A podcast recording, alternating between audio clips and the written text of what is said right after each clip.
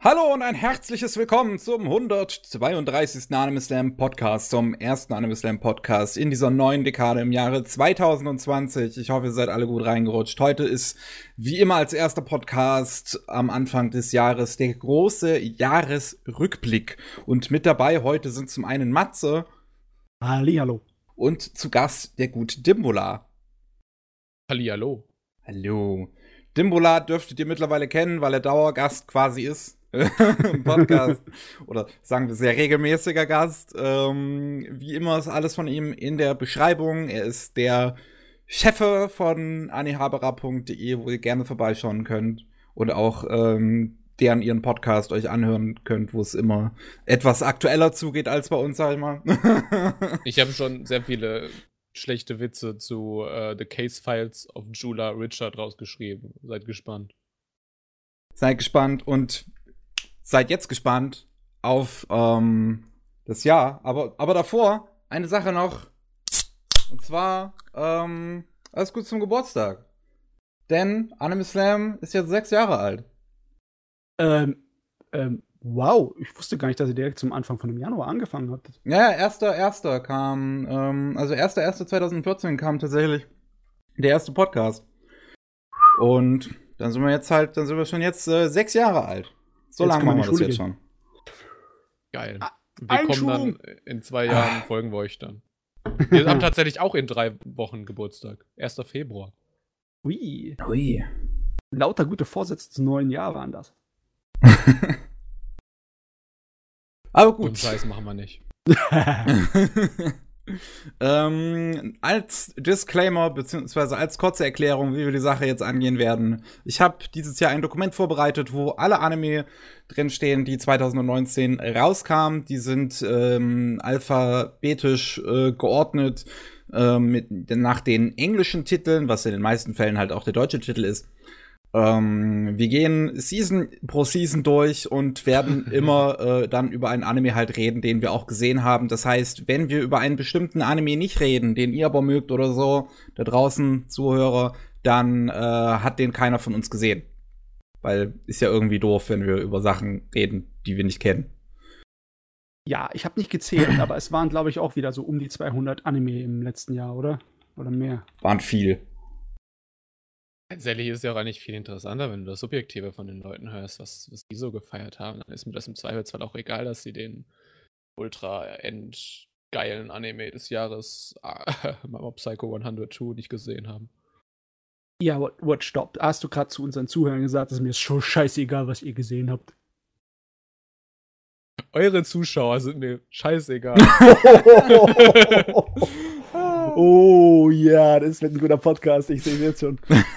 Und auch noch eine Sache, die man erwähnen sollte. Ähm, das stimmt nicht. Okay, das stimmt also nicht, dass man noch eine Das ist ein guter Podcast, wer es stimmt nicht, das wir ja. auch gehört haben.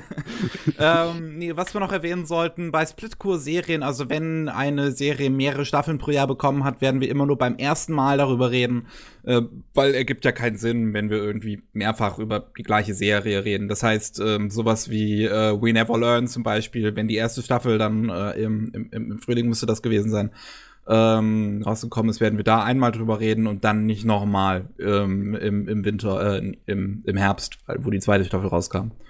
Ja, das bedeutet aber auch dann, dass die geteilten Sachen, die gerade am Ende des letzten Jahres angefangen haben und noch in den Januar reingingen, die fallen dann auch weg, ne? Die sind dann Goodbye. Ihr seid 2018. Wann wirft der Wind? ähm, stimmt, das ist halt jetzt hier gar nicht drauf, weil ich finde das immer so kacke, wenn die das machen. Und das machen die ja mit so vielen Anime immer. Ich glaube, das ist mhm. immer hm. ganz, das ist die, die Season, wo das, glaube ich, am häufigsten passiert. Ähm, die, die, die Herbstseason, wo dann ähm, halt so ein Zweiteiler startet. Finde ich kacke. Ja, passiert halt. Sollen die ja, einfach mal lassen? Einfach, wir müssen es so gut machen, wie wir es hinkriegen. Und wir kriegen es gut hin, keine Sorge. Okay. Dann wollen wir jetzt anfangen mit dem Winter, mit Winter. dem TV-Anime des Winters. Und das erste, was ähm, ich vollständig gesehen habe und wie der Dimbula hier schreibt, nur eine Episode gesehen hat, ist Boogie Pop and Others, die Neuauflage von Boogie Pop. Und ich fand die ziemlich gut. Ah, du hast ja im Podcast schon drüber geredet. Das hat mich scharf gemacht darauf, aber ich habe keine Zeit ja. im Moment. Keine Zeit. Nicht geguckt. Dimbola, was, was, was, was fandst du denn? Warum hast du nur eine Episode geguckt und das nicht direkt am Stück durch? ich müsste sagen, müsste dazu sagen, ich habe bei nahezu jedem Anime, der irgendwie von einem nicht relevant ist, die erste Episode gesehen, einfach von Season Preview wegen. Ähm, ich fand den nicht schlecht. Ich habe den versucht, damals bei uns im Season-Podcast zu verteidigen. Bin da sehr, aus sehr taube Ohren gestoßen. Weil die Leute fanden das irgendwie nicht so geil, dass du permanent so im Soundtrack Gruselgeräusche hattest und der Soundtrack mittendrin auf, aufhört und du da dann so ein Kratzen hattest und so. Das hört sich an, als hätten die Leute bei euch empfindliche Ohren. Die sind einfach doof. nee, ich fand, also ich fand Boogie Pop und Asis halt wirklich großartig. Ähm, fand ihn gut, ja. Ich habe ich hab halt alle 18 Episoden gesehen, wie gesagt, insgesamt großartig. Ich fand die erste Folge ist, ist allein schon so ein guter Aufbau, halt, der setzt so gut die Atmosphäre. Das ist halt so eine düstere, melancholische Atmosphäre die ganze Zeit, wo man nicht so ganz ähm, die, die, ich sag mal, Gesamtausmaße der Situation wirklich wahrnehmen kann, weil alles halt auch so ähm, durcheinander erzählt ist, was ich, was auch eine Sache ist, die ich generell sehr mag. Und äh, von daher, also wenn man auf Thriller steht, sowieso ist fantastisch animiert. Das ist äh, Regie geführt von demjenigen, der, ähm, ich komme jetzt gerade nicht aus der Namen, aber auch Regisseur von der ersten Staffel One Punch Man. Und Natsume, Natsume Shingo, oder? Ja, genau, ja. Ähm, generell großartiger Regisseur. Ähm, Soundtrack auch fantastisch. Eigenartig. Äh, fand ich jetzt nicht eigenartig. Ich fand ihn fantastisch. Ach, total. Halt also ja, schon. Ich fand ihn auch ziemlich großartig. Ich finde alles, was, was nicht, nicht an den Standard hält, ziemlich großartig. Ich fand ihn jetzt nicht unbedingt so, ich sag mal, unkonventionell. Ich fand aber, also gerade auch schon so Animationen und sowas sagst. Also, ähm, Nee, eigentlich zwei Punkte, nicht nur Animation, auch, auch so ein bisschen der Story-Punkt. Ähm, hatte mit dem so ein bisschen das Problem, da ich mich für einen anderen Artikel schon mal in Boogie Pop reingelesen hatte, in die Light Novel und auch in alten Anime schon mal reingeguckt hatte. Es hat so ein bisschen das Problem, was du auch bei Devilman Crybaby zum Beispiel hättest, wenn du so ein bisschen dich mit Nagai auskennst und wie er so als Manga schreibt, dann hast du den großen Plot-Twist in der letzten Folge halt schon meilenweit kommen gesehen. Und ich weiß nicht, irgendwie ich glaube, wenn du, wenn, du, wenn du Boogie Pop kennst, dann hast du deine Probleme mit dem Anime so ein bisschen. Ähm, weil er anders ist oder weil er immer dasselbe ist? Wie davor. Also, es ist, ist, da würde ich jetzt wissen, wo du hinauf willst. Ist es keine Abwechslung oder ist es einfach nicht äh, das selber, was den alten gut gemacht hat? Weil den alten kenne ich. Ich würde sagen, es ist anders. Okay. Hast du nicht in den neuen mal reingeschaut? nee, wie gesagt, ich habe nur, ich kenne den alten, aber den neuen äh, hat Miki mich zwar angefüttert, aber ich habe noch nicht reingeguckt. Also, ich, ich muss sagen, generell ist jetzt Story nicht unbedingt das, was mich daran interessiert hat. Also die Geschichte an sich nicht unbedingt, ja, sondern ja, okay. ich bin halt generell eher ein Mensch. Die Aufmachung. Für, genau, für die Aufmachung. Und das find, ist halt in Boogie Pop and Others einfach gut gemacht. Die Animation, also die Kämpfe sind halt wirklich fantastisch, wenn sie da mal kommen. Ähm, gibt halt relativ wenige, aber die sind einfach, die sind Bombe. Ähm, und äh, allgemein so die ganze, die, die Lichtstimmung finde ich halt äh, sehr gut gemacht. Du hast halt mit diesen CGI-Hintergründen, wo die Figuren so ein bisschen ra absichtlich rausstechen, weil alle so ein bisschen fremd in dieser Welt sind.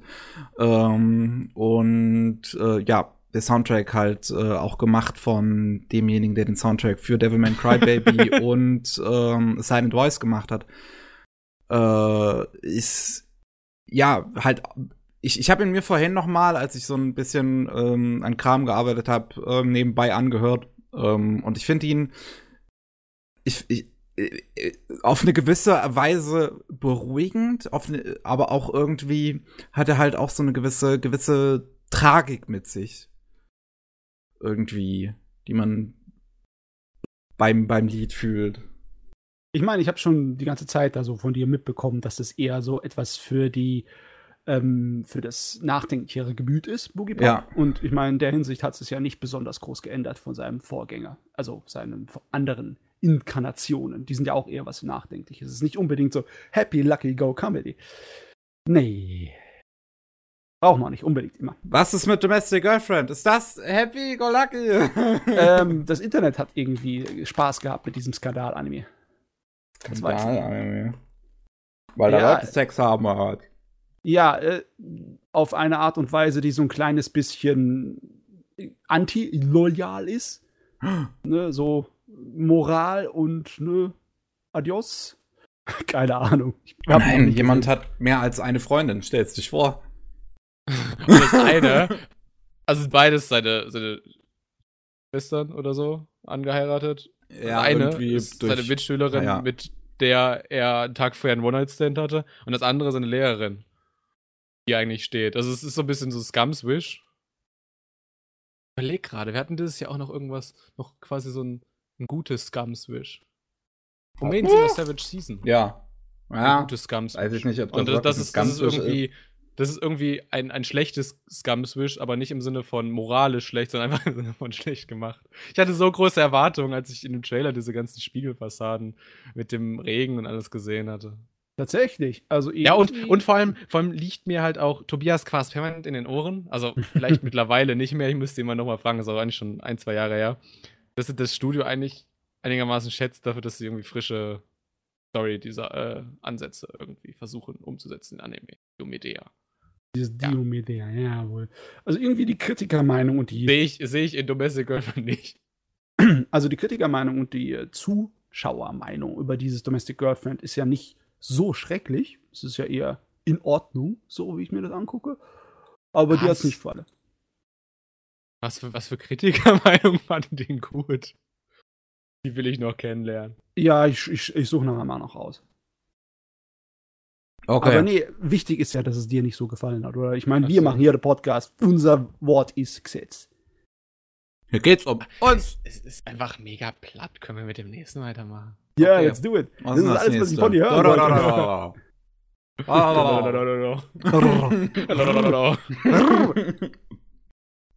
Ganz ruhig. Ja, also Ja. das ist eine super Art und Weise, alte, ernsthafte Tezuka-Geschichten neu aufzulegen. Wenn sie das mit jeder Tezuka-Geschichte machen, die da rumspringt, da wäre ich glücklich. Denn Dororo ist klasse. Ja, ich stelle mir jetzt gerade irgendwie so, äh, wie heißt der? Weiß ich nicht. Äh, Atom stelle ich mir jetzt gerade auch so dü düster irgendwie mit Panflöten und so vor. Ja, es klappt bestimmt. Ey, boah, Tezuka hat so viele düstere Geschichten geschrieben. Ich meine, ja, der du hat hast ja eine, recht. Aber, aber dieses, dieses, ich will damit darauf hinaus, dieses Werk eignet sich auch total gut. Ja, klar. Ja, das ist. naja, von der Grundstruktur allein schon ist es ja schon bös ohne Ende, ne? Also so eine böse Dämonen-Fluchgeschichte. Und dann, ja, äh, ich weiß nicht, sollte man eigentlich die Leute dafür loben, dass sie noch ein kleines bisschen draufgetrumpft haben und extra den Leuten so richtig das äh, Messer im Fleisch nochmal rumgedreht haben? Besonders in den ersten zehn Episoden?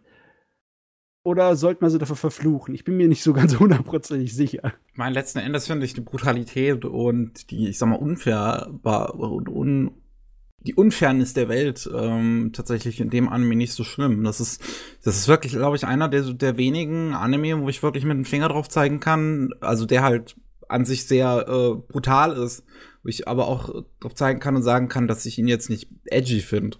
Ja, ja. Ist eher faszinierend, ne? Eine faszinierend düstere Welt. Ich fand's ziemlich cool. Äh, da bin ich wieder. Hallo, ich äh, interessiere mich ein bisschen zu sehr für Musik. Ähm, viele Kämpfe waren auf die Musik synchronisiert. Ist mir Oh, nie aufgefallen. Muss ich noch mal Ja, gucken. doch. Äh, Gerade, also auch der, der erste Kampf schon mit diesem, war so ein, so ein Slymog auf so einer Brücke. Also normalerweise ist das etwas, was ich total abfahren würde und ganz viel darauf achte, aber das ist mir hier nie aufgefallen. Es ist auch subtil, dadurch, dass du, dass du diese, ähm, diese zeitgenössischen, ja, genössischen Musikinstrumente hast. Ich kann keine S aus. Keine S. Gewöhnt euch. Lieber Okay, machen wir. kennt das eh schon. Nee, äh, so irgendwie so Holzflöten oder, oder Kotos oder so. Ähm, ja, sehr auf denen liegt das. Und um die herum spielen eher so, so klassische Musikinstrumente und die sind auch nicht auf den, auf den Kampf abgestimmt. Das sind diese klassischen. Schweine. Ist ein bisschen subtil. Schweine, diese Musikinstrumente. Wo es sich Ich- anbietet. Ich muss aber zugeben, das ist schon ein Weilchen her mit Dororo. Das habe ich Ja, Anfang des Jahres. ähm, ähm, ja, nee, es ist, es ist nicht unbedingt so, dass ich äh, alles genau zu dem Zeitpunkt geschaut habe, wo es rausgekommen ist, aber das habe ich kurz nach seiner Ausstrahlung mir reingezogen und deswegen, äh, ich müsste noch mal zurückgehen dahin. Definitiv. Das hat sich auf jeden Fall gelohnt. Und ja, ich, ich hätte gerne, dass sie von Tesca zum Beispiel eine seiner Werwolf-Geschichten so auf die Art und Weise mit Dororo bringen würden. Das wäre nämlich cool. Jo, also es ist Wolltest du insgesamt- dazu noch was sagen? Nee, insgesamt guter Anime, kann man sich anschauen, sollte man sich anschauen. Ähm, hat auch allgemein tolle Animationen, fand ich. War jetzt nie so wirklich so mega was, was optisch krass heraussticht, aber es war generell gut produziert. Charakterdesign ist ziemlich geil. Fein Da fand ich bei Charakterdesigns, muss ich sagen, finde ich es schade, dass sie halt fürs Opening so richtig geile Neuinterpretationen haben von dem Original, die halt echt gut dran sind an Tezuka-Stil und dann die halt nicht in der Serie benutzen. Ja, das stimmt, ich erinnere mich. Äh, die die gab es auch, die wurden auch zu, zu Promo-Zwecken genutzt. Ja, du hast recht. Ähm, und die, die, die ersten Openings und Endings, also auch das zweite Opening von Asian Kung Fu Generation, ziemlich geil. Aber das, das erste Ending von, oh, wie hieß er? Amasarashi, glaube ich. Ja. Äh, Play Goodbye. Sayonara Goku oder sowas. Ja. Ähm, das ist ein typisches, altes, japanisches Morgenradio-Lied. So ein bisschen. Also so, vielleicht kennt ihr das, das ganz, diesen ganz Theme-Song. Und das hat so ein bisschen musikalisch ähnliche, ähnliche Wirkmechanismen mit diesem. Ir- Irgendwie habe ich andere Radiomelodien aus Japan im Kopf. Du meinst diese Radiomelodien, die sie sich anhören, während sie äh, Sport machen morgens, ne? Ja, ja, ja. Ja, Komisch, Ja, irgendwie. ich diese, diese, diese, diese Upbeat-Sachen, ja, ich, ich weiß, es ist auch in Moll komponiert, muss man dazu sagen. Ah. Das, das ist wahrscheinlich das Problem. Aber Upbeat auf jeden Fall. Mhm. Das diesen, dieses, dieses Staccato-Schlagen, so. Egal. Und äh, Opening von äh, Queen Bee. Half. Wir nee, kommen- nicht Half, das war das Ending von. von, Da von kann, kannst du Okay, nachher noch drüber reden. Über die Openings und so. So, stehen die auf deiner ich, Liste? Darf ich? Lass mich spicken. Ja, wir kommen, wir reden ja am Ende noch über Awards. Geil. Ja. Dann, Okay, dann, dann, ähm, äh, dann, äh, dann, dann nutze ich da sämtliche Bühne. Oh Gott. So, Überlassen Ich woll- wir dann später. Willst du, So, willst du äh, du Girly Air Force eine Bühne geben, oder? nee. Sexistische Flugzeug-Waifu-Kacke. Genau. Weg damit. Und Grimms Also jetzt ohne Witz, das sind, das sind Flugzeuge, die irgendwelche menschlichen KIs haben und mit denen flirtet der Hauptcharakter herum. Wow. Geil. Ein unlogischer Scheiß. Da ist das irgendwie, die leben in der Nähe von so einer Airbase und dann wird die Schwester, weil sie da irgendwie zu nah an den Zaun rangeht, entführt. Und dann will der, der, der Bruder irgendwie sie retten und das Flugzeug findet das voll nicht gut, dass der Typ die, die Schwester und den Bruder so, so bedroht und muckt dann auf. Ach, das ist ganz, ganz random Zeugs. Grim Notes, genauso random Zeugs. Du sagst gerade Werwölfe. Sind ja alte Grimm-Geschichten. Boah, haben die Kack-Hintergrunddesigns. okay.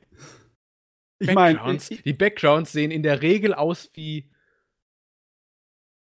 Als hättest du quasi diesen Slimog aus Dororo genommen hättest ihn quasi in Photoshop äh, so in 1000% skaliert, damit du einfach nur seine Struktur hast und die hast einfach in den Hintergrund ge geklatscht und hast dann, das heißt, ich mit dem Filzstift irgendwelche Baumumrisse reingezeichnet. oh Mann. Erinnert ihr euch, Also, an es ist die jetzt, ist, jetzt, ist jetzt ein bisschen übertrieben, aber es ist halt echt schon kacke. erinnert euch an die Hintergründe aus Golden Kamuy? Die war doch auch Nee. so faul in der Serie gemacht. Mindestens in der ersten Staffel. Da hat es aber einen Sinn. Ich glaube, bei Grimstones konnte es einfach nicht besser. So, Kaguya-sama, Love is War. yes. Wer will yes. Yes. Scheiß nicht sagen? Das ist klasse. Der einzige minutiöse kleine Makel an der Serie, meiner Meinung nach, ist, dass das Ende aus irgendeinem Grund ich nicht so toll fand wie der Kram davor. Aber gut war es trotzdem. Ich Dauer fand's war das generell alles gut. Und Chica, beste Figur dieses Jahr. Ich verstehe nicht, man, ey, die Crunchyroll Awards sind jetzt online gegangen, also zum Voten. Und man kann nicht für man kann nicht für Chica voten als beste Voice Acting Performance. Like what the fuck? Was ist falsch gelaufen? Ähm, das ist, ähm, ja, das ist komisch, weil auch wenn ich, äh, mein, meine Meinung hast, haben wir ja schon mal drüber geredet. Sind Ja. ein bisschen anders, aber ich habe gemerkt, wie viel Arbeit und wie viel Spaß die Sprecherin hatte mit ihrer Rolle. Das äh, merkt man, da kann man gar nicht drum rum. Ist einfach äh, magnetisch. Und ja, das ist auch ein bisschen komisch, finde ich. ist einfach wirklich, finde ich, eine der besten Performances. Wir werden gegen Ende tatsächlich noch über einen anderen Anime reden, wo ich auch finde, auch eine der besten Performances des Jahres, die man auch nicht bei Crunchyroll voten kann. ähm, aber ja, Kaguya-sama ist eine von diesen beiden, die ich da ansprechen möchte. Also ähm, Chica, wirklich, ich liebe, ich liebe auch dieses Ending von, also das Chica Dance, einfach der Hammer. ähm, Ja, sag mal, du magst aber den Anime nicht nur wegen deinem Lieblingscharakter, oder? Ich wollte gerade sagen, also da gibt es eigentlich noch andere Sachen, die Ja, total ja. auffällig Ja, ich- sind. Das, ey, dieser, generell- dieser typische Kaiji-Narrator, der Ah, immer so betont, so von wegen. Und jetzt wird ey, sie wieder nicht fragen, ob sie äh, mit ihm auf ein Date geht und so. Und dann gibt sich halt da das ganz normale Hin und Her der beiden äh, Superbrains da ab. Nee, ich fand Ja, generell ich mein- den Humor der Serie großartig. Also auch die beiden, wie sie sich, wie die beiden Hauptfiguren sich immer so ein bisschen anstacheln, ist halt ähm, ein, einfach toll und Der äh, Narrator stachelt viel mehr. Oh, das ist so herrlich, wenn er wechselt von seinem absolut trockenen, ich, ich bin nur eine Enzyklopädie, ich, ich berichte einfach nur, was hier passiert nochmal, und dann einfach so sein, äh, sein Ton einfach rumschwingt und er dann so richtig gehässig wird oder so richtig albern. Ich, in der ersten Episode war es doch auch so, dass er sie so geärgert hat, die Kaguya, dass sie dann noch die fette äh, Mauer durchbrochen hat, äh, kurz nach den Credits, oder? Ja, das war fantastisch. Ja. Das bietet sich einfach total an. Äh, sowieso, das ganze Ding vom Humor ist bestimmt sehr gut geeignet für Leute, die an Schadenfreude viel Spaß haben können, weil es ist einfach so herrlich zu sehen, wie die zwei äh, äh, verlieren oder gewinnen. Beides ist toll. Wisst ihr, ob das der Manga auch so macht? Mit diesem Meta-Narrator? Ähm, Boah, ich kann mich jetzt gar nicht mehr dran erinnern. Es ist auch schon eine Weile her, dass ich den gelesen habe. Ich habe beim Manga nicht Boah. reingelesen. Ich kenne nur das Design vom Manga. Das habe ich auch mit, mit dem Anime ein bisschen verglichen.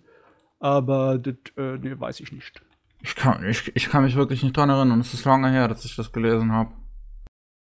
Äh, aber wa- was ich halt sonst noch bei Kaguya-sama halt wirklich lobend erwähnen muss, ist einfach die Machart. Ich finde, das hat mich viel einfach an das gute, äh, das, das gute alte Chef erinnert, wo da noch ein bisschen Leben in der Bude war. Und äh, Wo sie noch nicht bei David Productions waren. äh, und es ist, es ist halt halt einfach alles ein schönes, flottes Tempo und ähm, es, so, so, so, so eine Episode geht halt einfach schnell vorbei. Nicht nur unbedingt, weil es halt Spaß macht, sondern einfach, weil, weil das halt, weil es sich auch so flott anfühlt. Ja, die ganze Zeit versucht, dieses Rasterfolien-Zeugs, was der Manga im Prinzip auch macht, in den Anime zu bekommen. Ja, äh, Anime versucht es eher so einen kleinen Pop-Art-Stil nachzumachen, ne? Also ich fand das hat super Ja, gepasst. ja, es sind nicht dieselben Rasterfolien wie im äh, Nee, Manga, nee, keine, nee. Frage. Es, sind irgendwie. Würde auch gar nicht funktionieren. Äh, es hat ja einen Sinn, warum du nicht Rasterfolien als Hintergründe beim Manga, aber Anime hast. Aber Oh, halt irgendwie, ja. wir haben versucht, so eine Entsprechung zu finden, die irgendwo zwischen Rasterfolie und normalen Hintergründen ist. Also, was ist normal? Normalen, exzentrischen Hintergründen. Ähm, Äh, ja, ja. aber ganz ehrlich, äh, abgesehen von seinem Stil, war die Serie jetzt nicht so exzentrisch in der Optik her gesehen wie sowas wie Bakemonogatari. Also, müsste ich nicht unbedingt sagen. Also, Das war. ist auch sehr, sehr schwer. Ja, ich also ich würde sagen, jetzt nicht unbedingt in Sachen Zeichenstil, sondern halt wirklich Sachen äh, äh, Schnitt und, und Regie und Tempo fand ich, Nee. ist halt mehr Richtung Chef. Ja, es, äh, was heißt mehr Richtung Chef? Es ist mehr Richtung kurzweilig und äh, ein kleines bisschen experimentierfreundlich Ja. und wirklich einwandfrei von der handwerklichen Machheit. Es ist kurzweilig, es ist wunderbar. Shay, shay, shay. Ich muss da aber auch äh, Mickey beipflichten. Doch, äh, diese äh, ganz eng gestrickten Kal äh, Farbpaletten total Akiyuki Shimbo. Ja, ich, ich, ich sag nichts dagegen.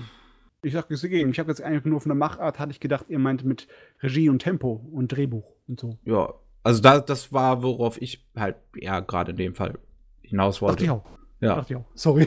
äh, gehen, gehen, gehen wir einfach mal weiter, um ein bisschen Verwirrung aufzulösen. Kaguya-sama auf jeden Fall tolle Romcom, kann man empfehlen. Äh, das nächste, das habe nur ich allein geschaut, und zwar Kemurikusa.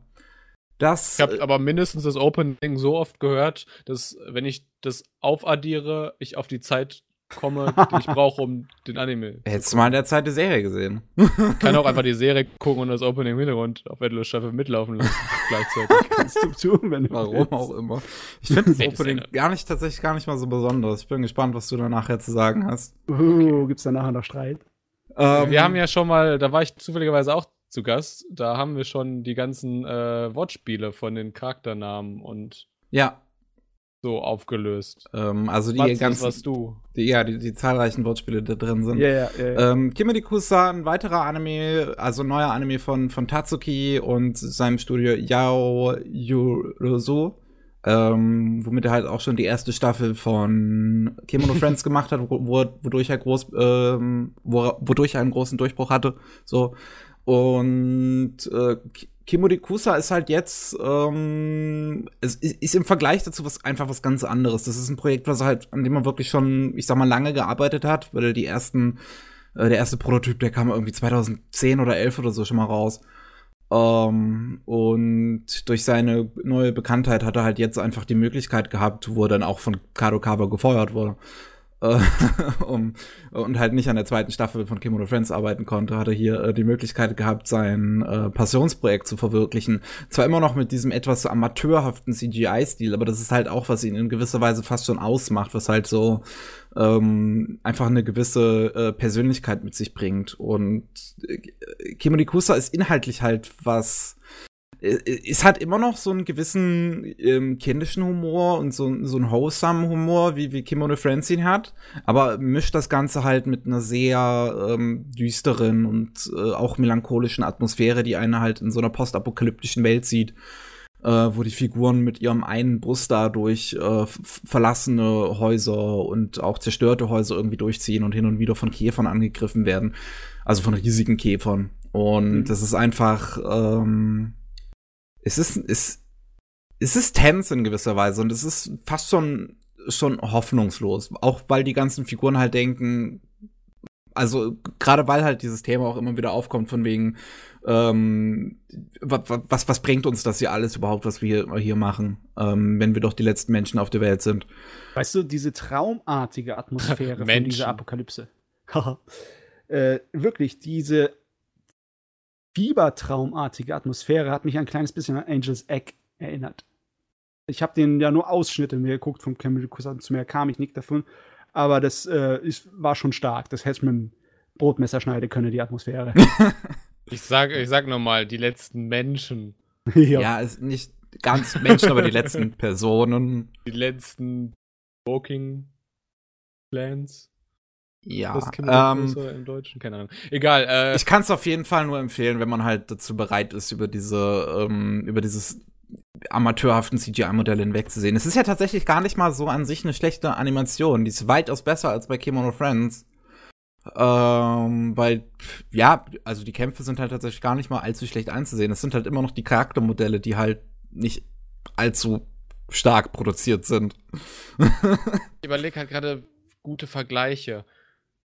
Kann man das so ein bisschen, diese 3D-Modelle, so ein bisschen mit Ruby vergleichen? Diesem amerikanischen Ding da von, äh, wie heißen die? Uh, von. Rüstertief, ja. Also technisch würde ich sagen, dass Ruby ein kleines bisschen einen anderen Stil, ein, ein wenig einen älteren Stil von Das, diesen. das äh, kommt allein schon dadurch kulturell. Ja, nee, ich meine vom äh, rein technischen, vom. Sail-Art-Stil. Ich meine auch. Äh, Ach so, das meinst das- du. Weil ähm, es ist nicht so, dass dieser Sail-Art-Stil äh, in Japan nicht benutzt wurde. Ich meine,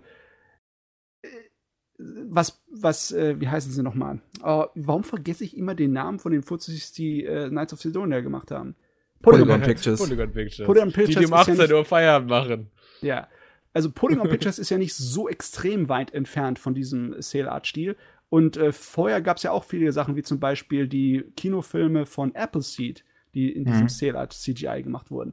Die äh, sind i- ja auch verwandt mit der Art und Weise von Stil, die äh, Ruby benutzt. Aber hier würde ich sagen, es ist ein bisschen anders. Ein Futzelchen? Ja, ähm, So, egal, anderer Vergleich, äh, Girls Last Tour.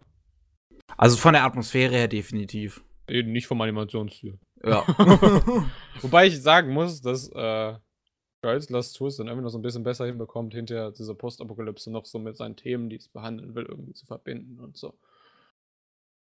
Das kannst du jetzt nicht beurteilen, du hast Kemonikusa nicht gesehen. Ich habe, glaube ich, in der Season Preview gesehen. Du hast ja nicht mal Episode 1 stehen, also du hast sie nicht gesehen. Du hast nicht reingeschrieben, also ist es nicht passiert. Ich Ja. habe es nicht reingeschrieben, also habe ich ihn nicht gesehen. Raus!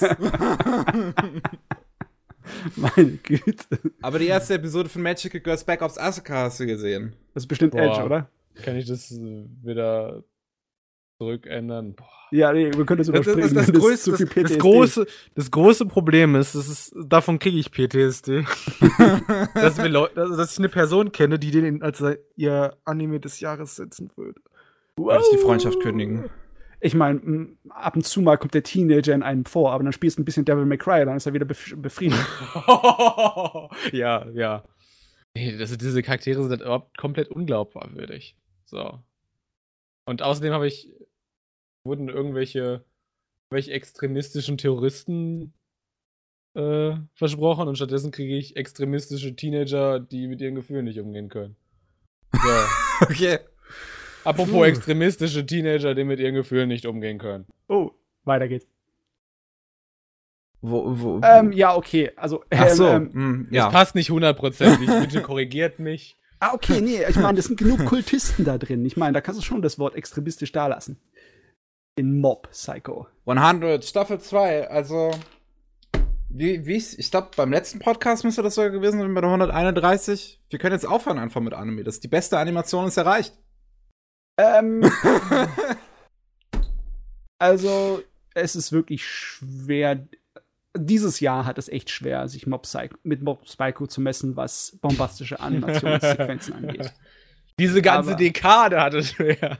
Ja, aber komm, es gibt schon ein paar äh, Nee. würdige Herausforderer diese Dekade, ne? Aber Es gibt, es gibt so, so ein paar coole Sachen, die diese Dekade, ich will jetzt auch gar nicht abschweifen, aber ey, Masaki Yuasa ist im Mainstream angekommen. Punkt. Yep. Die Dekade war ein Erfolg. Du kannst sagen, was du willst. In gewisser Weise ja. Also, wenn man sich überlegt, wie Anime explodiert ist, wirtschaftlich gesehen und von der Menge und von der Variation, dann ist es definitiv für uns als Zuschauer ein Erfolg. Und Mob Psycho ist einer der krönenden Erfolge. Das Ding ist ja nicht nur optisch geil, das ist ja auch inhaltlich richtig gut. Richtig, also besser als die Ja. erste Staffel. Ja. Seit, Das ist, ähm, macht das nicht, das macht äh, Yuzuru Tachikawa, ne? Äh, Ja, Wo ich macht der. draufklicken. Punkt. So. Äh, das ist der, das ist ein ganz junger Regisseur, der hat vorher Death Parade und davor Death Billy hat bei diesem Young Animators Project gemacht. Anime Mhm. Mirai oder Tam Anime Tamago, wie der auch gerade heißt. Das war auch eine gute Serie. Mai, mai, mai. Und ich glaube, also diese Dekade, wo wir gerade schon bei Dekaden sind, ist das seine Dekade. Dies, dieser, Uh. also jetzt, also Death Parade hat auch schon großartige. ja, Death Parade sah großartig aus. Keine ja, Frage. ich, ich sträub mich ein bisschen, weil er, weil er inhaltlich sehr flach ist, ihn irgendwie in eine Top Ich finde Anime of the ich find Decade ihn jetzt nicht unbedingt inhaltlich flach, ehrlich gesagt. Nee, ich meine von der, von der ganzen visuellen Produkt äh, Präsentation. Also wenn du zum Beispiel einen Ikuhara-Anime nimmst, da würde auch niemand sagen, der ist inhaltlich irgendwie flach. Aber der präsentiert sich ja sehr flach. Und das ist so ein Das bisschen. verstehe ich jetzt also nicht. nicht. Ja, also bei, bei wir haben später noch Sarah Sanmai. Ist im Ja. Prinzip ein Theaterstück. Ein Theaterstück hat eine Ja. gewisse Flachheit in seiner Präsentation. Also so eine Bühne ist jetzt, so eine, Bühne ist flach. Da steht man drauf. ja, das, ist, Meinst du reicht, mit das flach? reicht mir. Meinst du mit flach, meinst du äh, auf den ersten Blick eindimensional oder wie meinst Ja, ja, also so eine, so eine reduzierte Komplexität. Ah, okay. so kann man es, glaube ich, gut sagen. Und Death Fate Ah, hat auch so eine reduzierte Komplexität. Der Mhm. haut dir halt nicht irgendwie zig Charakterkonstellationen um die Augen, um die Ohren. Ja, ja. Das stimmt schon. Um, ist damit, damit die Message be besser rauskommt. Und diese Message ist großartig bei Death Parade. Und dieser Mob Psycho, die ist in sowas, in sowas mehrdimensionalen eingespannt.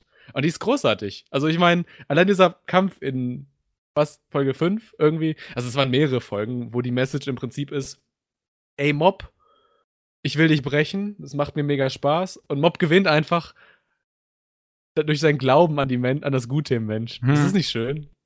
Das ist schön. Äh, ja, Mob ist sowieso ein toller Charakter. Aber ähm, ich war echt froh, wie groß geschrieben das Wort Charakterentwicklung in dieser äh, Staffel war. Oh ja. Sowohl von den Nebencharakteren als auch von Mob. Selbst Mob, wo ich eigentlich gedachte, das wäre also wie der One Punch Man, so ein Kerl mit einer Note, die halt immer wieder gespielt wird, der hat sogar ein kleines bisschen Entwicklung bekommen. Also das Mhm. hat funktioniert. Das war Nur ein kleines bisschen. Ich, sag, ich sagte ja auch eben noch so, so Yuasa, jetzt connecte ich mal so ein bisschen die Dots. Ähm, auch diese fünfte Folge. Das hat, der Typ hat die äh, Folge directed, der diese legendäre 22. Folge von Fate Apocrypha directed hat. Ach du meine Güte, die. Ja. Uh. Ähm, Und, und, und diese Folge, das, was so eindrucksvoll daran ist, da werden Kämpfe gezeigt, die irgend, also die in seinem Inneren abspielen. mhm. Und Mhm. es bietet so viele Möglichkeiten, irgendwelche coolen Animationen. Also Mob Psycho ist bekannt dafür, die Serie, irgendwelche coolen Animationen. Ja. Individuen zu connecten und sie Großartiges machen zu lassen. Und das, das, das, das macht diese fünfte Episode noch besonderer, weil in dieser Serie, wo so viel individuelle, großartige Leistungen sind, gibt es noch eine Folge, die da heraussticht. Mhm. Es ist Und dieses, das ganze, diese ganze Inside äh, Mind Shit Zeugs aus der fünften Episode, das hat mich auch ein wenig an Yuasa erinnert. Ja, also wenn du über eine Spielwiese für kreative äh, Animationskünstler hier redest, dann ist äh, Mob Psycho definitiv ein der allerbesten Beispiele. Ich meine, außer One Punch Man der ersten Staffel kann sich kaum was anderes mit ihm erstmal messen. Das ist der Wahnsinn. Ja, Ja. aber da kann ich dir, also. Häng nicht so krass an One Punch Man, weil das war ein One-Trick-Pony für mich. Wow. Dö, Nee. dö, dö. Also, ich meine, schau dir an, wie sich jetzt gerade in der aktuellen, also in der vergangenen, jetzt gerade vergangenen Season in, nee, wobei der läuft noch weiter, ne? Äh, Fate, Grand Order, Fate Grand Order, ja. Absolute, Daimonic, Babylonia. Babylonia. Ja, ja, ja, ja. Fate Wie sich da gerade, wie sich da gerade weltweit coole Animatoren irgendwie sammeln und coolen Shit produzieren. Das konnte Fate Hat schon immer. das, der, der, der Produzent hat auch davon- von Babylonia auch letztens gesagt, dass das im Prinzip alles ist, was er mit dem Projekt erreichen möchte. Also ähm, neue Animatoren in den Vordergrund stellen und ihnen eine Bühne geben. Ja, ich meine, wir könnten, sollen wir Fan Babylonia vorziehen, weil mir juckt's gerade in den Nee. Fingern. Nee, Nein, das machen kann man jetzt nicht machen. Cliffhanger. Machen wir weiter, machen wir weiter. ähm, willst du über My Roommate is a Cat reden? Ja, dieselbe Person, die Magical Girl Spec Ops Asuka äh, in ihrer besten Liste hat, hat auch, glaube ich, My Roommate is a Cat in ihrer besten Liste. Das kann ich aber schon ein bisschen mehr verstehen. Da geht's immerhin um eine Katze. Ja. Als Katzenbesitzer Katzen. muss man den dann drin haben, ne? Nee, es ist, äh, ist ganz lustig. Du hattest ja diesen Gag in Pop Team Epic, dass du dieselbe Episode quasi wiederholst, nur mit anderen Synchronsprechern und so. Mhm. Und der Gag ist ein bisschen ähnlich, dass die Folge Du siehst es einmal aus der. Perspektive der Menschen der und einmal aus der Perspektive der Perspektive der Katze. Ja, okay. Aber du hast den noch gar nicht geguckt, Becky. Ja, Mensch, wie hätte ich jetzt darauf kommen sollen von dem, was du gerade gesagt hast? Das Dokument lügt nicht. ich habe ihn auch nicht geguckt. Er hat das aus dem, was du gesagt hast, sofort geschlussfolgert. Ich bin Du bist Sherlock unser- Zu intelligent. Ja. Unser Chefredakteur ist gefährlich. Ich mag die Idee, jetzt wo du wo du sie sagst, muss ich mal so sagen. Ja, Wer hat den produziert? Ich weiß es schon gar nicht. Zero G. Ja, Punkt. Ende. Nee. Nein, Zero G ist, ist Zero G schon mal mit guten Animationen auf. Ah ja, fürs Grand Blue. Ja, nee, My Roommate is a Cat ist schon ziemlich gut. Wenn eine Katze besitzt, ist es euer Lieblingsanime der Season und äh, also jetzt aber wirklich, lass uns, also Zero G, Grand Blue, My Roommate is a Cat, Punkt. Hm. Vielleicht- Zumu, also- Zu- Tsugumu- Mo- Tsumugo? Zu- Tsugumomo. Tsugumomo. Ja, und danach, und danach kommen äh, äh, hier My, My, My 13 Slaves, Battery, Dive, diesen komischen Neil, äh, Oh ja, den habe ich gesehen. diesen komischen Neil-Anime für, für, wie heißen die, äh, diese Games?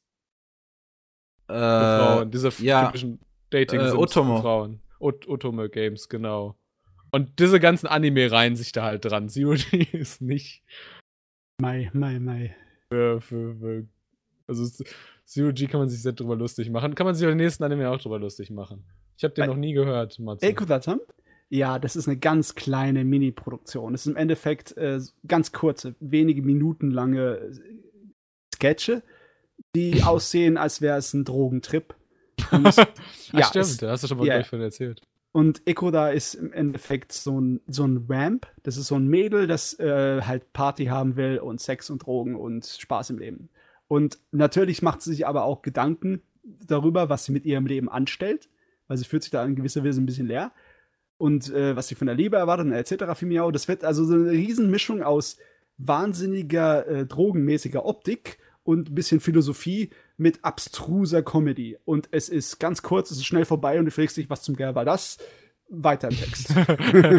wie, so ein, wie so ein Zug, der out of nowhere an dir vorbeifährt. ja, und da drin ist eine Riesenorgie am Laufen. Und dann, ja, ja, im Endeffekt schon. Und äh, lauter Gerüche und äh, so Dunstwolken kommen da raus und du bist gerade noch ein kleines bisschen beschwipst. Und dann gehst du Ah, weiter diese und läufst das wieder ab. Ja, Dunstwolken, genau. Ja, mehr brauchst du dazu nicht zu Es ist sagen. einfach, es ist, es ist einfach der Wahnsinn, wer da alles mitproduziert hat. Es ist ja jede Episode ein anderer Regisseur und es ist einfach der Wahnsinn. Die haben teilweise dicke Leute angezogen. Was man Ah. also aus, aus Four-Panel-Mangeln rausholen kann? ja, ja, einiges. Hui, hui. Hat nicht. Oh, jetzt muss ich überlegen. Hat nicht. Ähm, hier, hier, ähm. Scheiße! Bum, bum, bum, bum. Äh. Wie, wie, hei- ich weiß, ich weiß nicht mehr, wie heißt der hier Makros, der Makros Regie geführt hat. Ähm, erste Staffel hat er nicht auch irgendwie, nee, nicht erste Staffel, äh, Erfinder von Makros, hat er nicht auch irgendwas voll storyboardet? Ähm, da müsste ich mal Ich weiß es nachgucken. Ich weiß, nicht. dass der äh, Gisaburo Sugii auch mal Regie kurz mitgeführt hat. Den kennt man wahrscheinlich im Westen eher durch Street Fighter 2, ne, als Mhm. Regie, aber der ist auch schon seit den 70er Jahren unterwegs, hat viel gemacht. Und äh, besonders auch hat bei Touch mitgearbeitet oder sowas. Also äh, uralter Hase und der hat da auch mitgemacht. Aber ja, lauter solche Wahnsinnsnamen aus der Welt haben sie da reingesteckt. Aber ja, sollte einem nicht unbedingt anlocken. Es ist äh, wichtiger, dass es ein verrücktes Ding ist. So, haben wir noch mehr Verrücktes? Äh, verrückte, auf die Liste. verrückte Dinge locken keine Menschen an. Was denn nicht? Und die Nicht Leute bei nur Anime. was Die, äh, Gewöhnliches. bei, An bei Anime wollen sie, wollen die Leute, habe ich das Gefühl, nur so more of the same sehen. Ah, Was so okay, hinplätschert. was der Bauer nicht kennt, frisst er nicht. Kennen, kennen, So kennen die Bauern. Nein. Ko- Ko- Ko- Ko- Kotoboki. The Magnific Magnificent Kotoboki. Also, wenn die Bauern zufälligerweise einen, äh, einen King für Flugzeugsimulatoren haben, dann ist das ihr Anime. Weil hat Uh, Flugzeugsimulatoren Effekte, so gefühlt. Jetzt mal ernsthaft? Hm, vielleicht sollte ich das mal reingucken. Das ist von den Machern von Shirobako. Ja, so von dem das hat- Regisseur zumindest. Hat auch noch mehrere von Shirobako mit dran. Gut, Oh, okay. Das Ah, hat jetzt. Sieht das ja ist- ist gar nicht mal so schlecht dieser- aus. Ja, dieser Satz hat halt nicht so wirklich viel Aussagekraft. Ich habe Shirobako versucht drin zu finden. Meine Güte. Ich wollte noch- ich, tatsächlich wollte ich ihn die ganze Zeit wegen diesen Shirobako-Einflüssen schon sehen, aber ich kam noch nicht dazu. Jetzt weiß ich, warum ich den nicht geguckt habe, weil ich das CGI für die Charaktere nicht machte. Nee, Hast ich du finde, das sieht okay aus. Studio Gamper? Hast du Berserk 2017 gesehen? Ja, es war meine Pflicht. Ich habe es, äh, ja, wir haben voll über PTSD geredet. Ja, Hm. Trauma. Echt, ey. Prince of Smiles. Ich würde ihn jetzt gerne verteidigen, aber äh, Oh. der lief nicht dieses Jahr, also darf ich das nicht. So, Wen? Prince of Smile, äh, The Price of Smiles. Achso, Pri Pri Prince? Nee, das steht Prince. Heißt es, war es Prince? Kost? Nee, es war Price. Oh, ja, es war Price. Ich habe mich verschrieben. Oh Gott. Ja, aber das es Dokument ist, korrigieren so. Es ist, halt auch wirklich, weil es, es diese beiden Mains, so ein Happy-Go-Lucky äh, Prinzessin-Mädel und so eine Frau, die halt einfach nur immer so hinter ihr herläuft und keinen eigenen Willen hat und so. Also fass, fassen wir es fassen wir es zusammen. Ich erinnere mich größtenteils nicht mehr. Es ist einer der schlechtesten Anime dieses Jahres. Nächster bitte. Okay, das äh, ist schon mal. Das hilft. Das hilft. Ich meine, Leute haben ihn vielleicht noch nicht gesehen. Jetzt wissen sie Bescheid. Äh, weiß Also, das meine ich, das meine ich ganz ernst. Ich habe über viele Anime heute schon rumgeraged, aber das ist wirklich einer der schlechtesten des Jahres. Okay, alles klar. So. Aber einer, der hoch gehandelt wurde, war The Promised Neverland. Sehr haben wir hochgehandelt unter den. Zuschauern. Ja. Na, na, na, na, na, na, na, na, na, na. Ich finde das Opening äh, schade fast schon, muss ich sagen. Weil ich finde, das, Definitiv. ich find, das, fi- finde, das fängt so gut an und dann kommt halt irgendwie so Na, klassisches na, na, na, na, na, Shonengedöns. na, na, na, na. Oh, ich saß in diesem, in diesem Panel, wo Peppermint äh, die Disk-Lizenz davon angekündigt hat.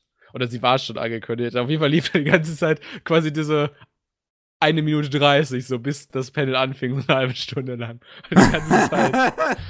Ich, ich weiß nicht, ich mag Yuba World einfach auch nicht so gerne. Oh Es Mann. Ist, äh, der Regisseur, der war auch Ehrengast auf der, auf der Animaging, der hat sehr viel cooles Zeug drüber erzählt, was eigentlich offensichtlich war, aber also zumindest hat er mal halt sehr in Detail über einen Anime sprechen können auf einer Convention. So. Mhm. So, was Neues. Äh, das ist der Elfenlied-Regisseur, mir fällt der Name gerade nicht ein. Ah, ich weiß aber. Mamoru Kambe. Dankeschön. So, und er hat dann so erzählt, wie man zum Beispiel ganz oft irgendwelche Kamerawinkeln genutzt hat, wo quasi jetzt eine, eine Überwachungskamera versteckt sein könnte. Ja. Äh, es gibt lustige Jumpscares von Isabelle, deren äh, Kindergärtnerin quasi. Okay, das ist mir jetzt nie aufgefallen, aber das hat sowieso der keinen Effekt Folge. bei mir.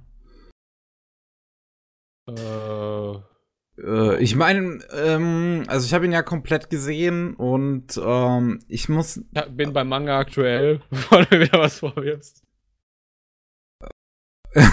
okay, aber du weißt ja dann nicht komplett wie der Anime. Egal. Ähm, Ich glaube, dass es keine, keine Größenunterschiede von Folge 1 zu Folge 12 animatorisch gab. nee, also spielt ja auch also die ganze Zeit nur am gleichen Ort, ne? Also du hast halt dieses ähm, Haus, was ein relativ gutes CG-Modell hat, wo, weil sie ja relativ viele Szenen an den gleichen Orten spielen. Und äh, wo sie halt dann viel mit der Kamera auch herumspielen können und die ein bisschen herumfahren lassen können und alles und bla bla bla. Ähm, das ist schon gut gemacht. Die Animationen an sich sind halt auch alle relativ gut. Das ist halt von Cloverworks, also das ähm, Idolmaster Team bei A1 Pictures. Und die sind halt so allgemein einfach, einfach top. Die sind halt sehr gut. Mir fällt noch Ähm. eine lustige Kameraperspektive an. Du musst mal drauf achten. Ähm, die Kamera ist ganz oft so auf der Augenebene dieser Kinder. Ja. Also irgendwie auf einem halben Meter so. Ja, ist immer relativ weit unten. Bisschen Ähm, übertrieben, aber. Was halt mein Problem ist, so, weil ich, ich finde, ihr ist super gemacht, aber halt die Story, so, die, also, dieser ganze erste Arc fühlt sich halt einfach komplett verschwendet an, wenn er dann ganz plötzlich einfach aufhört, weil es sich so anfühlt, dass der Autor einfach nicht mehr weiter wusste und dann halt jetzt, jetzt stopp, alles raus, Neustart. Wir gehen jetzt aus diesem Waisenhaus. Ich habe tatsächlich damals, als ich den, äh, ich habe mich sehr auf den Manga gefreut, und als ich dann mit dem angefangen hatte, dachte ich so, wie, die bleiben jetzt erstmal fünf Bände in dem Waisenhaus? Ich dachte, das ist ein Shonen, der im Shonen Jump läuft. weite, weite Welt und so. Ja. ich mein, letzten Endes, Und letzten- Kämpfe. letzten Endes kommt es ja dann und ich bin halt interessant tatsächlich, wie das da mit dem Worldbuilding weitergeht. Ähm, also wie so, so die Welt äh, halt ähm, außerhalb quasi dies, dieses äh, Hauses aussieht, aber ähm, und ich fand eigentlich diese Fluchtsequenz am Ende fand ich super. Äh, also Ja. da dachte ich mir dann die letzten zwei Folgen dachte ich dann, warum war das nicht die ganze Zeit schon so gut? Äh, weil einfach der, wirklich dieser erste Arc, wie du halt am Ende merkst, das, das, das einfach alles nochmal rausgeworfen werden musste, weil das halt alles keinen Punkt hatte, weil die Auto sich in eine Sackgasse geschrieben hat. Ihre größte Kraft, Superkraft sind nicht ihre extremst hochleistungstrainierten Superbrains, der Familienzusammenhalt. Also irgendwie seltsamerweise fühle ich mich an einen Manga erinnert, der auch angefangen hat als reines Horror-Kammerspiel in einer eng äh, eingeschränkten Begeg Be äh, Umgebung, genauso wie bei Promised Neverland.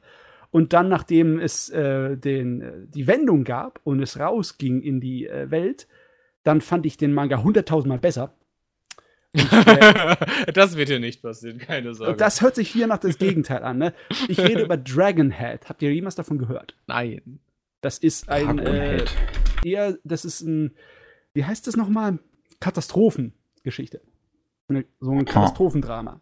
Aber der erste Abteil ist so ein äh, Horror-Kammerspiel, das äh, zwar nicht exakt dasselbe ist wie Promised Neverland, aber zumindest in, von der Struktur her. Ne? Er fängt an mit so einem Horror-Kammerspiel und dann öffnet er sich und wird zu was Ja, ganz ich anderem. sehe hier gerade, hab's gerade gegoogelt, dann sehe ich hier einen Typen mit einer Schweinsnase und Punkt, schwarzen Punkten auf seinem Körper.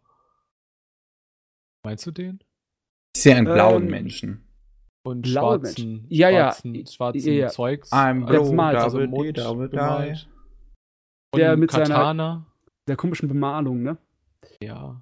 Ja, das ist. könnte, es könnte so, so der Hauptcharakter von der neuen, neuesten China-Animation. Also ich meine jetzt nicht damit, ich meine damit jetzt nicht die schlechten China-Animationen, ich meine damit hier diesen, diesen einen chinesischen Anime, der so total blutig ist.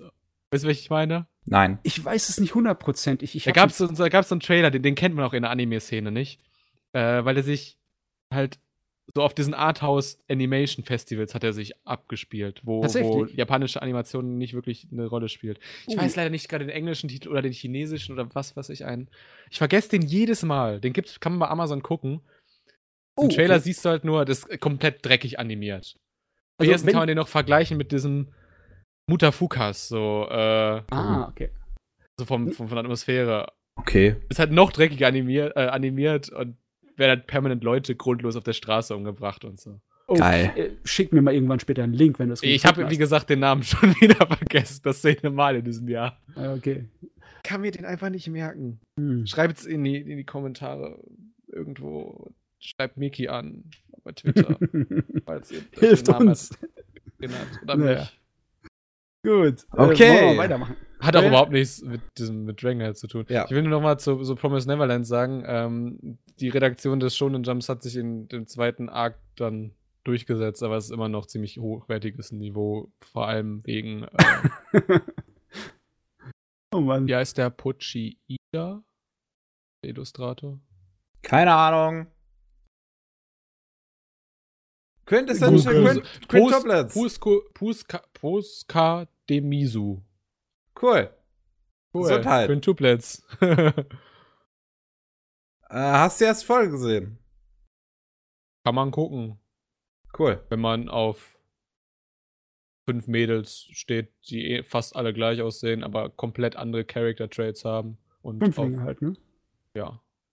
Ich meine, Zwillinge reichen nicht aus. Bei Anime brauchen wir Fünflinge. Ja, meistens, wenn du bei einem Anime Zwillinge hast, dann sind die charakterlich ähnlich. Stell dir mal vor, bei Quintuplets, es werden, die werden fünf Leute charakterlich ähnlich. Das wäre doch total lustig, weil es wäre total scheiß Anime. ich meine, ich mein, das ist sowieso ein Harem-Comedy, oder? Das ist, äh, kann doch nicht gut sein, oder? es gab in den letzten Jahren halt so zwei, drei Harem-Comedy-Anime, die ich gucken würde, weil das ist halt nichts für mich, aber die ich zumindest irgendwie ernst nehmen kann. Quintuplets ist einer davon. Die kann man ernst nehmen? Okay. Also ernst nehmen im Sinne von, also der hat zum Beispiel ein ziemlich gutes Comedic-Timing. Ah, alles klar. Also das ist auch ähm, Tezuka Production das Ding gemacht. Äh, die saßen ja mit Mappa zusammen auch an Dolololololo und so. Mhm. Tezuka Productions kennt man eigentlich für so Sachen wie Blackjack und ja. Und äh, Blackjack. Blackjack. Ihr meint, das ist das neue Blackjack, das schreckliche Blackjack, oder? Ihr meint nicht das alte Blackjack. und Blackjack. Nee, auch das alte. Echt? Okay. Ja. Und die ganzen Atom-Sachen und so. Also Tezuka Productions. Aber Tezuka Productions hat seit einiger Zeit so eine so eine Harem-Comedy-Schiene. So mehr Comedy als Harem. So Dagashi Kashi zum Beispiel. Ach, jetzt Kashi 2 irgendeinen fand ich super. Ja, Ja. den hat auch Tezuka Productions. gemacht. Ich glaube, hilf mir auf die Sprünge. Ich glaube, Hm. den Adachi und Shimamura, diesen Yuri-Anime, machen die jetzt. Adachi. Im Das macht doch, glaube ich, wer anders. 2020. Nee, die macht Tezuka. Die machen Okay. dieselben Leute, also wieder die, die, der Drehbuchschreiber von Quintuplets und so, der Blackjack, der Gashikashi-Regisseur, dieses Team. Und das, okay.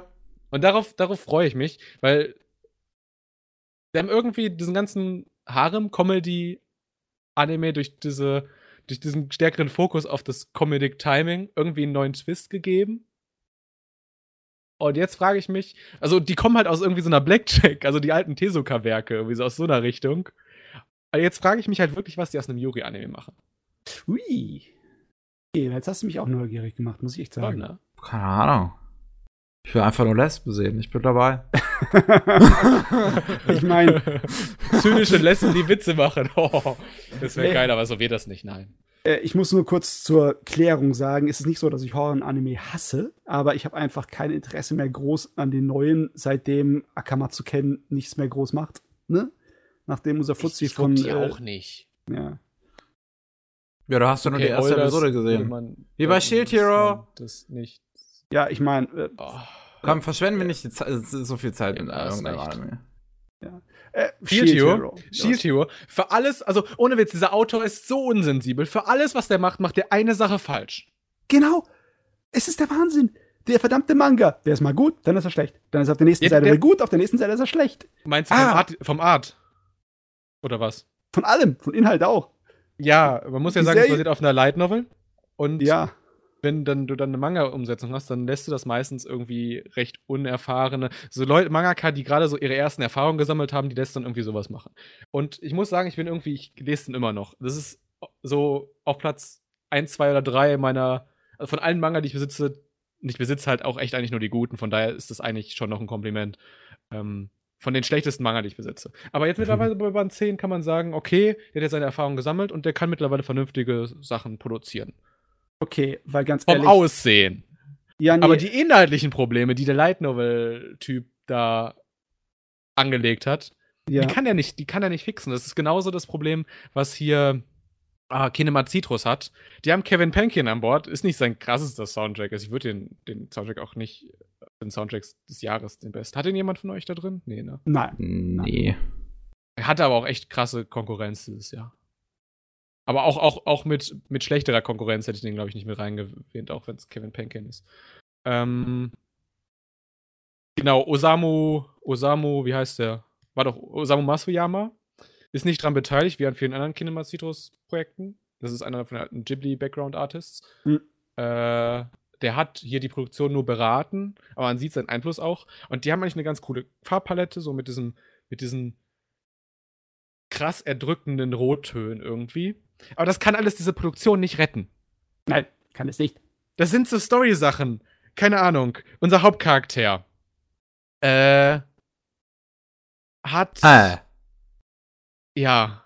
Ich meine, wenn Nee, du mal nach ich fang bei ganz- Ja. Ganz, ganz viele Sachen. Also zum Beispiel, Ganz unser Hauptcharakter trifft äh, irgendwann auf dieses Best Girl des Jahres. So. ja, okay, da lässt sich streiten, aber Ja, ich meine halt im Sinne von, im Si- Sinne Best Girl, im Sinne von charakterloses Mädel.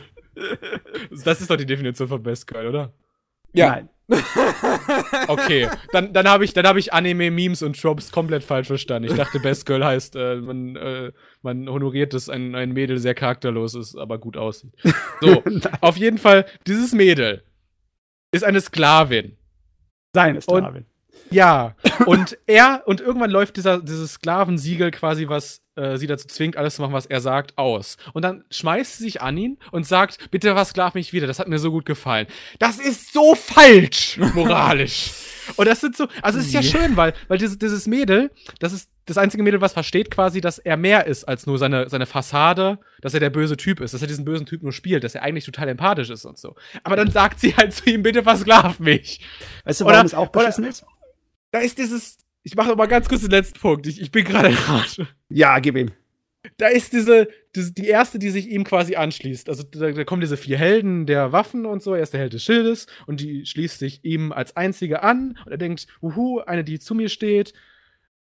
Und dann klaut sie ihm ja das Geld und Ausrüstung und sagt, er hätte mich fast vergewaltigt. Und dann kriegt er irgendwann gegen Ende von diesem Anime, kriegt er seine Rache. Also es kommt heraus, das ist die Tochter vom, von dem König. Und dann, dann ist halt total gebrandmarkt, zu Unrecht und so. Und dann kommt das raus, weil die dann irgendwann rauskommt so, der König ist eigentlich gar nicht so, hat eigentlich gar nicht so viel Macht. Die Königin hat viel mehr Macht. Und die Königin hasst, hasst den König und, und diese, diese Tochter von den beiden, weil irgendwie Konkubine ist gar nicht seine richtige Tochter. Was weiß ich, ist Mittelaltergeschichte. Nobody cares. So. Kommt zum Punkt. Auf jeden Fall hat er dann die Chance, sich an jetzt zu rechnen. Und dann denkt er sich so, ja, erstmal ein bisschen Victim-Shaming machen. Ihr dürft jetzt nur noch Bitch nennen. Das steht jetzt gesetzlich unter Strafe, sie nicht Bitch zu nennen.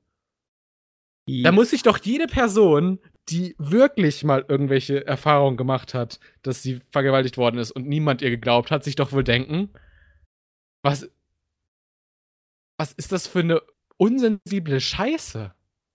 Ganz ehrlich, wenn irgendjemand wirklich möchte, dass es einen Charakter gibt, der unsympathischer als der verdammte Idiot Subaru aus ReZero ist, dann kann er sich den Anime angucken von mir aus. Aber das Jetzt an den ist, Director's Cut. Oh. aber du, das ist so eine Kacke. Da ist äh, das, der tritt da teilweise dermaßen in die Fettnäpfchen inhaltlich, dass es echt ein Wunder ist, wie er es schafft, zwischendurch die Serie interessant zu schreiben. Ne? Es, es, stimmt, es stimmt ja in diesem Fall, dass äh, er sie gar nicht vergewaltigt hat. Ja klar, nee, ich meine. Aber stell dir vor, es wäre so gewesen, dann, dann wäre das halt einfach eiskaltes Victim-Shaming. Gibt so viele von diesen Stellen in diesem Manga. ja, es ist Äh, von dieser Light Novel, Schrägstrich jetzt in dem dieser Geschichte, diesen Komplex.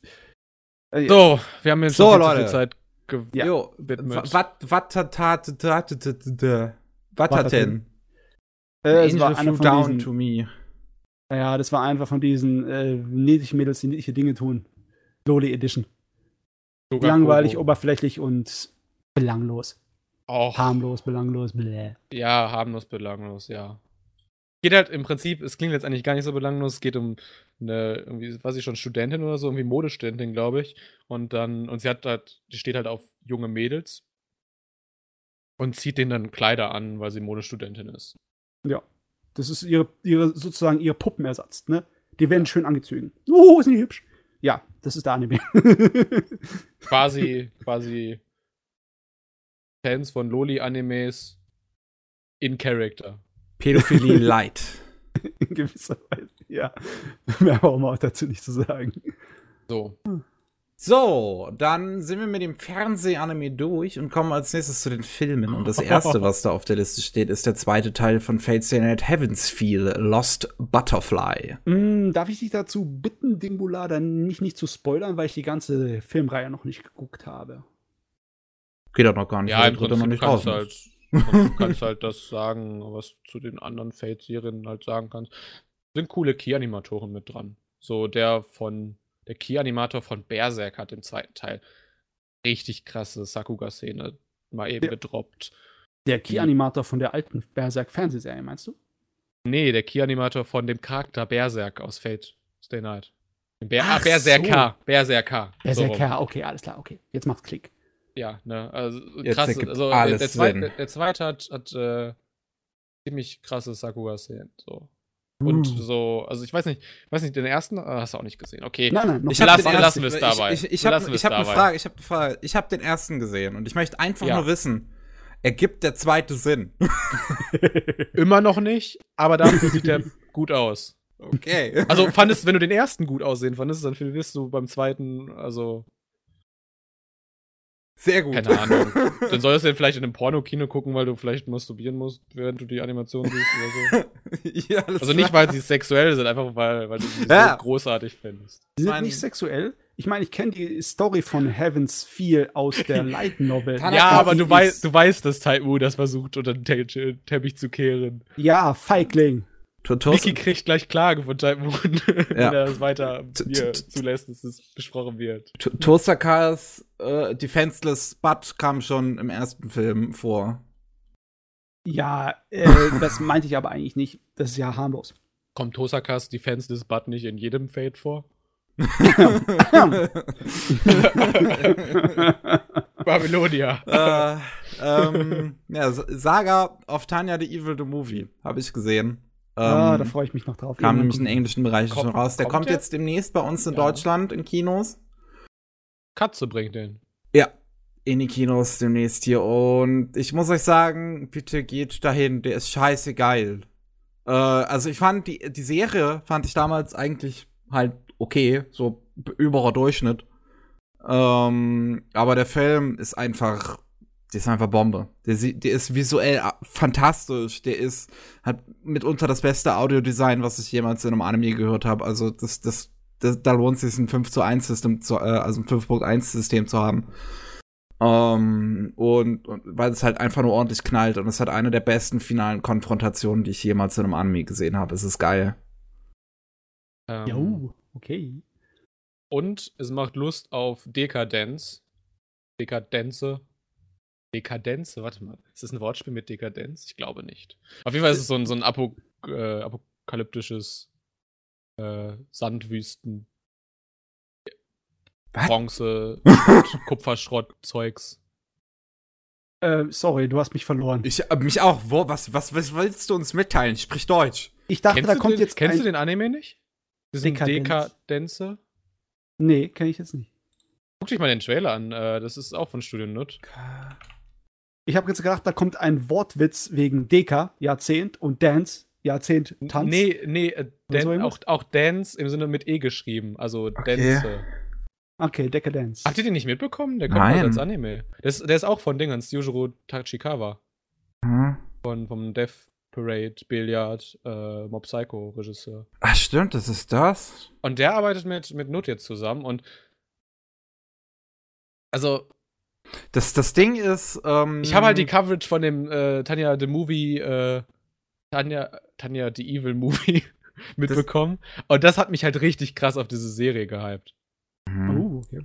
Also Weil- jetzt, weil- jetzt, wo ich es halt wieder sehe, das, das soll das nicht über Netflix kommen? Weil ich sehe das hier als TV-Anime. War das nicht eine Netflix-Ankündigung?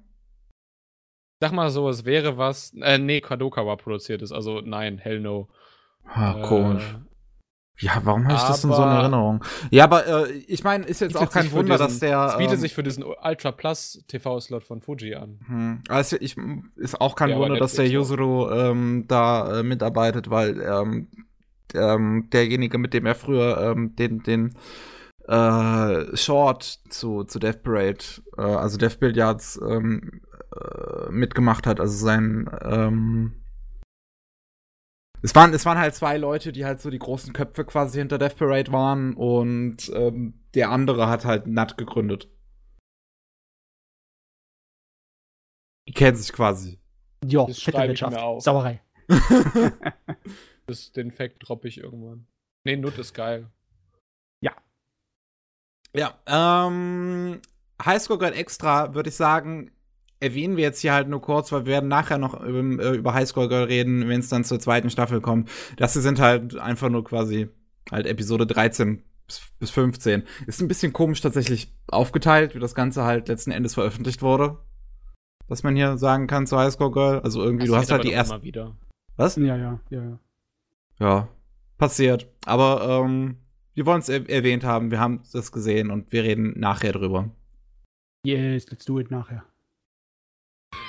Auf jeden Fall, Matze, du hast noch die äh, Yamato, Space Battleship Yamato 2202. Genau. gesehen. Und Hast zwar du, hast du Matze gerade Matsuru genannt? Matsuru. Nein? N- Nicht, dass ich wüsste. Das wäre natürlich cool. Das Wort Matsuru Space, bedeutet. Space, Space Battleship. Was bedeutet das? Das Verb Matsuru bedeutet einfach nur feiern. Feiern! Ich feiere auch Space Battleship. Äh, was die Importierangelegenheit angeht, ist es im Moment mir nur möglich, die erste Hälfte von der Serie zu bekommen. Die zweite Hälfte werde ich irgendwann in die Finger bekommen. Aber es war gar nicht teuer, die zu kriegen auf Blu-ray. Und die sind gut. Nicht, also ich würde sagen, nicht so gut wie die erste Staffel. Die war wirklich super bombastisch, aber sie ist trotzdem von feiner Qualität. Schönes Weltraum-Abenteuerdrama. Gut Ja, Design. sich vieles, das vieles gehört. so Ja. mitbekommen und Filme und so. Ja. Äh, ist ein sehr beeindruckendes Projekt. Auch so wieder auf die ganze Dekade gesehen. Mhm. Die haben den Stil einfach eingefangen und ja, es irgendwie, ich weiß noch nicht genau wie, geschafft, den für unsere moderne Zeit zu, umzusetzen. Dass er in unserer modernen Zeit funktioniert. das Krasse ist, Ohne diese alte Identität zu verlieren. Das ist Ja. krass. das richtig krass ist, wenn du dir die alten Serien als Beispiel nebendran sitzt, dann ist äh, im Endeffekt gar nicht so extrem viel geändert worden. Da ist relativ viel, ist, haben sie gleich gelassen. Das ist natürlich, äh, spricht natürlich für Yamato, dass es ein bisschen zeitlos ist als Abenteuer und spaßige Weltraum-Action-Geschichte. Ja, also ist fein. Ist auf jeden Fall fein. Besonders, weil es ist, es ist halt nicht so unbedingt, wir sind nicht mit Massen an Weltraumabenteuer-Anime beworfen. Gibt nur eine Handvoll. Ne? Ja, Leider aktuell nicht so viele. Nee, leider nicht. Aber ja, mehr muss ich dazu nicht sagen, weil ich will es noch zu Ende gucken. Ich habe später noch einen Weltraum-Abenteuer-Anime. Äh, Ja, den haben sehr wir. gefeiert habe dieses Jahr. Aber es ist eigentlich gar kein Weltraum-Abenteuer-Anime, auch wenn er sich so verkauft. Hehe. Was wir jetzt Also haben. nicht, nicht so verkauft wie Yamato, aber ihr wisst, was ich meine. haben Wir eine wissen, was du meinst. Wie ist es eigentlich? mich immer Wir machen, redet, ja. Wir machen in der Zwischen, wir machen in der Halbzeitpause, Genau, oder? da machen wir dann Ja. Pause. Also wir machen jetzt nämlich den Frühling und dann machen wir eine Pause nach dem Frühling. Alles Aber jetzt machen wir den Frühling und Dembola hat bestimmt ganz, ganz viel Lust, über Afterlost zu reden. Ähm, Ich weiß, ich weiß gar nicht, also ich weiß, wer auf die Idee gekommen ist. Leute, die sich dachten, wir haben Geld, also lass uns das in Anime stecken, damit Leute Geld in unserem Gacha-Game ausgeben. Wie kommt man auf die Idee? Einen Subway-Surfer. Kennt ihr diese Handy-App-Subway-Surfer, wo du so drei Lanes hast? Du musst immer zwischen denen hin und her switchen, dass du nicht gegen Ja. irgendwas auf so einer Subway so gegenläufst und so. So funktioniert Afterlost von Das ist das Spiel? Gameplay. Das ist das Handy-Game. Also es gibt jetzt einen zweiten Teil, der hat mehr Gameplay, also ganz anderes Genre und so. Okay. Aber der erste ursprüngliche Afterlost-Teil, da ist ein Typ halt auf dem Bike und der kann halt springen, damit er auf andere Lanes kommen muss, so, so Orbs einsammeln, um irgendwelche Gegner so damit zu Fähigkeiten entfesseln und so. Und wie kommt man auf die Idee, das in ein Anime zu packen? Es hat, also, Also ich sehe da ganz das ist viel die Story. Potenzial, Also. Der, der, der Typ probier, versucht so ein mysteriöses Mädel, was glaube ich irgendwie aus einer wissenschaftlichen Anstalt nicht ausgebrochen ist. Ich glaube, er hat sie rausgebrochen aus der Mhm. Anstalt. Ach. Auf jeden Fall auf seinem Motorrad draus machen können. Auf seinem Motorrad irgendwie in die Mitte von so einem, also in Tokio ist irgendwas eingeschlagen und in diesen Krater will er sie jetzt transportieren mit dem Motorrad. Und ganz viele Psi-Wesen haben da was gegen und schleudern Dinge auf ihn. Und deswegen Und- muss er ihn ausweichen in drei Lanes. Korrekt. Ich meine, vielleicht haben sie sich angeguckt, was die ganzen Volltrottel in Hollywood vor ein paar Jahren angefangen haben auszugraben, wo sie gesagt haben, wir machen einen Emoji-Film, wir machen einen Pac-Man-Film. Und dann haben sie gedacht, ah, wir machen halt einfach auch so eine extrem simple Sache zum Anime. Und ja, aber, also, aber die hatten zumindest, die hatten zumindest, also auch wenn sie wahrscheinlich das Projekt selber nicht mit 100% Herzblut verfolgt haben, die Emoji-Macher, hatten sie doch irgendwie einen Anspruch an sich selbst. Ne, ich sagte eben Ich Price of nicht, die hatten Smiles einen ist einer der schlechtesten Film. Anime dieses Jahres. After Lost ist auch einer der schlechtesten dieses Jahres. Da Uiui. ist so ein, das ist eine, eine meiner Lieblingsszenen. Das ist so ein, sein, also er fährt erst mit dem Fahrrad irgendwie zu seinem besten Kumpel, der sein Moped gerade repariert oder so, und lässt dieses Fahrrad dann in so einem Hinterhof stehen. Und dann hast du ein Close-up von diesem Fahrrad und du siehst einfach, dass ein Reifen einfach in der Grasoberfläche feststeckt. Also, weißt du, wenn du so so eine, du hast quasi so eine 3D-Grasfläche und das Hm. 3D-Model des Fahrrads ist quasi da zu weit reingesteckt, dass das, das, das untere Teil des Reifens quasi schon in, unter dieser 3D-Oberfläche verschwindet. Ja, ja, ja. Und dann, dann pennt dieses, dann gibt es so, ein- so ein Penning irgendwie, während dieser Close-Up ist. Und das Fahrrad bewegt sich einfach mit einem anderen Tempo in eine andere Richtung als das Gras. also es ist eigentlich nur minimal, aber es fällt auf. Also die haben es nicht mal Oh. geschafft, die richt dieselbe Geschwindigkeit, dieselben Koordinaten fürs Penning von diesem Fahrradobjekt und dem Gras-Untergrundobjekt zu setzen. Meine Die bewegen sich einfach in alle Richtungen. Oh, das ist, das ist so schrecklich. So, Ao Chan Can Study. Du hast den komplett gesehen, Miki? Ich habe ihn komplett gesehen. Ich fand ihn lustig. Dazu kann ich nichts sagen. Stille. Dazu kann ich gar nichts sagen. Ich weiß nichts von dem Ding. Äh, ich fand den, ich, ich fand den interessant, weil er halt, ähm, also die, die, die Prämisse ist halt immerhin so ein, äh, äh, dass das, das, die Protagonistin, deren Vater schreibt halt äh, so Erotikbücher und sie ist halt deswegen so drauf von wegen, ah, Sex, Jungs, ist alles ganz schön doof. Und ähm, dann kommt aber halt ein Typ vor, allem, daher, vor allem Jungs sind doof, weil, weil Ja. Sex. Ja, und aber dann kommt halt ein Junge daher, der halt in sie verknallt ist und sie verknallt sich auch langsam in den und dann ähm, äh, ge- geht's natürlich auch halt irgendwie in gewisser Weise äh, äh, um, um Liebe, Romanze und Sex und sowas. Und was ich halt hier einfach interessant finde, ist, wie respektvoll er mit dem Thema fast schon umgeht, weil er halt solche Sachen aufgreift wie, wie ähm, Mythen, die halt irgendwie durch Pornografie entstanden sind und sowas. Und ähm, da halt und, und es generell darum geht, dass die beiden Partner halt irgendwie äh, respektvoll miteinander umgehen müssen und so. Und da finde ich, ist es einfach, es ist respektabel gemacht dafür, dass es halt so eine letzten Endes sehr fast schon kindische Prämisse so hat. Das ist halt etwas, was, womit ich dann bei Anime generell nie so ein Problem habe einfach. Das ist halt einfach sehr kindisch pervers und ich finde das halt harmlos. Ich finde es immer wieder großartig, wie sehr du es schaffst, Hm? Dinge Leuten schmackhaft zu machen. okay. Also ich fand ihn jetzt. Ich habe ihn dann irgendwann ignoriert. Also, das geht, der geht halt los mit: Hallo, ich bin AO, A wie Apfel, O wie Orgie. Das ist die Prämisse. Mhm. Eigentlich irgendwie so. Dann Ja. hat er so ein, so ein, so ein Vater, oder war es der Großvater sogar, der diese Erotik-Novels schreibt? Das ist, glaube ich, direkt der Vater. Ja, und das ist quasi, wer ist dieser perverse Opa? Muten Roshi. So, Ja, ist auch Okay. immer so eine kleine Chibi-Figur. ja.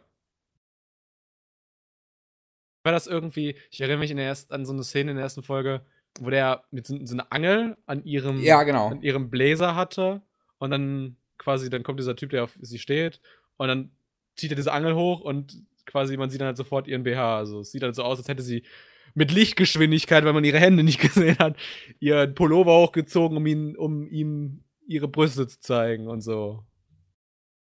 Das Ding ist Weil halt, dass ich das Gefühl, Roshi pervers ist. Ja.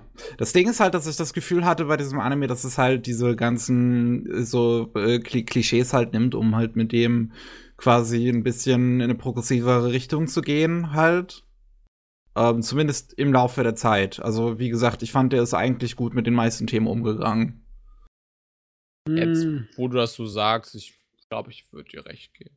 Hat das was nicht ich auch diese, diese, diese Dingens, diese, äh, die, diese KyoAni-Drehbuchschreiberin, also die auch viel für KyoAni macht, geschrieben?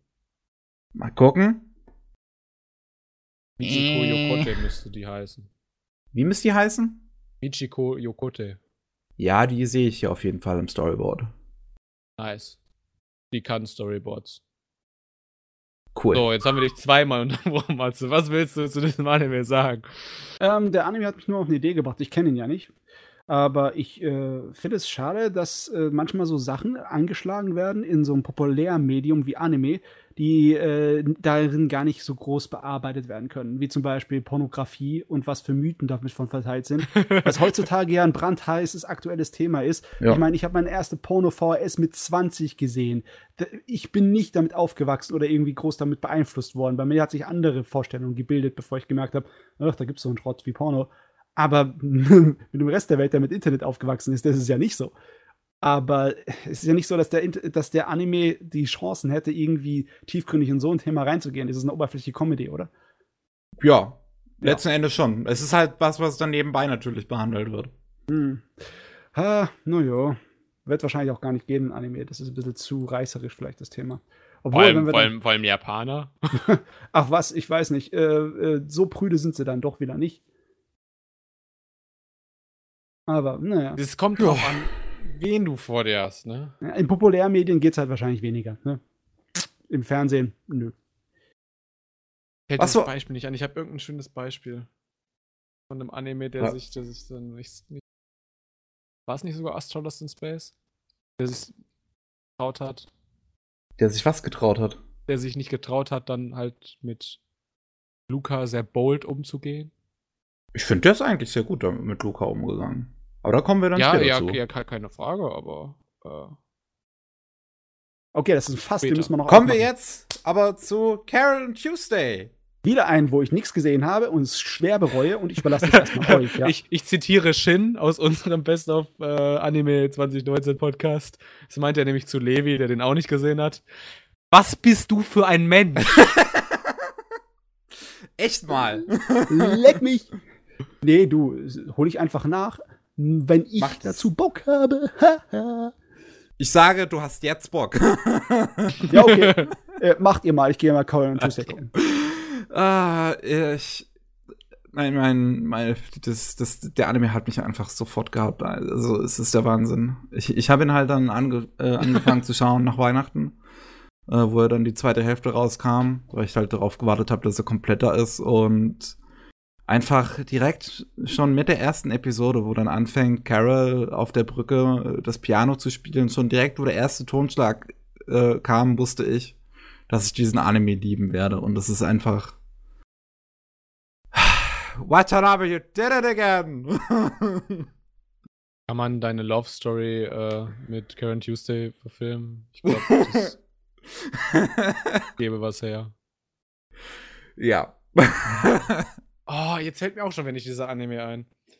Gibt doch, Wo willst, was willst du denn? Ja, es gibt irgendwie so ein Anime, der sich mit Anime beschäftigt. Aber es ist nicht? Shiomaku. Und der ist sehr aktuell. Mhm. Aber darüber reden wir jetzt gar nicht. Wir reden nämlich über Carol und Tuesday. Ja, da, da will ich eine Brücke zuschlagen. Also, ich finde dieses, The dieses Me diese Medienthemen, die machen Medienmenschen sehr gerne, weil Medienmenschen machen den lieben langen Tag nichts anderes, als sich mit Medien zu beschäftigen. Deswegen reden wir hier gerade über Anime. Ah, das das Medienthema. Das wird nicht, also es wird in diesem Anime nicht tiefgehend irgendwie behandelt. Es, ich finde, das bietet zu wenig. Also, du müsstest im Prinzip den Gen Urobuchi machen.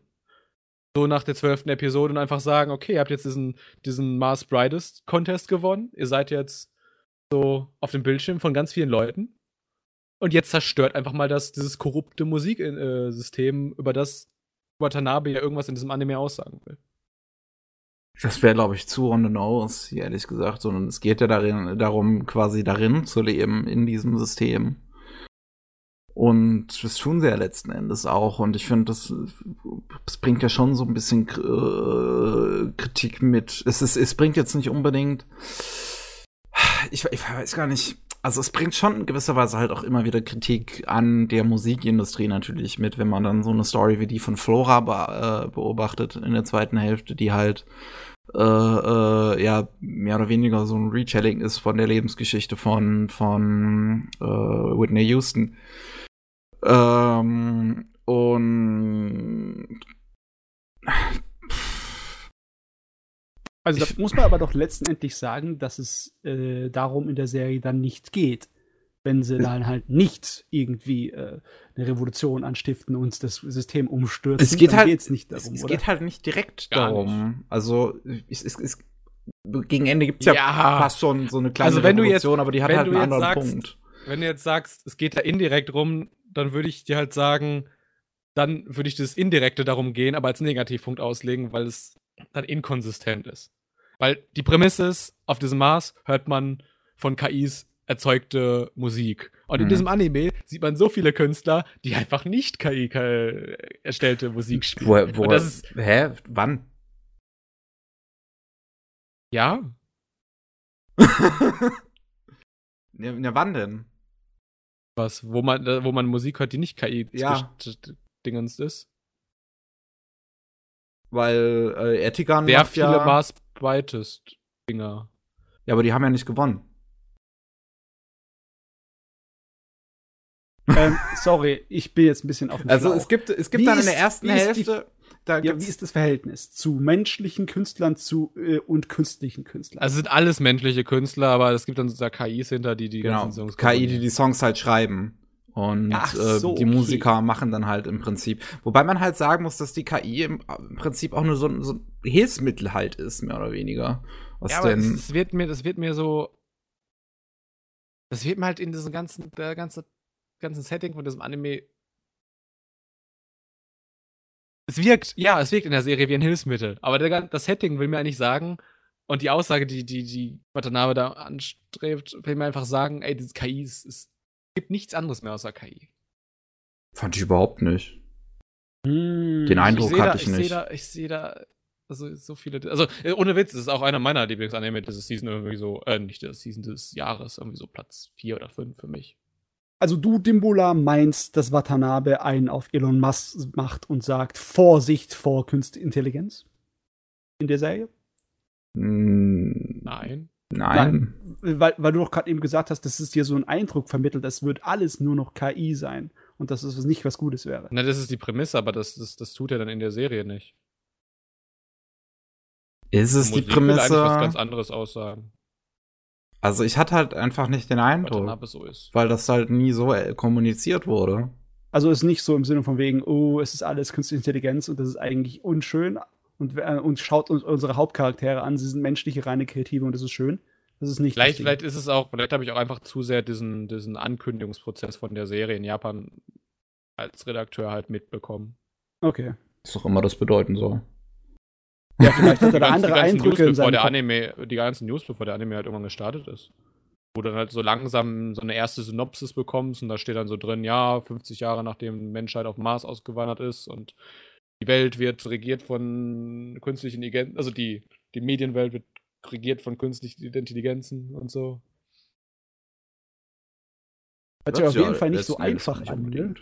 Also, es, äh, du hast halt die Geschichte von Carol und Tuesday, wie sie ähm, große Musiker werden wollen und halt ähm, mit ihrer ähm, von Menschenhand gemachter Musik halt die Welt beeindrucken wollen und das Ganze, das wird halt von Anfang an immer im Prolog ähm, gesagt, so, soll letzten Endes hinausführen auf das große Sieben-Minuten-Wunder des Mars.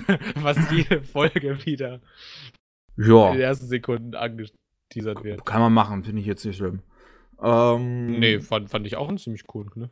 Und ähm, letzten Endes geht's halt dabei jetzt nicht unbedingt wirklich um, ich sag mal, die, also zumindest in, in meiner Erfahrung, weil so halt bin ich nun mal auch drauf, geht's halt nicht unbedingt äh, um, um, um die eigentliche Handlung, wie sie es halt letzten Endes da hinkommen, sondern so wirklich, es war halt für mich einfach so ein, so ein Erlebnis, halt zu hören, wie sie, wenn sie das erste Mal Charakter Drama, kann man das ein bisschen, ne? Ja, ein bisschen. Also, ähm, du hast halt so, so Episode für Episode, wo irgendwelche Aspekte aus den Leben von diesen Aus- Musikern. ja, aus den Leben, diese, diese, diese Figuren. Ja, an der ersten Hälfte konzentriert sich ein bisschen mehr noch auf unsere beiden Hauptfiguren. Die zweite Hälfte kommt halt mit ein paar mehr Nebenfiguren daher, die echt toll sind. Also, ähm, ich muss auch sagen, in Sachen Repräsentation ist die Serie auch ziemlich cool, was halt alles für verschiedene Figuren da drin sind. Ja. Also, ähm, Das ist so, so ein winziges Detail. Da war diese Folge, einer, das ist eigentlich meine Lieblingsfolge aus der Serie. Bis da lang. Ich habe erst die ersten 13 Folgen gesehen. Das ist die Wie Folge, wo die, wo die dieses, dieses Musikvideo drehen. hm. Und das ist diese Visagistin, da ich kann wieder keine SCHs aussprechen, ne? Und, äh, Anna hieß sie. und die fragt halt Karen Tuesday halt nicht irgendwie, ey, habt ihr schon einen Freund? Sondern die fragt einfach, äh, steht's mit eurem Freund oder eurer Freundin so. Ja, genau. Aber weißt du, so selbstverständlich. Ja, was sie halt selbst auch halt auch bisexuell ist und halt äh, eine Freundin hat und vorher mit Gast, dem Manager jetzt von Carol und Tuesday zusammen war, was halt auch cool ist. Ähm, und allgemein wirkte alles so äh, halt sehr selbstverständlich schon in diese, diese Zukunft. Also wenn du dann auch ähm, die Managerin und Mutter, Managerin und Mutter von Angela hast, die halt äh, Hermaphrodite ist, also die äh, Geschlechtseigenschaften von sowohl äh, von Mann und Frau hat. Ähm, und äh, in der zweiten Hälfte gibt es dann einer meiner absoluten Lieblingsfiguren und auch Lieblingsfolgen der Serie ist die mit Desmond, der beziehungsweise der ist jetzt falsch, aber Deutsch Kacke, weil wir kein geschlechtsneutrales Pronomen haben. und Desmond ist ähm, mit mit ähm, Desmonds Freund auf den Mars gekommen. Oh, also noch halt noch als Mann, aber mit Freund und ähm, hat dann aufgrund des Mars, der Mars-Eigenschaften, Oberfläche irgendwie so weibliche Geschlechtseigenschaften dazu gewonnen. Äh, aber hat sich dann halt damit abgefunden. So, war so, ja, bin halt intersexuell jetzt, bin non-binary, ich bevorzuge geschlechtsneutrale Pronomen. Okay, war ich jetzt so. äh, und äh, kriegt dann ein geschlechtsneutrales Pronomen im japanischen Original, weil ich weiß gar nicht, ob die japanische Sprache äh, was er, äh, Vergleichbares hat. Das weiß ich Man jetzt nicht, aber auf jeden Fall, also ich hab's auf Japanisch mit englischen Untertiteln auf Netflix geguckt und da wird auf jeden Fall, da wird Desmond auf jeden Fall geschlechtsneutral angesprochen. Mit welch mit englischen Untertiteln hast du geguckt? Ja. Das ist auch ein guter Punkt. Ich habe jetzt Folge 13, weil ich hatte dich erst geschrieben so. Weil Leute schreiben mir dann so, der ist dramatischer als die erste Hälfte. Der ist politischer als die erste Hälfte. Und das sind halt lose, lose Floskeln, weil da, darum, darum ging es für mich in dieser Serie nie. In dieser Serie ging es für mich um Karen Tuesday. Und es ist scheißegal, ob der Anime politischer wird. Das ist nicht der Grund, warum Leute die Serie gucken. Und deswegen habe ich Mickey angeschrieben, ey, warum gucken die Leute diese Serie? Hm. Weil Mickey Ahnung von Anime hat. Das ist halt, mein, mein Problem ist bei, bei, bei Watanabe-Serien, dass es halt nicht in Worte fassen kann, weil das halt für mich wirklich, wie gesagt, einfach die Erfahrung ist. Sankyo no Zumindest hast du nicht Terror. dramatischer und politischer gesagt. Ja. Andere ich meine, ich, ich, ich habe das halt, ich habe das halt weiter ausgeführt. Es wird definitiv po politischer, weil es halt Schläge gegen, äh, gegen Trump auf jeden Fall äh, äh, äußert, auch wenn es Ja, halt offensichtlich, dass das passieren. Egal. Ich fand es in der ersten Hälfte ehrlich gesagt gar nicht offensichtlich. Ich fand, dass das Wenn- kam ja nie wenn- wirklich vor. Wenn Tuesday eine Mutter hat, die, die kandidiert als Präsidentin, was ja irgendwie schon in der ersten, zweiten, dritten Folge gesagt wird. Ja, das wird ja gesagt, aber du weißt halt nicht letzten Endes, Ah, was sie für das eine lässt Politik du doch macht. nicht liegen. Ja, ne, dann wird sie halt so eine super äh, rechtsextremen, konservativen P P äh, P Politikerin, Präsidentin, die dadurch halt immer mehr Stimmen gewinnt. Und, äh, Nenn mir, mal, nenn mir mal eine Mutter, die ihre Tochter einschließt, die links ist. ähm, ähm, ich weiß nicht, gehen wir nach Ähm. Amerika und gucken nach den Verrückten. Aber jetzt mal, bevor wir zu lange an Carol und Tuesday hängen, Ich könnt ihr mir zum Abschluss, gerade. ja, könnt ihr mir zum Auch wenn sie kein Ziel hat. könnt ihr mir ungefähr mal sagen, ungefähr, wie man die einordnen soll, die Serie, unter den ganzen anderen Musikanime, wie zum Ja, Beispiel pass auf, Nana. da habe ich, da hab ich eine ganz gute Möglichkeit.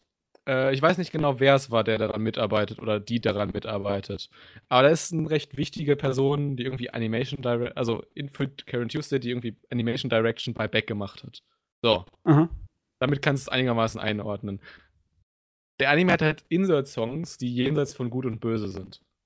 Uh, das hat die, also der Soundtrack ist so gut einfach von der Serie. Allgemein, und es sind, also, sind überall so, so coole, coole Kulturreferenzen. Also Artigan, obwohl er total der oberflächliche Snob ist, der so tut, als wäre er voll intellektuell und so, aber ist eigentlich nur Fassades, der trotzdem, und er hat in seinem Haus so Bilder von Banksy, diesem Aktionskünstler, wo er zum Beispiel dieses Bild versteigert hat in London oder sowas und das dann quasi mit dem Hammerschlag geschreddert worden ist. hm. ja, ja. Kennt ihr, ne? Ja. Das, hat, das Bild hat er in seinem Haus zum Beispiel. ja. cool. Der Anime ist aktuell. Ja, zumindestens- de- definitiv. Er tut sich zeitlich einordnen zu seiner Produktionszeit. Beantworten das deine Frage. Also, Matze. was, was ich halt viel eher sagen würde, anstatt das äh, wie ein Rätsel aufzutun wie Dimbula, äh, meine Beschreibung zu Carol and Tuesday wäre eher, dass es halt eine Zelebrierung von Musik ist. Also es geht um die Musik, weniger um das Drama der Charaktere, weil so Ich, Sachen ich, wie sag, ich Nana sagte doch so- gerade, ich sagte doch gerade, der Beck, äh, der Typ, der Animationsdirektion bei Beck gemacht hat. Ja klar, das sagt mir was über die Designs technisch, technisch oder? Um die Organisationsdirektion, aber nicht Ne, so, ist das, so ist das in Karen Tuesday halt ein bisschen. wie eigentlich-. Eigentlich arbeitet jede Folge darauf hin, auf irgendwie so eine Musikperformance. Alles klar, okay. Das, das ist ja auch völlig klar, wenn du. Und das von unterschiedlichsten Genres auch. Also das Ja. ist wirklich erstaunlich, was da alles äh, zu hören ist über halt ähm, eher so- Trends. Ja, ähm, über halt so klassisches mit Country-Einflüssen Musik wie äh, die Carol und Tuesday machen, sowas oder zu sowas wie halt mehr äh, äh, elektronischen, ähm, nicht wirklich Dubstep, eher so ein bisschen ähm, Hausmusik halt wie Ertigan oder ähm, was, was hat man noch? Hip-Hop mit äh, später mit dem mit dem ehemaligen Bekannten von Carol, wo dann auch ein, tatsächlich, äh, wo, wo der Anime halt gegen Ende nun mal interessante politische Themen halt wirklich anschlägt. Also wirklich, das hatte ich nicht erwartet, wie ins Detail er dann letzten Endes mit äh, Migrationspolitik umgeht und der Mars wirklich quasi schon fas fa faschistisch wird. Ähm, Ist, äh, spannend. krass, Spannend. wie viele äh, krasse, gute Musiker Watanabe kennt. Also Moki hat das ja kom- äh, größtenteils so koordiniert. Ja, das Ganz sind, viele westliche Leute haben das komponiert. das ist also das ist auch wirklich cool gemacht. Du hast halt auch äh, du hast halt für Carol hast du zum Beispiel eine Musikerin namens Nay äh, Bra XX, Bricks. Bricks. Bricks. die Bricks, ähm, äh, Die halt, jamaikanische Mutter oder Vater hat? Weiß es jetzt nicht. Sie hat auf jeden Fall jamaikanische Einflüsse, also sie hat viel jamaikanische Musik gehört und ähm, kommt, äh, also ist geboren in New York äh, und ist halt selbst auch dunkelhäutig, also ist für Carol perfekt gewählt. Wo es mich halt fast schon wundert, der englische Dub aufgenommen in den USA hat halt keine schwarze Sprecherin für Carol. So willst du mich verarschen? Ich meine, wenn die Sprecherin das rüberbringen kann, ich meine, eine richtig gute Sprecherin, die trainiert ist, dann würde ich nicht unbedingt schreien danach, aber es wäre natürlich passend gewesen, ne? Ja, vor allem, ich weil halt so, der. Migrationshintergrund hier eine Rolle spielt.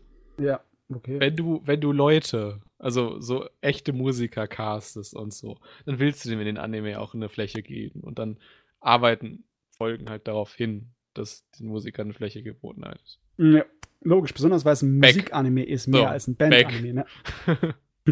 Okay, aber wollen wir mal zum nächsten äh, Anime kommen, zu dem Hype des Jahres wahrscheinlich, Demon Slayer. Ich habe ihn noch nicht gesehen, beziehungsweise ich habe die ersten vier Folgen gesehen, aber ich habe das jetzt da nicht hingeschrieben, weil ich nicht wirklich die Empfindung hatte, dass ich mir daraus eine Meinung bilden könnte, weil ich die ehrlich gesagt relativ langweilig fand. Ähm, sagen wir es mal so, es ist mal endlich wieder ein richtig guter Shonen-Anime. Holle und Teufel nochmal. Es ist lange her. Ich meine, war nicht wirklich der letzte richtig gute Shonen-Anime Kenshin? Kann das sein? Aber Nee, ich da glaube, dazwischen gab es schon noch ein paar. Da gab es schon noch ein paar, oder? Aber ob sie gut waren oder nicht, das ist die Frage. Auch ein paar gute. Nee, ich Ähm. glaube, das, was Mickey stört, ist, dieses, dass immer dieser dämliche Rabe kommt und sagt, ah, ihr habt jetzt irgendeine Mission und dann machen die diese Mission mit dem Monster of the Week und dann äh, Ja, das Kommt war der Rabe in den ersten wieder. vier Episoden. Es geht ja halt erstmal, keine Ahnung, das letzte, was ich gesehen hatte, war, wie so gerade dieses Riesenmonster begegnen. Also sie haben ja noch nicht mal dagegen gekämpft in, in diesem Wald im Training. Du hast Ja. noch nicht mal sozusagen seine, seine Anfangstest abgeschlossen. Ja. Dein Aufnahmetest hast du nicht. Aber es hat mich jetzt halt nicht wirklich interessiert, weil das ist halt, Protagonist ist halt schon ein Protagonist nur noch 15. nicht wirklich. Also, Hast du etwa, äh, Miki hat gesehen, dass er von, wie heißt das nochmal, der Synchronsprecher von, Ich Ah, weiß okay. es auch nicht mehr, aber ja, ich kann den Typen nicht ab. der, der, der, der Kiri, nee, Kirito? Doch, Kirito. Was ist, was ist er hat zum Kirito? Beispiel Nee, den ich weiß Kerl, nicht. Ich weiß nicht, ob es Kirito war, aber auf jeden Fall war es Ehrenjäger und der fette Junge aus Excel World. Ja. Haruyuki. Und auch derselbe, der von der Hauptcharakter aus Alten Nora Zero und vielen anderen. Nee, das ist das. Das ist aber noch gar nicht der, der äh, den Fetten aus der Esther wird gesprochen hat. was. Äh, Yuki der, Kaji? Yuki Nee, Kaji. das ist, ist ein Sprecher ist ein anderer. nee, nee, äh, äh, Natsuki. Hanai Ja. Natsuki ist das. der Sprecher Das ist jemand anderes. Oh, den finde ich weniger Anime habe ich schlimm. das dann, habe ich dann das verwechselt? Ich habe das auch gerade verwechselt. ist er jetzt. Uh, du, du, du, du, du. Wel welchem Anime war denn das, wo, wo, wo Yuki, Yuki Kaji mitspielt? Weil, weil, weil Egal, auf jeden, egal. Fall, auf jeden Fall, auf jeden Fall macht, einen guten, macht eine gute Arbeit, der, der Typ. Jetzt weiß ich auch, warum er eine gute Arbeit macht, weil es nicht Yuki Kanji ist. Okay, Demon Slayer. Äh, Ich kann auch nicht mehr den Namen aussprechen. Ich muss mal ein bisschen hier Gas geben. Hier, Demon Slayer. Warum ist das Ding gut? Warum finde ich das Ding gut? Ich finde es nicht nur gut wegen dem ganzen Internet-Hype, weil der einfach nur von der Machart, von der Regie so richtig fein ist und die Leute darauf abfahren, wenn der alles sich auf so einen absoluten Höhepunkt zumacht, sondern ich finde den gut, weil er ein Schonen ist, der sich nicht anfühlt wie ein Schonen. Du merkst zwar Ich habe gerade mal unserem, ich habe gerade mal unserem Anime der Dekade, äh, unserem neuen Anime der Dekade laut dem Funimation User Voting applaudiert. Okay. ja, ist stimmt. Demon Äh, Funimation hatte letztens halt auch so ein Voting, was ist der Anime der Dekade, erster Platz Demon Slayer, weil das ist halt das kurzlebige Gehirn der Viabus. Er ist der vielleicht, also ich würde ich würd vielleicht mich damit abfinden, wenn jemand sagt, es ist der Schonen der Dekade. Aber nicht unbedingt Hunter, Hunter? Dekade. Nee, nee, nee. Ja, nee, du, tut mir leid. Also, ähm, nee, der verliert gegen Hunter Hunter, meiner Meinung nach. Äh, Hunter Hunter verliert gegen Demon Slayer, meiner Meinung nach. Obwohl das natürlich persönliche Meinung. Ne? Also mich bitte nicht kreuzigen da draußen, ja? Nee, finde ich okay. Ach, so, Szene wurde schon beauftragt. Ich, ich fand halt, ich fand halt, also ich habe Demon Slayer auch gesehen. Hm. Ich gebe Miki, der nur vier, nur vier Folgen gesehen hat, recht, wenn sie sagt, irgendwie fand ich langweilig. Fand halt einfach nur Soundtrack-mäßig. Man hat Yuki Kajiura einfach ein komplettes Orchester gegeben, irgendwie. Ey, es ist geil. Die, besonders die Choreinlagen da drin mit diesen. Du hörst, ja, du hörst so viel, also du hörst den Raum, den großen Raum halt raus. Ich würde Mhm. gern Fotos irgendwie, Behind-the-Scene-Material. Gibt es irgendwie was? Ich von gerne sehen. vielleicht. Weil, weil du hörst diese Enker-Sänger, dann hast du noch diese, nicht ganz gregorianisch, aber so ein Männerchor halt, du hast diese ganzen Holzflöten, du hast Kotos, du hast viel Geige, weil das Yuki Kajiura. Also es ist ein riesiges Filmorchester, was das macht. Und es ist nicht nur ein riesiges Filmorchester, es ist auch, ich finde auch, dass das Ding äh, relativ einzigartig ist, seinen eigenen äh, Geschmack, seinen eigenen, seine eigene Seele hat, seine eigene Seele besitzt, würde ich Ja. schon sagen. So würde ich auch über den ganzen Anime sagen. Es ist zwar ein Shonen-Anime, aber das Ding ist so einzigartig als Shonen-Anime, dass ich würde es wirklich auf Es dieselbe Stufe stellen wie Kenshin. Also es ist einer der wichtigsten Shonen-Anime, die ich bisher gesehen habe. Ich, also die ersten vier Folgen haben sich halt wie schon in pur angefühlt. naja, ich meine, wenn du keinen schonen willst, dann kann das Ding noch so gut sein. Dann äh, kannst du vielleicht sagen, oh, war nett vielleicht. Du meinst, es wäre ein besonderer schon. Nicht der ja, es ist ein besonderer Schon, es ist aber immer noch ein. Schon. Es ist immer noch ein Schon. Es ist nicht so, als würde er die äh, Grenzen des Schonens zerbrechen und darüber hinaus irgendwas Ätherisches sein. Es ist immer noch ein Schon. Ne? Das ist nur einer der besten Schonen, die ich kenne.